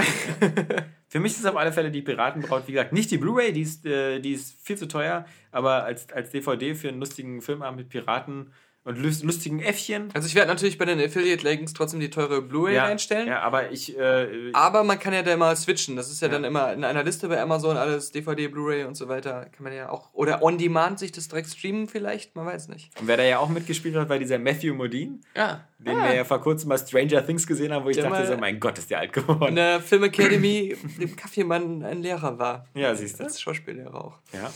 Ja. Das war... Abgesoffen am, am Boxoffice, aber trotzdem. Ja, bei uns wieder hochgesoffen im Podcast-Türchen. Wie viel Tag ist er jetzt gewesen? 17. 17. Prost. Ich bin schlecht im Zählen. Ja, merk schon. Aua, Alexander Vogt. So, Was hast du mit der Säge gemacht? 18. Tag, ich bin voll in die Säge gefallen beim Schlafen. Ich habe in der Säge geschlafen, kann mich nicht bewegen. Ich brauche einen Arzt. Vielleicht kannst du dem Weihnachtsmann Bescheid sagen. Nö. Aua, es tut ganz schön weh. Huch, Jetzt bin ich gerade aufgewacht, es war alles nur ein Traum. Alexander Vogt, du bist ja schon wach. Ja, mein Gott. Ja, Mann, oh. Dieses. Wo ist denn meine Säge? Tra Traumsharing, was wir hier machen. ja. Ich hatte mich doch extra nachts auf meine Säge gelegt, damit du sie nicht klaust. Wo ist sie? Wo ist sie? Du schläfst so unruhig. Ja. Das war dein Problem. Und mein Popo kratzt. ähm, ich weiß auch nicht, was da passiert ist. Ähm, ich, ich muss. Dachte, jetzt kommt schon ein Interview mit einem Vampir, jedenfalls sah das Cover so aus. Ich wäre auch ein geiler Tipp gewesen. Scheiße. Ja, aber den kennen nicht, dann noch sehr viele. Ja. Louis, Louis, immer weinst du, Louis. Aber das, das ist, ja doch hier nicht Gesprächsgegenstand des Podcasts. Es tut mir leid. Du bist bei Patreon, du zahlst Geld dafür, ja. einen kleinen, kurzen, bündigen Filmtipp in einem Türchen zu bekommen und nicht einen langen, auslaufenden Podcast, wie man ihn eh kennt, wenn man kein Geld bezahlt. Es tut mir leid. Kurze Pause, damit die Leute sich einstellen können, dass der richtige Content jetzt losgeht. Okay, jetzt beginnt der richtige Content. Alexander Vogt, ich möchte dir heute einen Filmtipp geben. Der ist wieder mit Colin Farrell. Aber diesmal statt mit Al Pacino, mit Donald Sutherland. Oh. Colin Farrell ist dort als äh, einer, der als Autor es weit bringen will, der, der nach Los Angeles kommt. Ist auch so ein, äh, wie sagtest du so schön in unserem ähm, leisen Podcast, in unserem echten Podcast, nicht Historienfilm. Also, ein, also Period Piece. Ein Period Piece, genau. Ähm, wann spielt das? 112 Minuten lang, ist mir schon viel zu lange. Während der großen Depression, wann immer das war. Ja. Während der großen Depression kommt er nach Los Angeles, um ein gefeierter Autor zu werden und hängt dann natürlich so ein bisschen ähm, hier äh, Hemingway-mäßig in seinem Hotelzimmerchen äh, bei Palmenausblick und äh, müssten die 20er Jahre sein. Muss ich, ja, muss ich sein Geld immer so zusammenkratzen. Gibt natürlich das wenige Geld, was er immer von irgendwelchen Publizisten zugeschickt bekommt, um über Wasser zu bleiben, gibt er für, ähm, für Alkohol aus. Ja. Und so lernt er natürlich Selma Hayek kennen. Ist natürlich dein Ballpark sozusagen, wie der Amerikaner es ist, sagt. Es ist wie Findet Dory auch wieder hier, sehe ich mein eigenes Leben wieder repräsentiert das wenige Geld, was durch Patreon reinkommt, wird versoffen. Ähm, Selma Hayek arbeitet als Kennerin halt in dieser Bar von dem Hotel, glaube ich. Und ähm, sie ist aber auch erst neu nach LA gekommen, um einen reichen Mann zu finden, den sie heiraten kann. Äh, bandelt dann natürlich mit einem armen Mann an. Ähm, naja. Und Donald Sutherland ist irgendwie so ein, einer, der auch in dem Hotel wohnt, der immer ganz komische Sachen macht. Der kommt dann irgendwie rein und sagt so, ich habe hier so ein großes Stück leckeres Fleisch, das habe ich hier irgendwie ganz günstig vom Metzger bekommen, aber ich kann mir das alleine nicht leisten. Also wenn du dich jetzt an den Kosten beteiligst, dann können wir uns dieses Stück Fleisch teilen. Irgendwie sowas. Ähm, ist ein sehr atmosphärischer, ein bisschen auch manchmal Film noir-mäßiger Film. Äh, Selma Hayek auch äh, Titi-mäßig nackt zu sehen, weil sie da irgendwie mal so nackt in, in die Wellen des Ozeans rennt. Auch surreale Momente, wo dann irgendwie, glaube ich, mal so ein, so ein Flugzeug in so ein Haus stürzt. Autoren, Autoren, Trinkerfilm. Dabei, dabei gilt die Selma Hayek ja eigentlich so als relativ prüde, was Nacktszenen angeht. Also, da muss ich ja nochmal. Aber sie hat ja sogar mal eine Blowjob, simulierte Blowjob-Szene gespielt. Also, ja. macht man das, wenn man so prüde ist? Weiß ich nicht, aber sie, sie, es gab, gab so letzter Zeit Interviews mit ihr und sie hat ja irgendwie so einen ganz reichen Typen geheiratet. Mhm. Die hat ja so einen. So einen ja, genau, genau. Und, und da ging es dann um Filmrollen und sowas und da zeigte sie sich dann recht äh, zurückhaltend. Mhm. Aber das waren halt so die jungen Werke, klar. Ähm, ich meine, zum Beispiel hier so vom Dust Till Dawn oder so, das ist ja nur auch äh, fast äh, kindgerechter äh, sich da eine Schlange um den Hals zu hängen und da so ein bisschen da Alkohol rüberlaufen zu lassen. Eigentlich ja, ja. Also. Aber ich weiß noch, der Hauptgrund, warum ich den Film je überhaupt gesehen habe, war, dass ich im Videotext gelesen habe, Nacktszene. Informationsquelle. das ist schon lange her. Äh, Teletext Seite nee, 214. Genau, genau. Interview mit äh, im Teletext mit ähm, Selma Hayek, mhm. wo es um diese Nacktszene geht, wo sie nackt halt ins, ins Meer rennen muss. Und ähm, dann sagte sie, ja, war mir total peinlich, wollte ich erst nicht machen. Und auf, auf einmal sehe ich aber, wie irgendwie. Jemand ein, ein Stück Butter rausholt. Nee, auf einmal sehe ich, äh, wie ähm, irgendwie der Regisseur, ähm, der Kameramann und Colin Farrell alle komplett splitterfasernackt schon im Wasser sind und sich da gegenseitig so in Wasser anspritzen und den Spaß ihres Lebens haben. So. Nudelsoup. Don't cross the screens. Ja. Also gerade wenn jemand so atmosphärische ähm, äh, atmosphärische Hemingway-artige Sachen so mag, dann ist das eine sehr gute Empfehlung, die auch nur wenige kennen. Ähm, 20er LA-Setting, was ja auch eins ist, was ich gerne, immer gerne sehe. Also wenn ich mir, wenn ich, wenn ich jetzt die Wahl hätte zwischen zum Beispiel so Augen ausstechen oder, oder also Schwanz verlieren, würde ich mhm. immer Schwanz verlieren machen. Ja. Also zum Beispiel, also Gut, weil der Weihnachtsmann habe ich neuerdings auf die, die, die Wahl gestellt. Du kannst, weil Augen scheint jetzt ekelhaft zu sein. Kannst auch Schwanz, geht ja. auch. Ja. Also ich Nehme ich mir, auch. Ich, also ich kann mir natürlich lieber ein Leben ohne Schwanz vorstellen, als ein Leben ohne Augen. Okay. Also das, äh ja, dann lassen wir das mal so stehen am ja. heutigen Türchen, in der Weihnachts unsere Weihnachtsgespräche sind. Bringen immer wieder neue Erkenntnisse über die menschlichen Abgründe zutage. Wenn ich Schwanz und Augen entferne und dem Weihnachtsmann gebe, dann kann er sich doch auch so ein lustiges Gesicht machen. Er kann eigentlich so einen Schwanz mit Eiern dann da rausbauen. Halt, einen kleinen Zusatz habe ich noch. Wir waren da schon fertig. Ist mir gerade erst aufgefallen. Hinten auf der ähm, Packung Extras. Ja. Und ähm, ist. Das ist der Frühzeit der DVDs. Ne? Ja, weil früher habe ich tatsächlich bei den DVDs, die ich gekauft habe, die Extras alle ich geguckt. Auch. Ich ja. auch. Deshalb mache ich seit zehn Jahren nicht Heutzutage mehr. ignoriere ich die komplett. Ja. Ich habe mir sogar Hauptsächlich Audiokommentare Deswegen, angehört. weil wenn mich irgendwas interessiert, habe ich das schon während der Film im Kino läuft bei YouTube gesehen, weil ja. das Ganze ja da schon, die Making-ofs da schon veröffentlicht werden. Und, ähm, aber hier steht, Extras, Making-of, 14 Minuten. Und Darstellerinfos, in Klammer, Textseiten. Ja, ja, das, das, das, das war meine Lieblings, Lieblingsextras. Textseiten. Das, weiß ich noch, gab es damals nicht, nicht selten. Irgendwelche Sachen zum Durchscrollen. Oder Blättern. Ja, ja. Ja. Ja. Türchen 19, oder? Schön ist das mit dir, dass ja. du so gut zählen kannst, weil ich wäre jetzt schon wieder aufgeschmissen. ich, ich hoffe, es ist Türchen 19. Es ist immer peinlich, wenn ich. Äh, es gab wenige Momente in meinem Leben, wo ich große Mengen Geld in Bar bekommen habe und dann immer da nachzählen sollte, ob das stimmt. Und dann immer nach zwei Scheinen schon die, die Überblick verliere, wo ich überhaupt war. Dann nur noch so alibimäßig so getan habe, als wenn ich zähle. Vielleicht auch blöd, sowas in dem Podcast zu, zu erzählen, aber ähm, für, die, für die, Zukunft. Falls jemand ein Auto verkaufen will. Falls in so. Zukunft Patreon immer pro Bar. Person in Bar ausgezahlt wird, dann wisst ihr Bescheid, wie ihr die ganze Sache günstiger gestalten könnt. Ich sage nur einen Namen: Jean Renault. Mhm. Und du sagst natürlich jetzt nicht. Godzilla, 1998. Nein, das ist jetzt keine Empfehlung. Okay. Den meine ich nicht. Ich meine auch nicht Leon der Profi ja. Äh, oder das fünfte Element, wo er eigentlich die Hauptrolle spielen sollte und was dann aber dann auf Druck des Studios von Bruce Willis übernommen worden ist, damit man den Film auch international verkaufen kann. Okay. Nein, ich meine ähm, natürlich äh, einen von so meinen Lieblingsthrillern und zwar äh, die purpurnen Flüsse. Ah, aber und, nur den ersten. Äh, nu, ja, und das ist so wichtig, mhm. weil der zweite einfach so ultra scheiße ist. Ich bin mit extrem hohen Erwartungen damals ins Kino gegangen Und das war ja noch eine Zeit, da gab es noch nicht so viele Online-Trailer oder sowas. Ja, ja, so. ja. Da hatte ich dann irgendwie auf so eine Heft-CD von meinem Spielemagazin damals äh, einen Kinotrailer gesehen und dachte so, geil, von diesem endgeilen Film gibt's eine Fortsetzung. Und ich bin so zerstört da rausgekommen, so enttäuscht und so, hab meinen Glauben an die Filmwelt komplett verloren in Damals dem Moment. schon. Ja. Ähm, man muss echt sagen, das ist so, wo man am liebsten, so als würde es gar keinen zweiten Teil geben.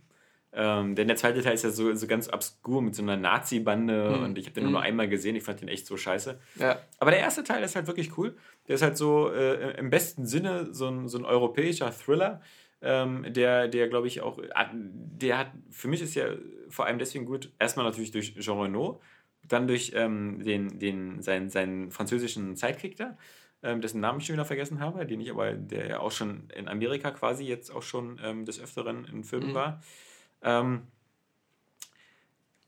der atmosphärisch extrem dicht ist. Ich finde, in der Hinsicht, obwohl er halt auch sehr anders natürlich ist, ähm, erinnert er mich immer vom Vibe her halt ein bisschen an, den wir schon hatten, der Name der Rose. Ja, ja, Also ja. auch von der, von der Grundqualität an den ganzen Herren und, und so ein paar Elementen. Und, und für mich ist das so ein Film, ich fand ja noch den, den ersten Da Vinci Code ganz okay als, Hm. als so Ja, ja. Hollywood-Film. Geht so. ja auch so ein bisschen und das, vom Vibe, ja. Das mit diesen ganzen Illuminaten war halt einfach Ja. immer nur wieder so interessant, das so in so einer ver, ver, ver, verfälschten Version wiedergegeben zu bekommen. Äh, Und die danach fand ich ja, den, den dritten habe ich gar nicht mehr gesehen, den zweiten fand ich auch schon blöd von Da Vinci Code. Aber ähm, dadurch, dass ich halt die purpurnen Flüsse schon kannte, dachte ich dann auch immer so, ja, Da Vinci Code kann ich jetzt auch nicht so richtig abfeiern, weil das ist irgendwie so ein bisschen so eine etwas ärmere Version von so einem richtig atmosphärisch dichten, wo auch so teilweise solche Sachen, solche Elemente aufgearbeitet werden und ähm, Genau. Und, und also grundsätzlich geht es halt darum, dass, dass ähm, Jean Reno halt äh, als diesen Pierre Niamont so einen, so einen etwas abgehalfterten, abgewrackten ähm, Cop spielt, äh, der so einen Mord aufklären soll. Kopf oder so Cop? Cop. Cop. Ja. Äh, der so einen Mord aufklären soll in so einem Art äh, Elite-Internat, wo äh, ähm, halt so ein Student umgebracht worden ist. Und in dieser, in dieser Welt halt da äh, rausfinden muss, warum das der Fall war. Und genau, sein, sein Kollege ist halt so ein, so, ein, so ein junger französischer Polizist, natürlich so ein bisschen idealistisch und auch so körperlich so voll im Saft, so mit Kampfsport und sowas. Das ist übrigens, genau, der Vincent Cassel heißt der. Mm, und der ach ist ja, ja, schon natürlich, äh, in das ist vielen ja- Filmen. Und, Das ist ein äh, richtiger Klasse-Schauspieler. Genau, Black Swan war zum Beispiel da. Auch in dem Jason Bourne übrigens. Und der hat diese, ich, diese, diese zwei, glaube ich, Public Enemy Number One, die so, also es gibt ja auch diesen Public Enemy, Ja. aber das waren, glaube ich, auch um, über so einen berühmten französischen Supermörder oder, oder Mafia-Typen. Ja. Da war und der auch ganz und geil. in dem Danny Boyle, in dem Danny Boyle den ich dir mal empfehlen will, diesen Trance, Den ich auch halt gesehen habe, Ach so. was ich schon zehnmal gesagt habe. ja, genau. Nee, Aber und er ich ist- hab Demenz leider. Er ist in ähm, dem neuen Bond-Film, ist Ja. ja der Gegenagent. Leider, das ist scheiße. Aber ist er nicht auch schon in dem ersten Jason Bourne-Film der Gegenagent? Hm, Der kann da sein. stirbt, der auf diese, mit dem Scharfschützengewehr auf dieser. Nee. Dieser, Das war ähm, unser lieber ähm, äh, Cliff Owen. Cliff Owen, genau. Ja, ja. stimmt. Ähm, nee, der, er, er war aber trotzdem auch ähm, ganz prägnant in Eastern Promises. Ah, Der war ja der Bruder, äh, nee, der, der echte Sohn von dem, Vigo Mortensen. nee, von dem Mafia-Boss, von dem, äh, Äh, von unserem deutschen Ed, achso. Armin Müller Sta- Stahl. Er war doch der ähm, heimlich schwule ähm, Sohn, der, der immer der beste Freund von Viggo Mortensen war, aber Mhm. dann am Ende auch der Konkurrent um diese neue Position, also um, den Nachfolge, um die Nachfolgeschaft. Ähm, er stand auch da am Ende dann und, und hat dann, glaube ich, das Baby doch nicht getötet, Ja. äh, was ja sein, ihm den Platz streitig gemacht hätte in der Hierarchie. Reden wir gerade über History of Violence? Nein, Eastern Promises. Eastern Promises, genau. Ja, ich Tödliche gerade- ja, ja. Versprechen, oder? Ja, ja, ja, genau. Okay. Der, aber auch Cronenberg. Ja. Das ist beides Cronenberg. Siehst du, da kann man mal durcheinander kommen. Nee, aber wie gesagt, die Atmosphäre, das ist halt so als, ähm, äh, klar, es, gibt so, ich finde, vergleichbar ist der, äh, aber jetzt mit Vorsicht zu genießen, der Vergleich mit halt sieben. Mhm. Ähm, von der Atmosphäre her, wobei natürlich sieben viel, viel äh, krasser ist und natürlich auch viel, viel Morde mehr zeigt. Ähm, äh, natürlich hat sieben auch noch äh, das, das krassere Ende und so. Und es gibt viele, und ich glaube, du warst auch einer davon, die ähm, das Ende von Die Puppe um den Flüsse und den Twist am Ende und die Auflösung halt entweder schon vorher gesehen hatten oder halt relativ doof fanden. Da haben wir noch nie drüber geredet. Nee, wir können schwören, wir haben bei Nein. Area Games oder irgendwann mal bei Puppe den Flüsse gesprochen. Äh, ich sitze hier gerade und denke mir Ja. so, ich muss hier nochmal gucken, ich erinnere mich an das Ende nicht mehr. Ach so. Ich weiß aber, dass es da irgendeinen Twist gab. Ja. Ja. Ich weiß aber nämlich auch, dass der zweite Teil mit diesem Twist dann unheimlich schlecht umgegangen ist. und ähm, so die Erkenntnisse aus dem ersten Film so schlecht äh, aufgegriffen oder überhaupt noch beachtet hat. Ja, Und deswegen, das war so ein großer, was am zweiten so gestört hat. Meine, da geht es ja, in die Purpur und die Flüsse geht es ja in dieser Elite-Universität auch wieder so ein bisschen um Genetik Mhm. und, und, und, und Überlegenheit von, von Rassen und sowas. Deswegen so ein bisschen faschistische Ideologie ist da, da sowieso schon so angeschnitten, aber ähm, im, im zweiten Teil wird es ja dann e- extrem äh, stark. Aber ähm, das ist auch so ein Film, jetzt haben wir ja gerade sowieso auch gerade Winter und so und das schafft die purpurne Flüsse eben auch ganz toll, so diese Atmosphäre zu machen. In diesem, das ist halt, dieses Internat liegt halt so in den Bergen und äh, die gehen dann auch ab und zu mal klettern in den Bergen und, und äh, mit Schneeverwehung und ähnlichem. Und diese ganze, das ist so ein, wirklich so ein, so, ein, so ein Film, den man auch so gerne guckt im, im Winter, wenn der Kamin an ist oder wenn man irgendwie so sich warm auf der Couch einkuschelt. Ähm, das ist überhaupt, glaube ich, ein Film, den zum überhaupt nicht im oft? Sommer zieht. Ja, machen wir ziemlich häufig, ja. Ja, ja. Okay. Wir ziehen dann die Couch aus, dass sie doppelt breit ist und Ah. dann wird der Kamin angemacht und Sabrina starrt andauernd in den Kamin und ich starre immer in die Glotze. Hm. Das ist, so ist die Arbeitsteilung. Ja, da sieht man wieder die Unterschiede zwischen Osten und Westen. Ja, genau. Und die beiden freuen sich so Über Wärme und im Feuer. Feuer. genau. Und du frünst den Kommerz der Elektronikwelt. Ja. Vielleicht auch eher der Unterschied Mann-Frau als äh, Ost-West. Mario Barth, ja. Ja. Hallo. Ah, Wisst ihr? äh, ihr Pussy-Terror. Ja. 20. Tag. Und äh, ich habe hier einen Film, den viele auch nicht kennen. Das liegt aber auch daran, dass es einen anderen Film gibt, der sich ein bisschen ins Rampenlicht geschoben hat, nachträglich. True Lies. Nein. ich, ich lese mal kurz ein, ein paar ähm, Sprüche von der Box hinten vor. Und das ist noch was anderes, dieses False Advertisement. Aber in dem Sinne von, dieser Film wird, macht sich auf seiner eigenen DVD-Hülle viel schlechter und dümmer, als er ist. Es ist eine Komödie. Es ist auch eine Parodie und eine Slapstick-Komödie. Mit sehr vielen auch dummen Witzen, muss man sagen. Und hier auf der Packung stehen dann so Beispiele. Zum Beispiel Sprechblasen, so auf die Schauspieler. So. Da ist ein Schauspieler, der hat so eine Art äh, Erste-Hilfe-Übungspuppe in Dessous in der Hand. Und dann ist die Sprechblase, wer Sex hat, wird getötet. dann ist die nächste Sprechblase von einer, bei einer Frau mit großen Brüsten, wer keinen Sex hat, wird auch getötet. Und die nächste Sprechblase auf einen Polizisten gerichtet. Und wer gar nichts macht, lebt auch nicht länger. Okay. ja, so. Okay. Ich, es geht um Schriek. Schriek. Schrei, wenn du weißt, was ich letzten Freitag, den 13. getan habe. Oh. Und ähm, dieser ist, Film. ist das so eine Art schlechte Scary Movie-Version? Falsch. Dieser Film kam lange vor Scary Movie. Okay. Ist überhaupt nicht beachtet worden. Er spielt unter anderem in einer Nebenrolle Coolio mit. Mhm. Und ähm, ist von der Prämisse her genauso. Also er Ja. macht sich ähm, hauptsächlich über Scream lustig, aber über zahlreiche andere Horrorfilme. Und er, dieser Film kommt aber, was lustig ist, weil die Scary Movie Teile ja ab Teil 3 sind ja wieder, sind ja Zucker Abraham Zucker Filme gewesen, Ja. oder? Und ähm, dieser Film kommt an den Humor von Airplane und sowas ran. Oh. Weil es auch so ganz viel Witze im Hintergrund, ganz Ja, ja. viel ähm, nebenher. Die, die Main Story ist halt gar nicht so sehr wichtig oder im Fokus. Und du hast unheimlich viele so abstruse Einzelgags. Du hast fast oft das Gefühl, das sind einzelne ähm, Sketches. Aber auch so, ähm, den habe ich sowohl auf Deutsch als auch auf Englisch gesehen. Find da auch wieder die deutsche Übersetzung witziger, noch slapstickartiger. Und aber was in der englischen Version ganz geil ist, du hast halt diese Momente, wo sie in dieser Highschool da immer so über den Flur gehen und dann hast du so nebenbei immer siehst du was was auf den Türen oder auf den Schildern so steht, dann steht da so der German Club. Und weil die ja da auch immer ihre, ihre AG, sowas wie AGs Ja. ganz krass in diesen Schulen haben, die, die immer diese Clubs und was weiß ich, Nebenaktivitäten. Wenn sie halt so am German Club in der englischen Version äh, vorbeigehen, hörst du dann halt so die Stimmen so aus der Tür heraus, hoch auf dem gelben Wagen. Solche ganzen kleinen Sachen, die sind halt überall. Das ist halt ziemlich geil. Ich habe gerade mal geguckt, von wann der ist. Der Ja. ist äh, von 2000. Also, Okay, man kann Scary Movie 2001. Mhm. Ich will ja jetzt keine Lügen erzählen, vielleicht kam der doch später, aber ich glaube, der, der war früher. Das ist halt also ein Film, wo, wo ich Der auch Scary Movie kam auch 2000. Okay. Vielleicht ist das so ein bisschen der Grund, warum Schriek vielleicht runtergegangen ist. Und so Ja, ja, das, das kann gut sein. Aber hier dieser, dieser stärkere Slapstick und so, ich kann, ich habe den so oft gesehen, kann immer wieder drüber lachen, weil er so viel auch ähm, optische Witze hat, die Ja. einfach optisch lustig sind, einen zu, zum Lachen bringen. Und ähm, hier ist es so in dem Film, dass der, der Killer, dieser Ghostface-Killer, schafft es eigentlich im ganzen Film nie jemanden umzubringen. Er versucht es immer, aber die Person stirbt dann durch was anderes. Und das ist halt auch so ein Running Gag. Und du hast dann so geile Situationen wie, er, ähm, da trainiert je, äh, jemand so ähm, auf so einer Laufbahn halt laufen und der kommt auf einmal von hinten dieser Killer mit seinem Messer angerannt Und auf einmal ist es so ein Wettbewerb und da ist so Publikum an der Seite und feuert die so an und so Fotografen an der Ziellinie. Und auf einmal geht es dem Killer nur noch darum zu gewinnen und als erster über die Ziellinie zu kommen. Und dann freut er sich auch vor, dass er gewonnen hat und wird von allen so gefeiert und hochleben gelassen und sie werfen ihn so hoch. Und, und erst dann stellt er fest, dass sein Opfer entkommen müssen und so Geschichten. Das ist, das ist oft drollig lustig. Und dann gibt es noch so einen, einen meiner Lieblings-Running-Gags in dem Film, dass der Killer ähm, oft so seinen äh, künftigen Opfern so Nachrichten hinterlegt und sie schon darauf hinweist, dass sie bald sterben werden und sowas.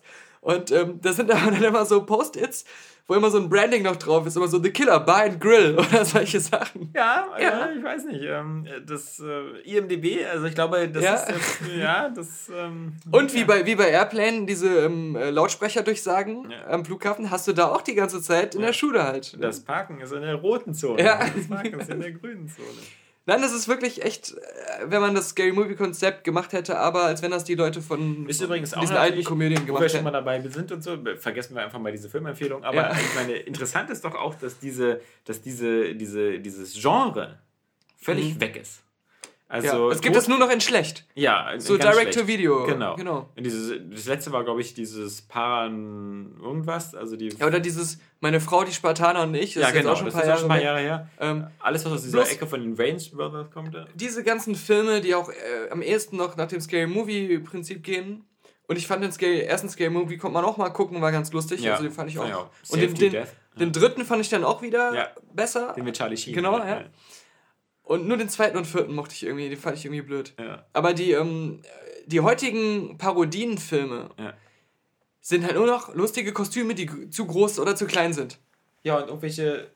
äh, Die Witze sind Oder halt immer so B-Prominente. irgendwelche, irgendwelche Ficken, Furzen oder Ja. sonst was. Oder dann läuft da noch irgendwie Lindsay Lohan als Nebenrolle oder Tara Reid als Mhm. Nebenrolle rum. Genau. Und, aber dass das eigentlich früher mal diese Satire- und Parodienfilme auch eine geilen, geile Humorqualität hatten. Silly, aber witzig, ja. Magst du Gladiatorenfilme? Äh. Quentin Tarantino Ja. hat in einem Podcast ähm, über Airplane 2 geredet. Ja. und äh, sagte, der Film hat so eine Qualität, den er oft bei ernsthaften Filmen vermisst, der ihm aber bei ähm, Hateful Eight wieder so ins Gedächtnis zurückkam durch dieses, diese weiten Linsen, war es halt so, dass äh, bei jedem Shot alle Schauspieler im Bild waren und deswegen keiner eine Pause machen konnte. Du musstest dir auch immer Gedanken machen, was passiert noch links und rechts neben Ja. dem, was eigentlich gerade passiert. Und das wäre bei Airplane, gerade beim zweiten Teil meint er so krass, dass es so Situationen gibt, einer ist so wütend in, in seinem Dialog und wirft dann irgendwie so seine Kaffeetasse so aus dem Bild raus. Und dann hörst du im Hintergrund so einen, ah, meine Augen. Passt ja. Ja. Ja? Und dieses, diese Liebe zum Detail, die dann natürlich auch in dem Film super lustig ist, beiläufig, würde er sich halt auch oft bei normalen Filmen wünschen, dass sie sich öfter mal Gedanken machen, dass Sachen, die in der Kamera stattfinden, außerhalb der Kamera auch Konsequenzen haben Ja, müssen.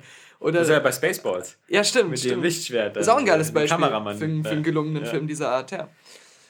Ja. Ja, und dann sage ich, Leute, äh, äh, zieht euch mal Shriek rein. Weil Äh, Es gibt ja keine Alternativen heutzutage mehr. Stimmt. Also eben. Wo Ja. sind die Hotshots geblieben? Und hier sind ja durchaus auch, also in Amerika zumindest ein paar bekannte Leute. Der Typ, der den Polizisten spielt, das ist ja äh, Tom Arnold, Ja. das ist ja ein bekannter Comedian. Ja, habe ich nur in True Lies gesehen.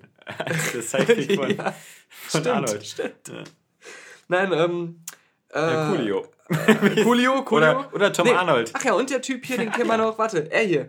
Äh, der hat bei Buffy unter anderem auch mitgespielt. Ah, er Das er hier. Funktioniert beim Podcast super, wenn du mir auf irgendwelche Ich Bilder auf, zeigst. weißt du, ich wollte, das Einzige, was ich jetzt, ich wollte, solange du noch Augen hast, wollte ich, dass du diese Augen noch benutzt. Ich wollte deine Augen ehren mit diesem R hier, ja? Klappt prima. Gut, dann äh, bitte, ja?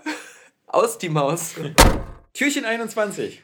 Ja, äh, Das, das, was, was, was war das äh, größte Schauspielduell der 80er Jahre? Stallone gegen Schwarzenegger.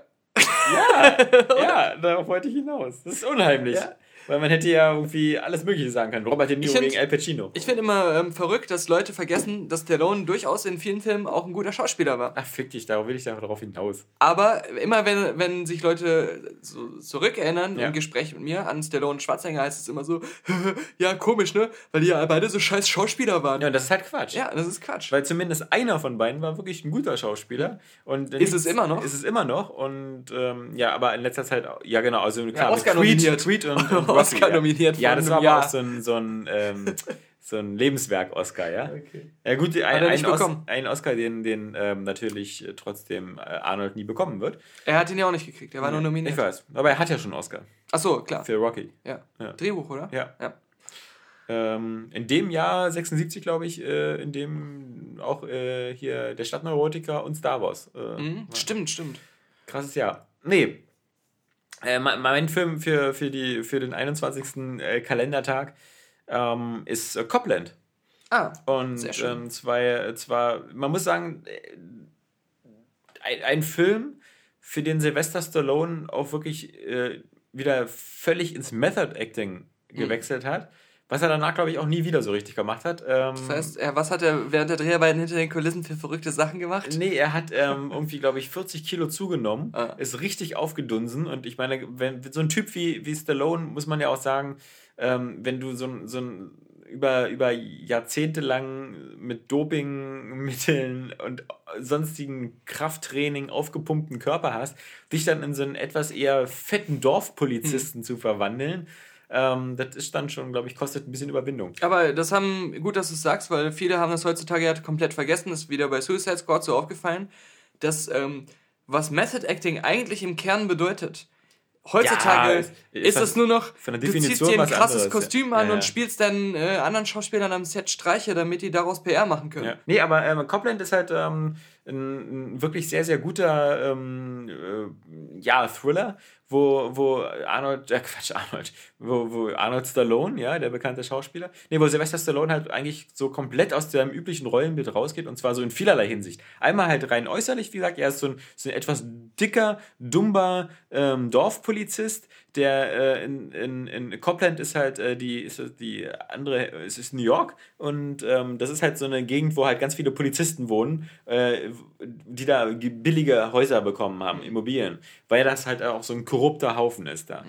Äh, und ähm, der, der, der Hauptoberkorrupte ist ähm, äh, Harvey Keitel. Ja, Harvey Keitel. Ist, ist der halt der Chef der korrupten Bullen und mein, mein zweiter Guest wäre gewesen Pam Greer. Äh, nee, nee, nee. ähm, Harvey Keitel, genau, ähm, ist halt der Chef der, dieser korrupten Bullen. Und dann äh, gibt es halt äh, natürlich einen Mordfall, der ähm, dazu führt, dass ähm, Sylvester Stallone äh, dieser, dieser, dieser Verschwörung so langsam ähm, auf die Spur kommt. Und dann gibt es natürlich noch einen Polizisten, der da so als Kronzeuge auftaucht, so ein recht junger, und den muss er dann da beschützen.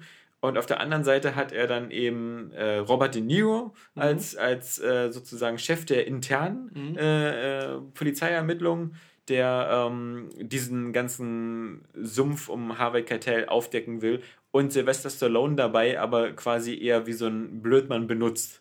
Ähm, der, er sagt ja auch so, schickt den Idioten dahin, damit er da ein bisschen auf den, auf den Putz haut. Und das ist halt in so, in vielerlei Hinsicht wird da so mit so vielen Konventionen gebrochen. Also Sylvester Stallone ist da nicht so ein, so ein, so ein, so ein Held. Er will das anfangs auch alles gar nicht machen. Er will sich in diese Es ist ja im Grunde dann auch ja. wieder seine Rocky 1-Rolle. Ja, ja. So der, der Underdog. Ähm, aber auch so ein bisschen, der dann auch sogar noch in der Nacht vorm Kampf überlegt, es doch nicht zu machen. Ja. Und dann will er nur über die Runden kommen. Ja. Er will ja gar nicht gewinnen. Er glaubt ja nicht dran, dass er das schaffen kann, aber er will über die Runden kommen und sowas. Ja, und, auch ein bisschen genau. naiv und so. Und die vermeintlich Guten eben auch gerade so äh, gespielt so von, von äh, Robert De Niro, die sind halt auch so in der Wahl ihrer Mittel und so sind es auch Arschlöcher. Mhm. Also und, und du kannst ja auf der anderen Seite eher sogar Harvey Keitel verstehen, der eben sagt so, er will ein bisschen was für diese unterbezahlten Bullen tun und so, mhm. der da so einen mhm. kleinen Mafia-Ring aufbaut. Aber auch der Film wieder geile Atmosphäre, eine super, also vermutlich die, die beste schauspielerische Leistung, die, die Sylvester Stallone jemals hatte in, seinem, in seiner Schauspielkarriere. Und ein spannender Film.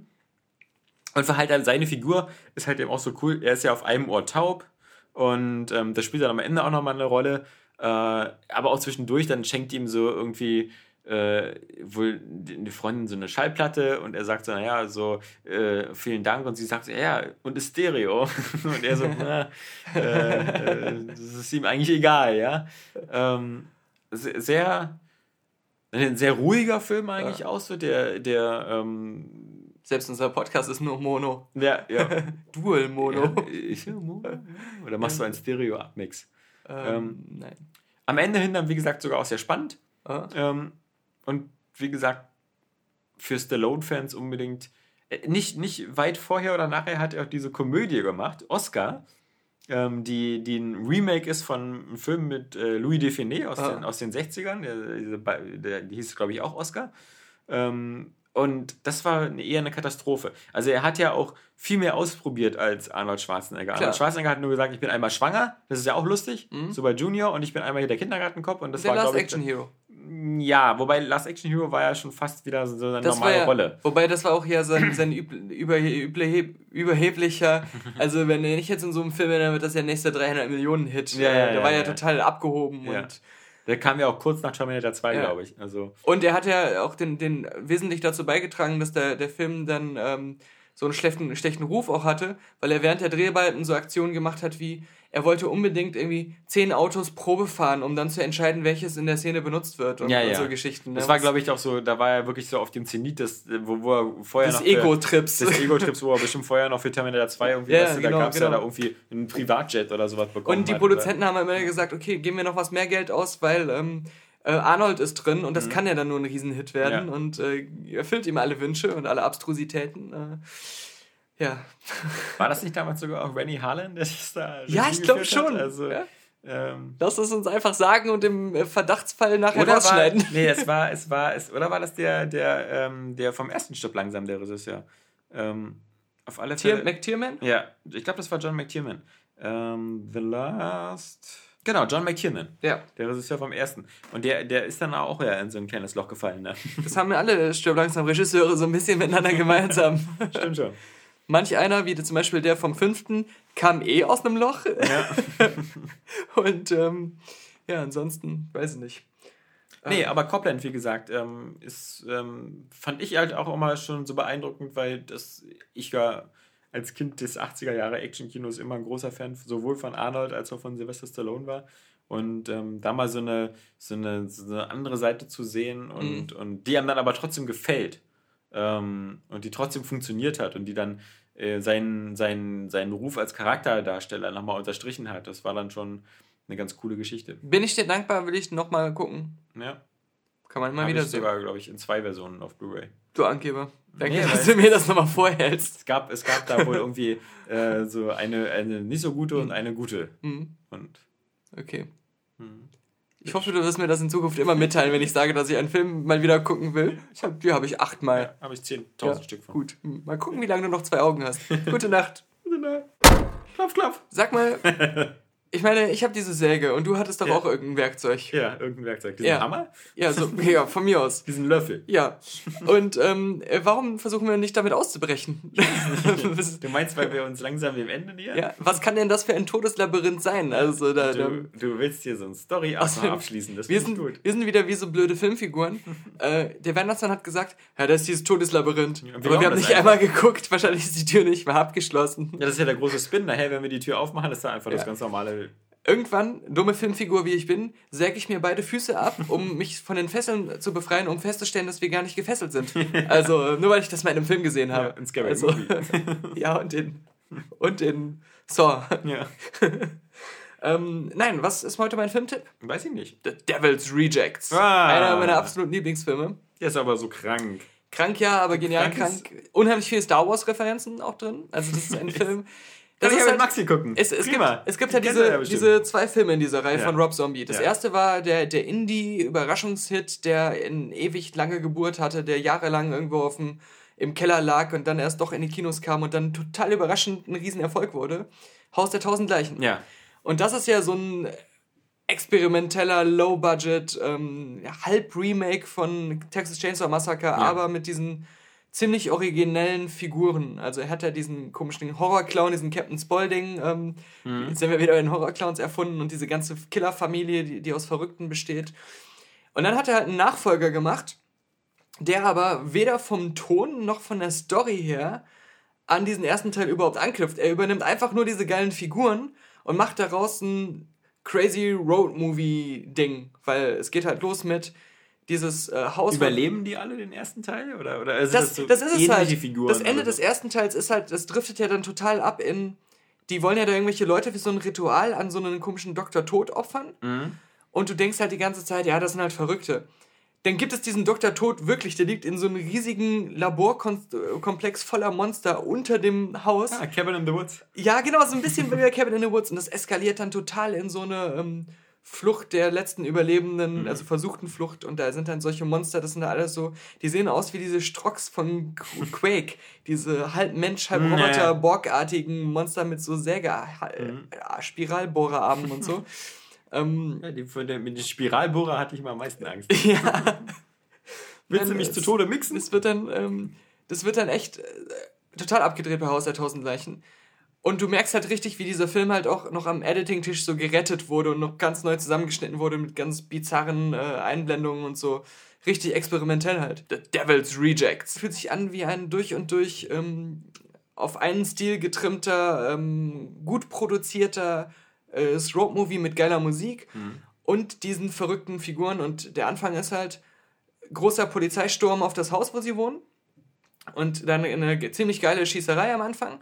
Äh, einer stirbt auch aus dieser Familie und sie, äh, der Rest flüchtet dann. Also ich glaube, genau, die Mutter wird gefangen genommen von den Polizisten und die anderen flüchten. Und dann äh, machen die halt so ihre Killer-Tour auf der Flucht durch Amerika und äh, mit einem legendären Ende. So, so eine Szene, wo ähm, Free Bird gespielt wird und sie dann so einfach, kann man verraten, weil das äh, hat jetzt nichts mit Spannung zu tun.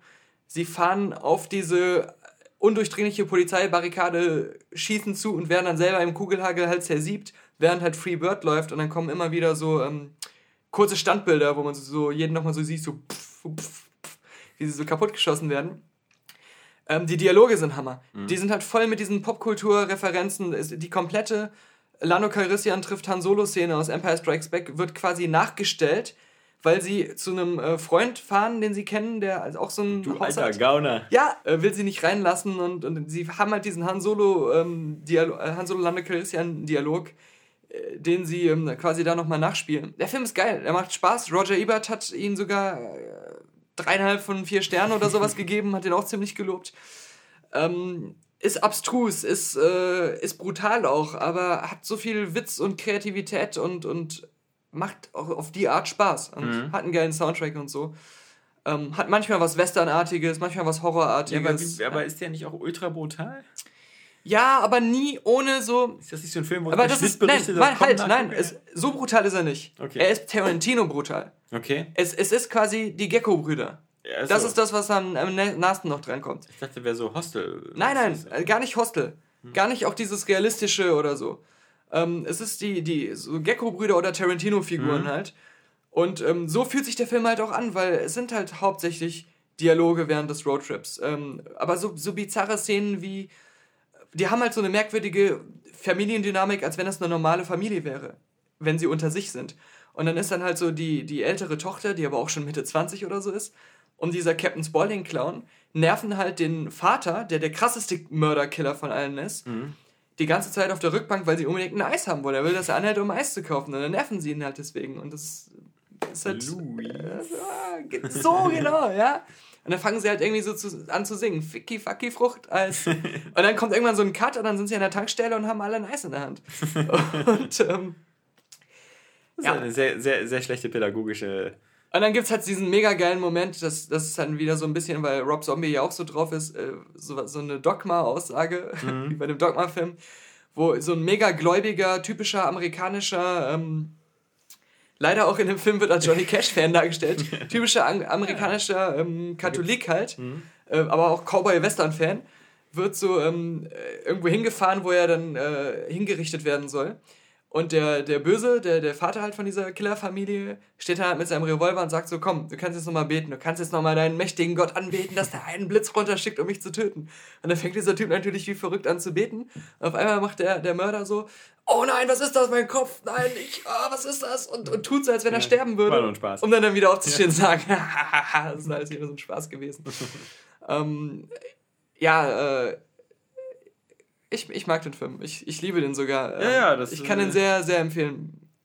Was macht Rob Zombie denn jetzt so? Ja, das ist komisch. Er hat ja diese ähm, Halloween-Remakes, ich glaube zwei Filme sogar mhm. gemacht. Äh, den zweiten fand ich, wenn er auch noch von Rob Zombie war, das weiß ich jetzt auch nicht mehr so genau, fand ich schon nicht mehr so gut von diesem Remake. Und, ja. und auch beim ersten war es schon, ja, in Ordnung und, und äh, ich, ich habe den auch ganz gerne mal geguckt, weil er noch von allen diesen Remakes noch am nostalgischsten und sich am ehesten an das Alte gehalten hat, war. Aber ähm, es war halt nicht dieses, was ich bei äh, sowohl bei Haus der Tausend Leichen als auch bei Devil's Rejects so geil finde, ist, dass du merkst, das ist jemand, der liebt Filme. Da kommt auch dieser Tarantino-Vibe teilweise her. Mhm. Der hat viele Filme gesehen, die er selber so versucht vom Spirit auch nochmal selber zu machen. Aber weil er selber eigentlich nicht der klassische Filmmaker ist, der über die normale Schiene reingekommen ist, sondern er ist ja eigentlich Musiker gewesen mhm. und, und so Künstler und hat dann mit dem Film sich dann erst später selbst einfach beschäftigt, hat er unheimlich viele so kreative Arten, wie er schneidet, wie er ähm, äh, seine Stories erzählt und, und er hat einfach einen ganz eigenen Stil. Mhm.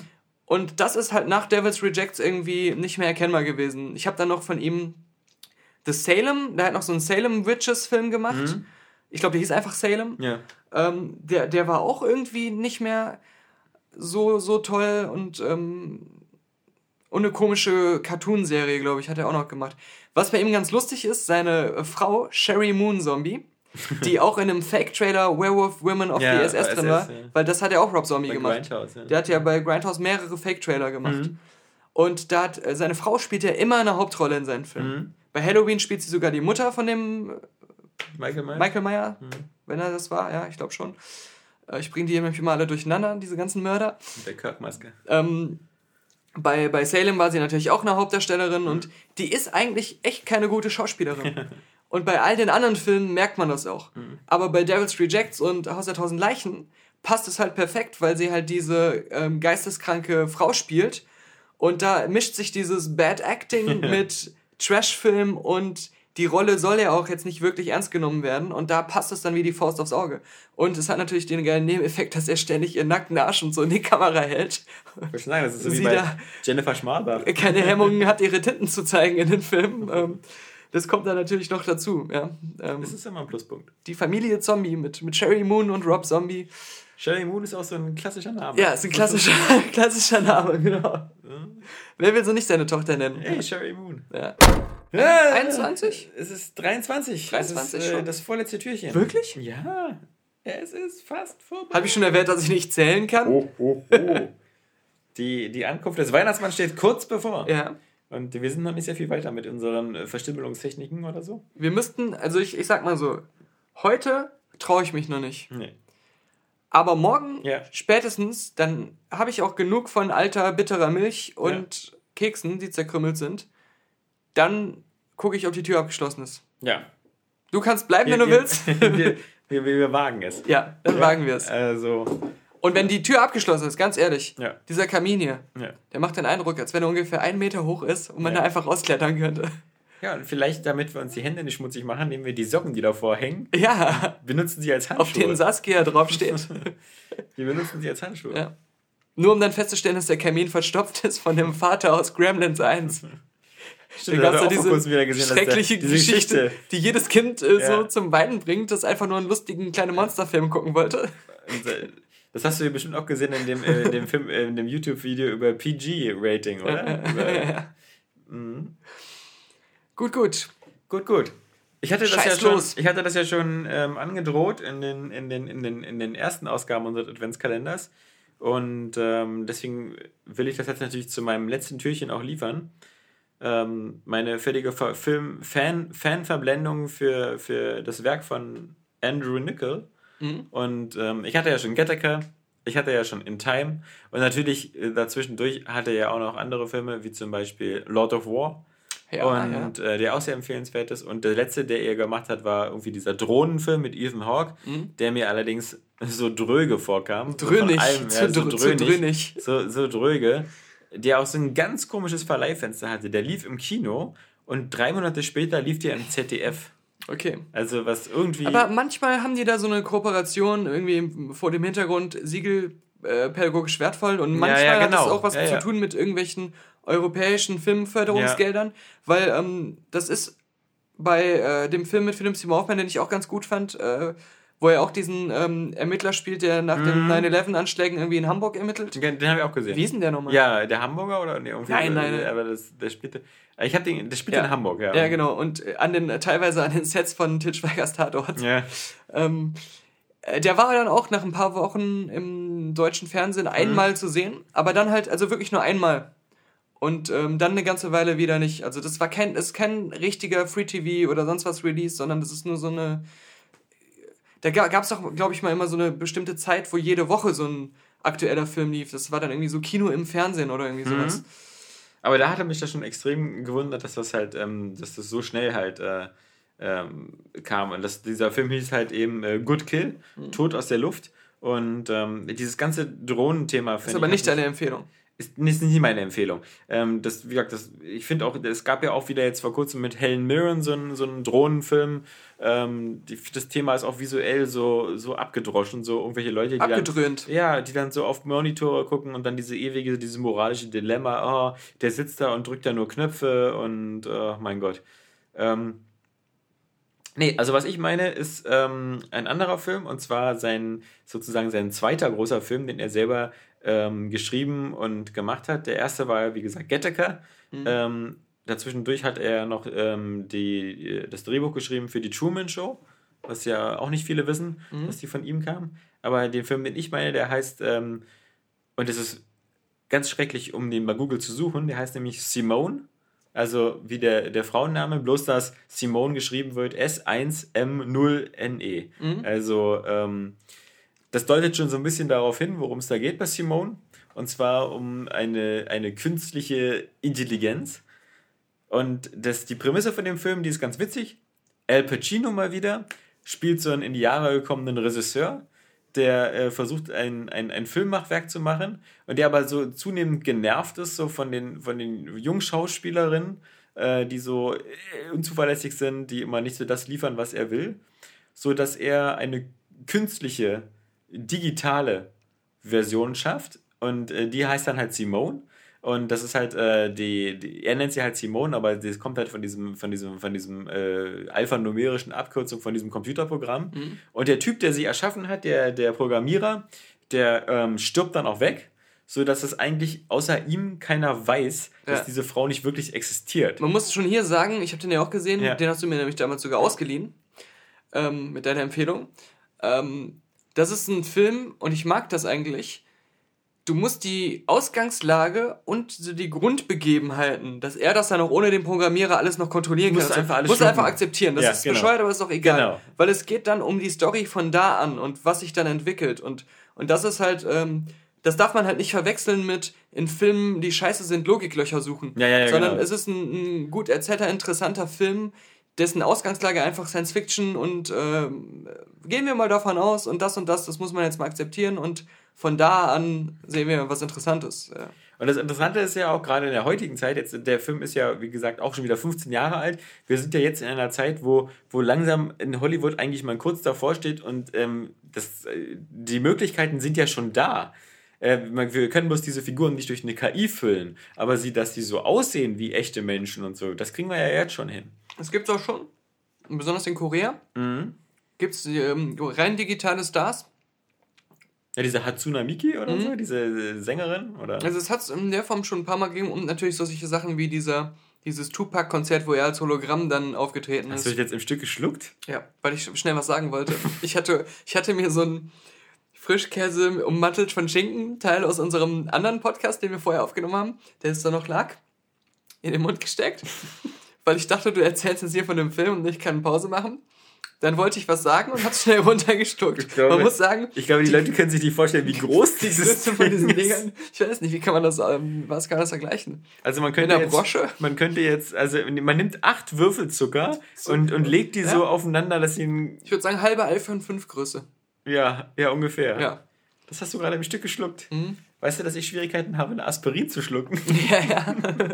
aber, aber, aber du hast in einem Podcast letztens noch gesagt, du würdest irgendwelchen Leuten gerne danken, indem du mehrere Schwänze in den Mund nimmst. ja, aber das, das ja, die ja. muss ich gar nicht schlucken. Stimmt. Also, ähm, äh, Genau, die, die, dass die Technik vielleicht auch schon fast da ist mit den digitalen Stars. Ja, aber bei dem Film ist ja das Verrückte, dass er ja ähm, das so aussehen lassen will, als ob sie als echt wäre. Echt wäre, genau. Und, und das ist der Unterschied. Und da ist er auch dann so die, die andere Ebene der Geschichte auf, weil er hat seine Frau und seine Tochter damit ja auch so ein bisschen bescheißt mhm. und erzählt, dass sie halt lebendig ist. Und dann wird sie halt immer prominenter und wird immer mehr ähm, zu, so einem, zu so einem riesen Superstar, dass es immer schwieriger wird für ihn, immer diese ganzen Sachen zu faken, die Pressekonferenzen und die Auftritte, so sodass am Ende er sie verschwinden lässt und dann natürlich alle denken, er hätte eine Frau umgebracht, er hätte sie mhm. umgebracht. Und ähm, das ist so die, die, die Hauptstory. Hat zwischendurch ist sie aber visuell auch wieder ganz gut umgesetzt worden. Und das, da zeigt sich halt eben der Stil, den er in Gettaker schon angefangen hat. Den hat er in Simone auch schon so ein bisschen umgesetzt. Diese ganze Welt wirkt halt so künstlich so ein bisschen verfremdet. So mhm. eben auch wieder so reduziert und so wie eine Theaterbühne. Und aber was, was, was mir wieder neben diesem Audiovisuellen, dass, dass er halt wieder sehr hübsche Bilder hat und auch einen sehr guten Soundtrack, ist natürlich eben auch, dass El Pacino in der Hauptrolle in solchen Filmen einfach mal aufgeht und da er so ein cholerischer Regisseur ist, der, der auch wieder so in, in Panik von, einem, von einer Katastrophe zur nächsten springt. Ähm, das ist immer ein Spaß dazu zu sehen.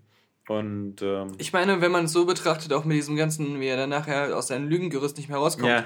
kann man halt auch wieder sagen, ähm, das, das ist jetzt noch nicht mal ein Film, wo die Hauptmessage so sehr im Science Fiction steckt oder in diesen, was diese Technologien anrichten können, sondern im Kern ist es ja eigentlich immer noch so eine, da hat sich eine Lüge verselbstständigt Geschichte ja. oder eine Täuschung, es ist ja noch nicht mal richtig eine Lüge, sondern ein Täuschungsmanöver und ist dann außer Kontrolle geraten und ähm, wendet sich dann am Ende ganz krass gegen den, der am Anfang davon profitiert hat.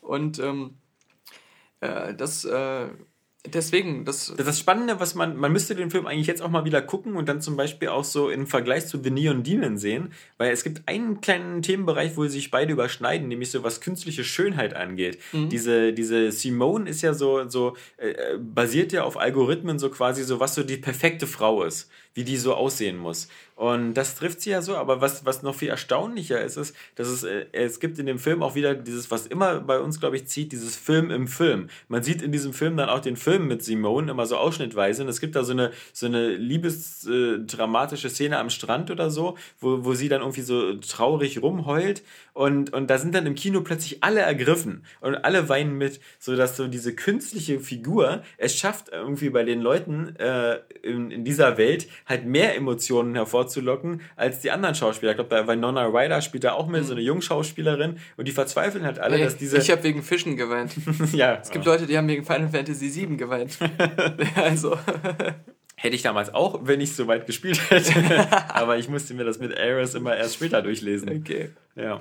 Nee, also das war, wie gesagt, mein, ich habe ja schon vorgewarnt, dass ich da ähm, großer Andrew Nichol-Fan bin und wie gesagt, in der Reihenfolge, wie sie genannt worden sind, ähm, wer Gattaca noch nicht gesehen hatte, sollte damit auf alle Fälle mal eine Bildungslücke nachholen mhm. und wer dann auf den Geschmack gekommen ist, dann ähm, auf alle Fälle auch ähm, Simone nachholen und vielleicht dann in Time, wenn er noch, noch was will. Also manchmal erzählen mir Leute von irgendwelchen Filmen, die sie gesehen haben und halten die für so unheimlich originell oder neu, also manchmal auch so billiger produzierter Science-Fiction-Film, den nicht jeder kennt oder so.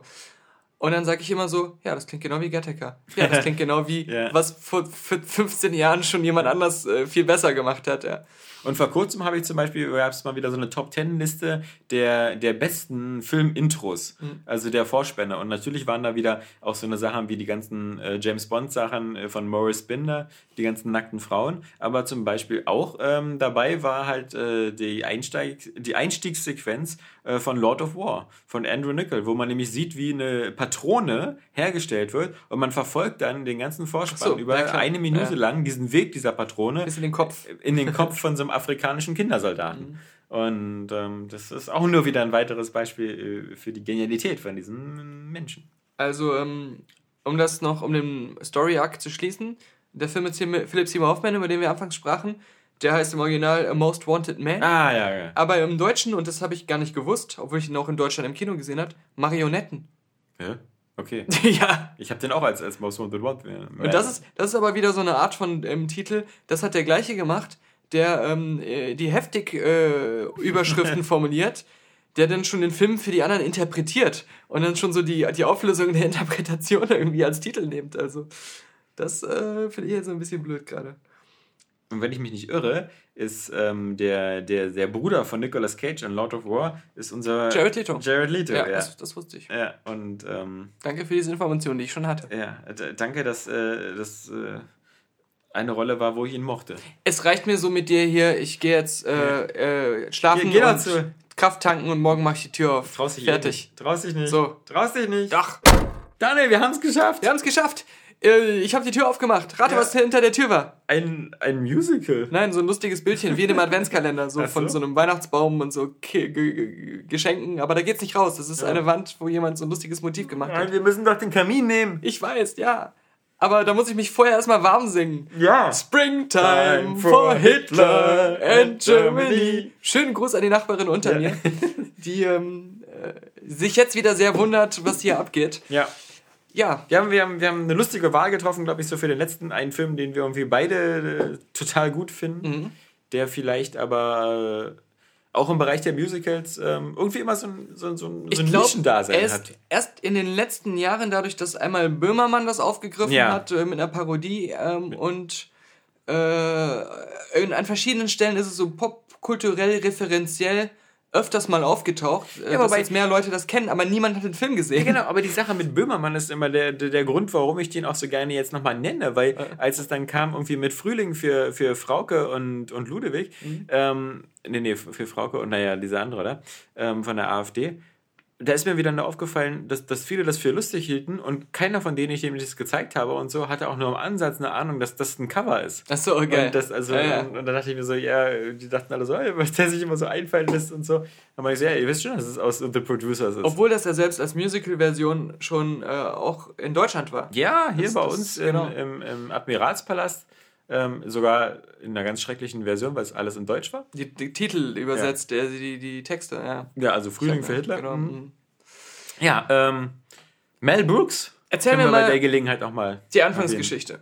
Mel Brooks hat vor langer Zeit diesen Ja. legendären Film gemacht, der hieß, ähm, der hieß Springtime for Hitler. Ja. Und ähm, mit äh, hier Betty Wilder, Mhm. glaube ich. Oder Gene Wilder. Gene Wilder? Meinst du jetzt das, das 60er Das, Jahre? der Originalding. Das war Gene ja, Das war Wilder. Gene Wilder, okay. Genau. Ich muss sagen, ich habe das mit äh, Patrick aus Hürth vor vielen Jahren mal gesehen, Mhm. muss ich nochmal gucken. Aber das war kein Musical, das war ein normaler Film. Mhm. Am Ende gibt es natürlich trotzdem das Musical. Aber ähm, das gilt bis heute, also unter Filmkennern, als eine der besten Komödien aller Zeiten, Mhm. inklusive dieses ganzen, äh, was da noch dahinter steckt, was man da noch interpretieren kann und so weiter.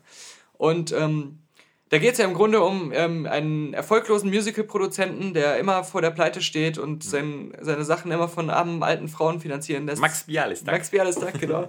mit denen er ähm, dann schläft, um Geld für seine Produktion zu bekommen. Er hat ja dieses komische Konzept, dass wenn man ein erfolgloses Broadway-Stück macht, ähm, was nach einer Aufführung abgebrochen wird, dass man dann Also- mit der ganzen, man, man sammelt Geld ein für ein Broadway-Stück, Stück, Stück. Mit äh, Stadt, Bialystok irgendwie, und Blumen. genau. Und Blumen. eine Million oder so und dann ähm, geht man davon aus, dass man das irgendwie 30, 40 Mal aufführt und dafür bekommt man dieses Geld. Dann wird es aber ein riesiger Flop, sodass das nach dem einen, nach einer Aufführung es weggenommen wird Hm. und so kann er mit dem ganzen restlichen Geld abhauen. Und die Idee kriegt er aber erst durch seinen Kompagnon Blum. Das ist nämlich so Mhm. ein Steuerprüfer, der bei ihm sich die Zahlen und die Bücher anguckt. Genau, und sagt so, oh, Ja, und dann auf einmal so nur sp- spontan so diesen lustigen Witz macht, dass man ja eigentlich mit einem Flop mehr verdienen könnte, wenn Ja. man die Zahlen richtig dreht und so. Und äh, dann Bialystok natürlich sofort äh, die Lunte riecht, dass man da was machen könnte und ihn dann einspannt und Ja. sie dann als, auf, weil, weil Blums Traum war immer Broadway-Produzent zu werden. Und äh, dann starten sie halt die Suche nach dem schlechtesten Musical aller Zeiten. genau. Und ähm, das ist dann eben Frühling für Hitler. Genau, Das weil sie sich natürlich so denken, okay, was geht so einfach alles gar nicht? Ja. Sie, sie finden dann diesen ähm, Nazi, der sich in Amerika versteckt Ja. und ähm, irgendwie Tauben auf dem Dach äh, dressiert und ähm, den Hitlergruß können. genau und Post nach Argentinien schickt per Taube. Und der hat dieses Musical eben geschrieben, aber Genau. der hat das halt auch ernst gemeint als äh, eine Lobhuldigung für den Führer Ja. Adolf Elisabeth Hitler, wie es so schön in dem Film enthüllt wird.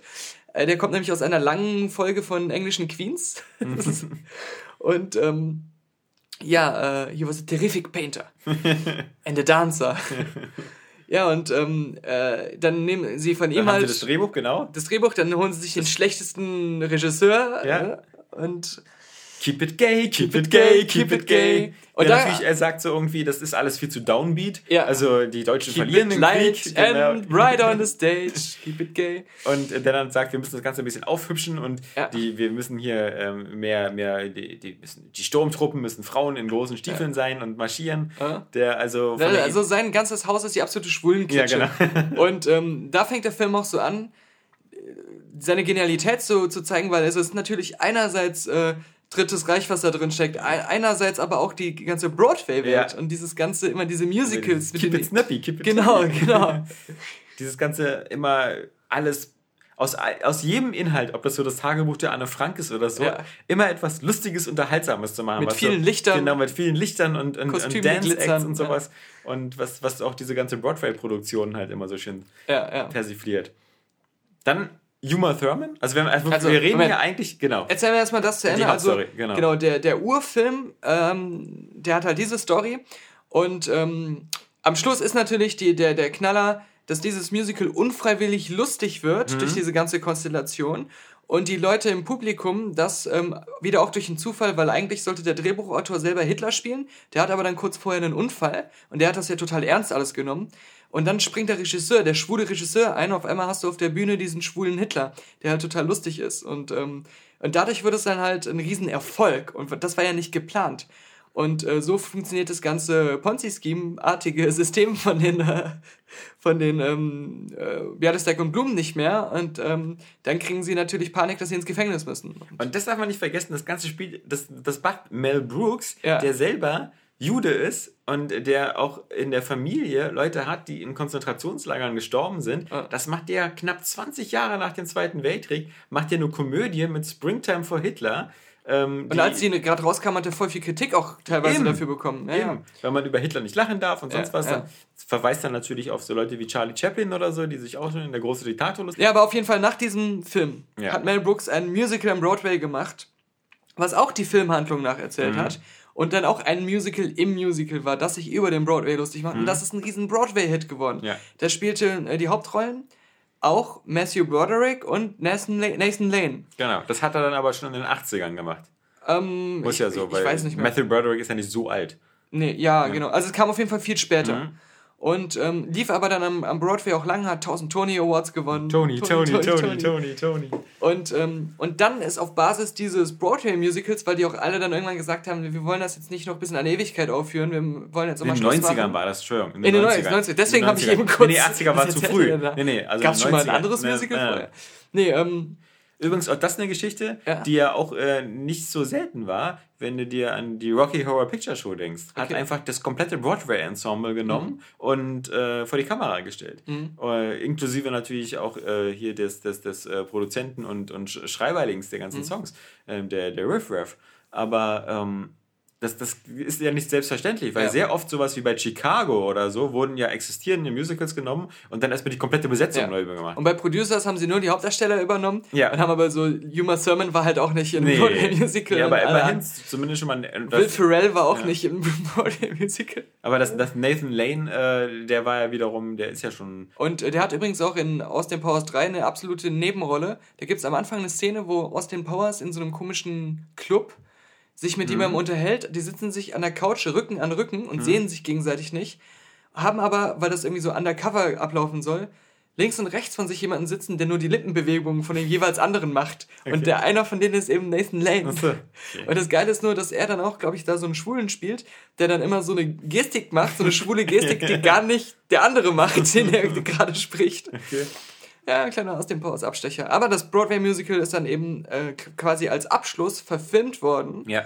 Und ist halt auch wieder ein ziemlich cooler Film geworden. Und dadurch, dass das aber die, auch ein Musical-Film ist, auch wieder anders genug, dass man wirklich beide gucken kann, beide Filme. Und, wenn ich mich nicht irre, das behaupte ich jetzt einfach wieder nur aus meinem etwas angestaubten Making-of-Wissen, mhm. das Ganze ist von einer Frau ja. als ja, genau. Regisseurin gemacht worden und nicht von Mel Brooks. Nee sondern die Frau, die allerdings es schafft, diese, diese ganzen Broadway-Nummern auch wirklich nochmal super umzusetzen. Ja. Und wenn man sich mal bei YouTube auch Szenen vom Broadway-Musical anguckt, die mitgefilmt mhm. wurden, muss man sagen, das ist wirklich sehr eins zu eins ja. und äh, nur manchmal nach draußen in die echte Welt äh, von den Sets her ein bisschen größer, aber sonst äh, ist es ist wirklich krass nah dran. Das Einzige, was mir bei dem Film aufgefallen ist, immer ein bisschen störend, ist, dass der Film ja ein bisschen zu lang ist. Ja, und der, der Film ja, hat so stimmt. dieses Problem mit dem dritten Akt, dass, dass in dem Moment, wo das große Highlight ist ja die Broadway-Aufführung von Springtime für Hitler. Mhm. Äh, die ist auch, auch super gemacht, super witzig, auch die wirklich diese ganzen SS, ähm, wenn die dann eine Hakenkreuzformation über die Bühne laufen und mhm. so das Publikum erst anfängt schon rauszugehen und dann wieder trotzdem wieder reinzugehen, wenn dann Hitler seine Monologe singt ja. und sie merken, dass das Ganze halt eher wie eine Satire ist. Ähm, dann hat dieser Film schon, ist, man hat das Gefühl, ah, wir sind auf der Zielgeraden, ja, es, das alles fügt sich.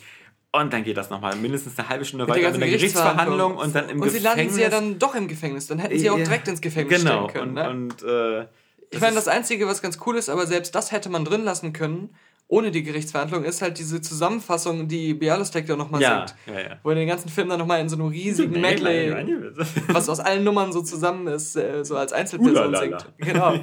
Das ist überhaupt eine geile Idee, dass er sozusagen eine Zusammenfassung mit allen Musical-Nummern nochmal so aus verschiedenen Rollen spielt. Mhm. Also in dem Film stimmt doch für mich eigentlich alles. Und das kann, kann ich auch über das Original schon sagen, weil äh, da sowohl die Handlung toll ist, der Film einfach originell und sehr einzigartig ist. Ähm, die ganze ähm, Satire und Kritik, die da drin steckt, der ist Humor geil. Stimmt, der Humor die, stimmt. Die, die, die Figuren sind super. Sind, super. Sind. Ähm, da gibt es echt an, an, an, beiden Filmversionen ähm, nichts wirklich irgendwie, was man kritisieren könnte. Also wird mir nichts einfallen. Und ich habe so oft die Musik dann auch einfach so ich gehört. Ja. Ja, also, also eine Zeit lang fast täglich. Und ich ärgere mich immer noch, dass es zum Beispiel wieder keine deutsche Blu-ray gibt. Es gibt den Film nur auf DVD. Stimmt, ich habe Es gibt noch, noch keine deutsche mhm. Blu-ray.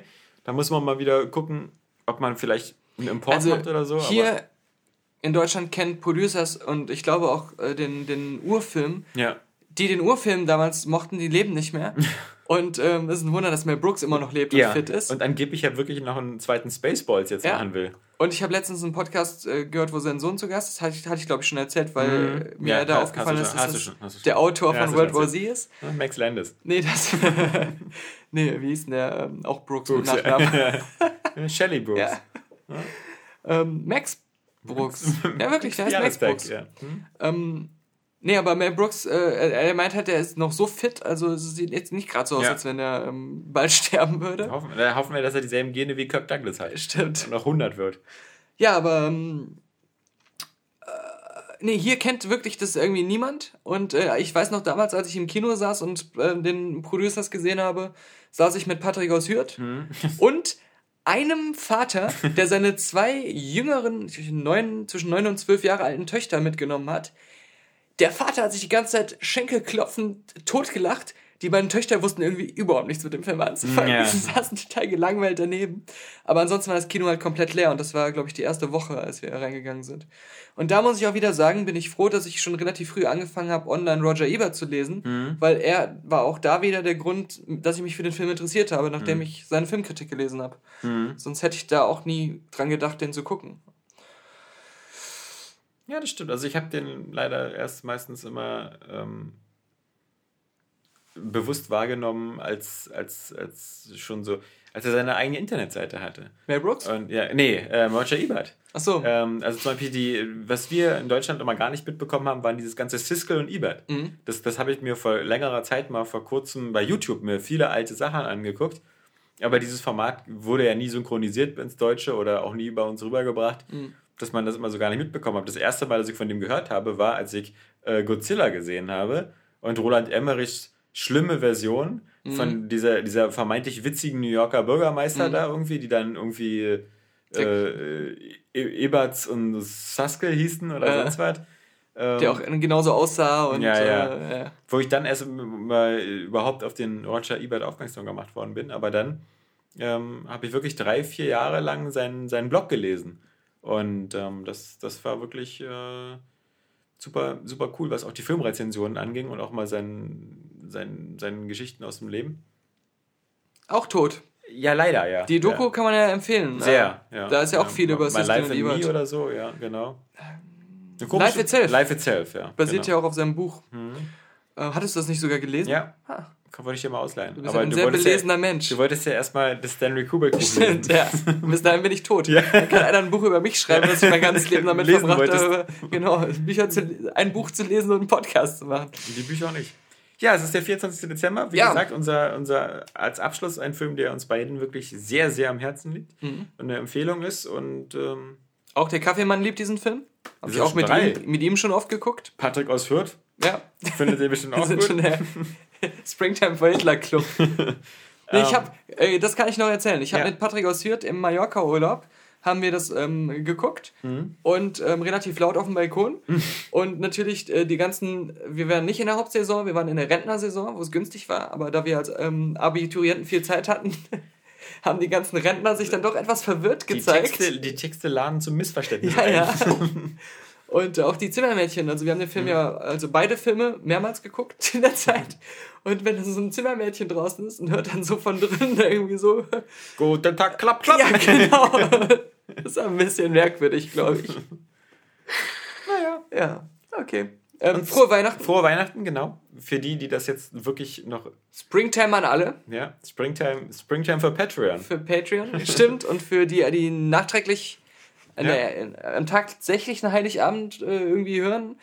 Äh, sollen wir schon mal einen guten Rutsch wünschen oder haben wir da noch einen anderen Podcast? Da haben wir einen anderen Podcast für. Ja, also Gut. nicht vorgreifen. Sehr gut, dann, äh, dann sind wir durch. Für alle was im Petto. Können wir uns ja jetzt in den Kamin, In den Kamin. quetschen. Ja. Du kannst ja die Säge vielleicht als so Ja. wie so ein Steigbügel Äh, nehmen. Warte mal kurz, ich habe eine andere Idee. Warte mal kurz. Sägegeräusch, Sägegeräusche. Hey, weißt du, was viel einfacher war? Die Tür, das, das Bild von der, das 24. Türchen konnte man einfach das Bild zersägen. Das Und waren Sägegeräusche? was, was ist denn das für eine Säge bei dir? Ist das nicht einfach so Ritsche, Ratsche, Ritsche, Ritsche, Ratsche, ja, Ratsche? Ritsche, Ratsche. Bei dir so. Ja, ja. Das klingt wie eine Bohrmaschine. Die, Da, da, da merkt man, glaube ich, dass du in deinem, in deinem Leben nie viel handwerklich gemacht hast. darf ich glaub, jetzt erstmal unsere sorgfältig ausgedachte und aufgeschriebene Rahmenhandlung, für die wir uns an mehreren Nachmittagen getroffen haben, Ja. um sie zu erfinden, Wir zum hier- Abschluss bringen? Wir haben hier so ein komplettes Storyboard gezeigt Ja. mit 400 Bildern. Also, ähm, das, äh, da, hinter diesem lustigen Bildchen, was hinter dem Türchen war, ist die Freiheit.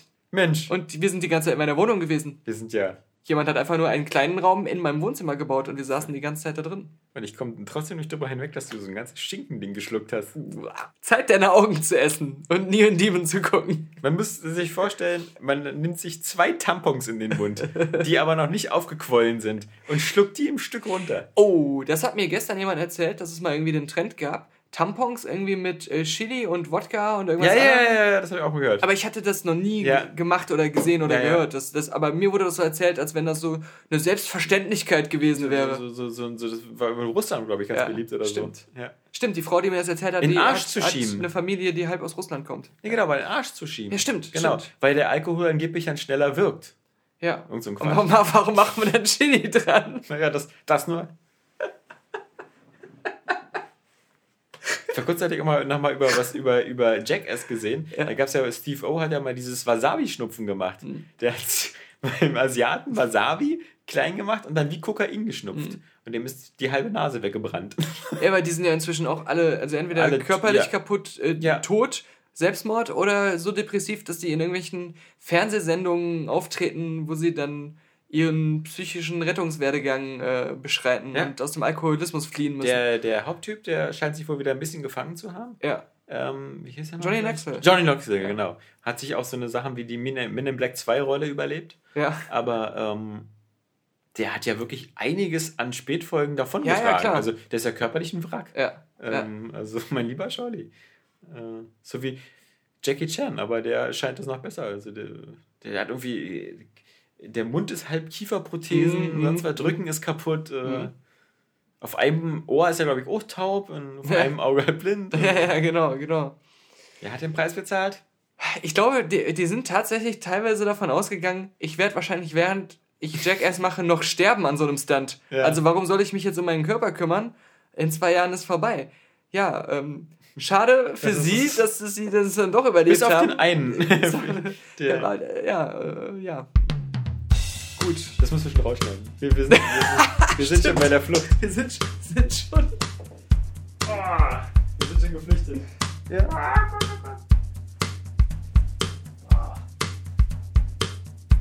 It's springtime.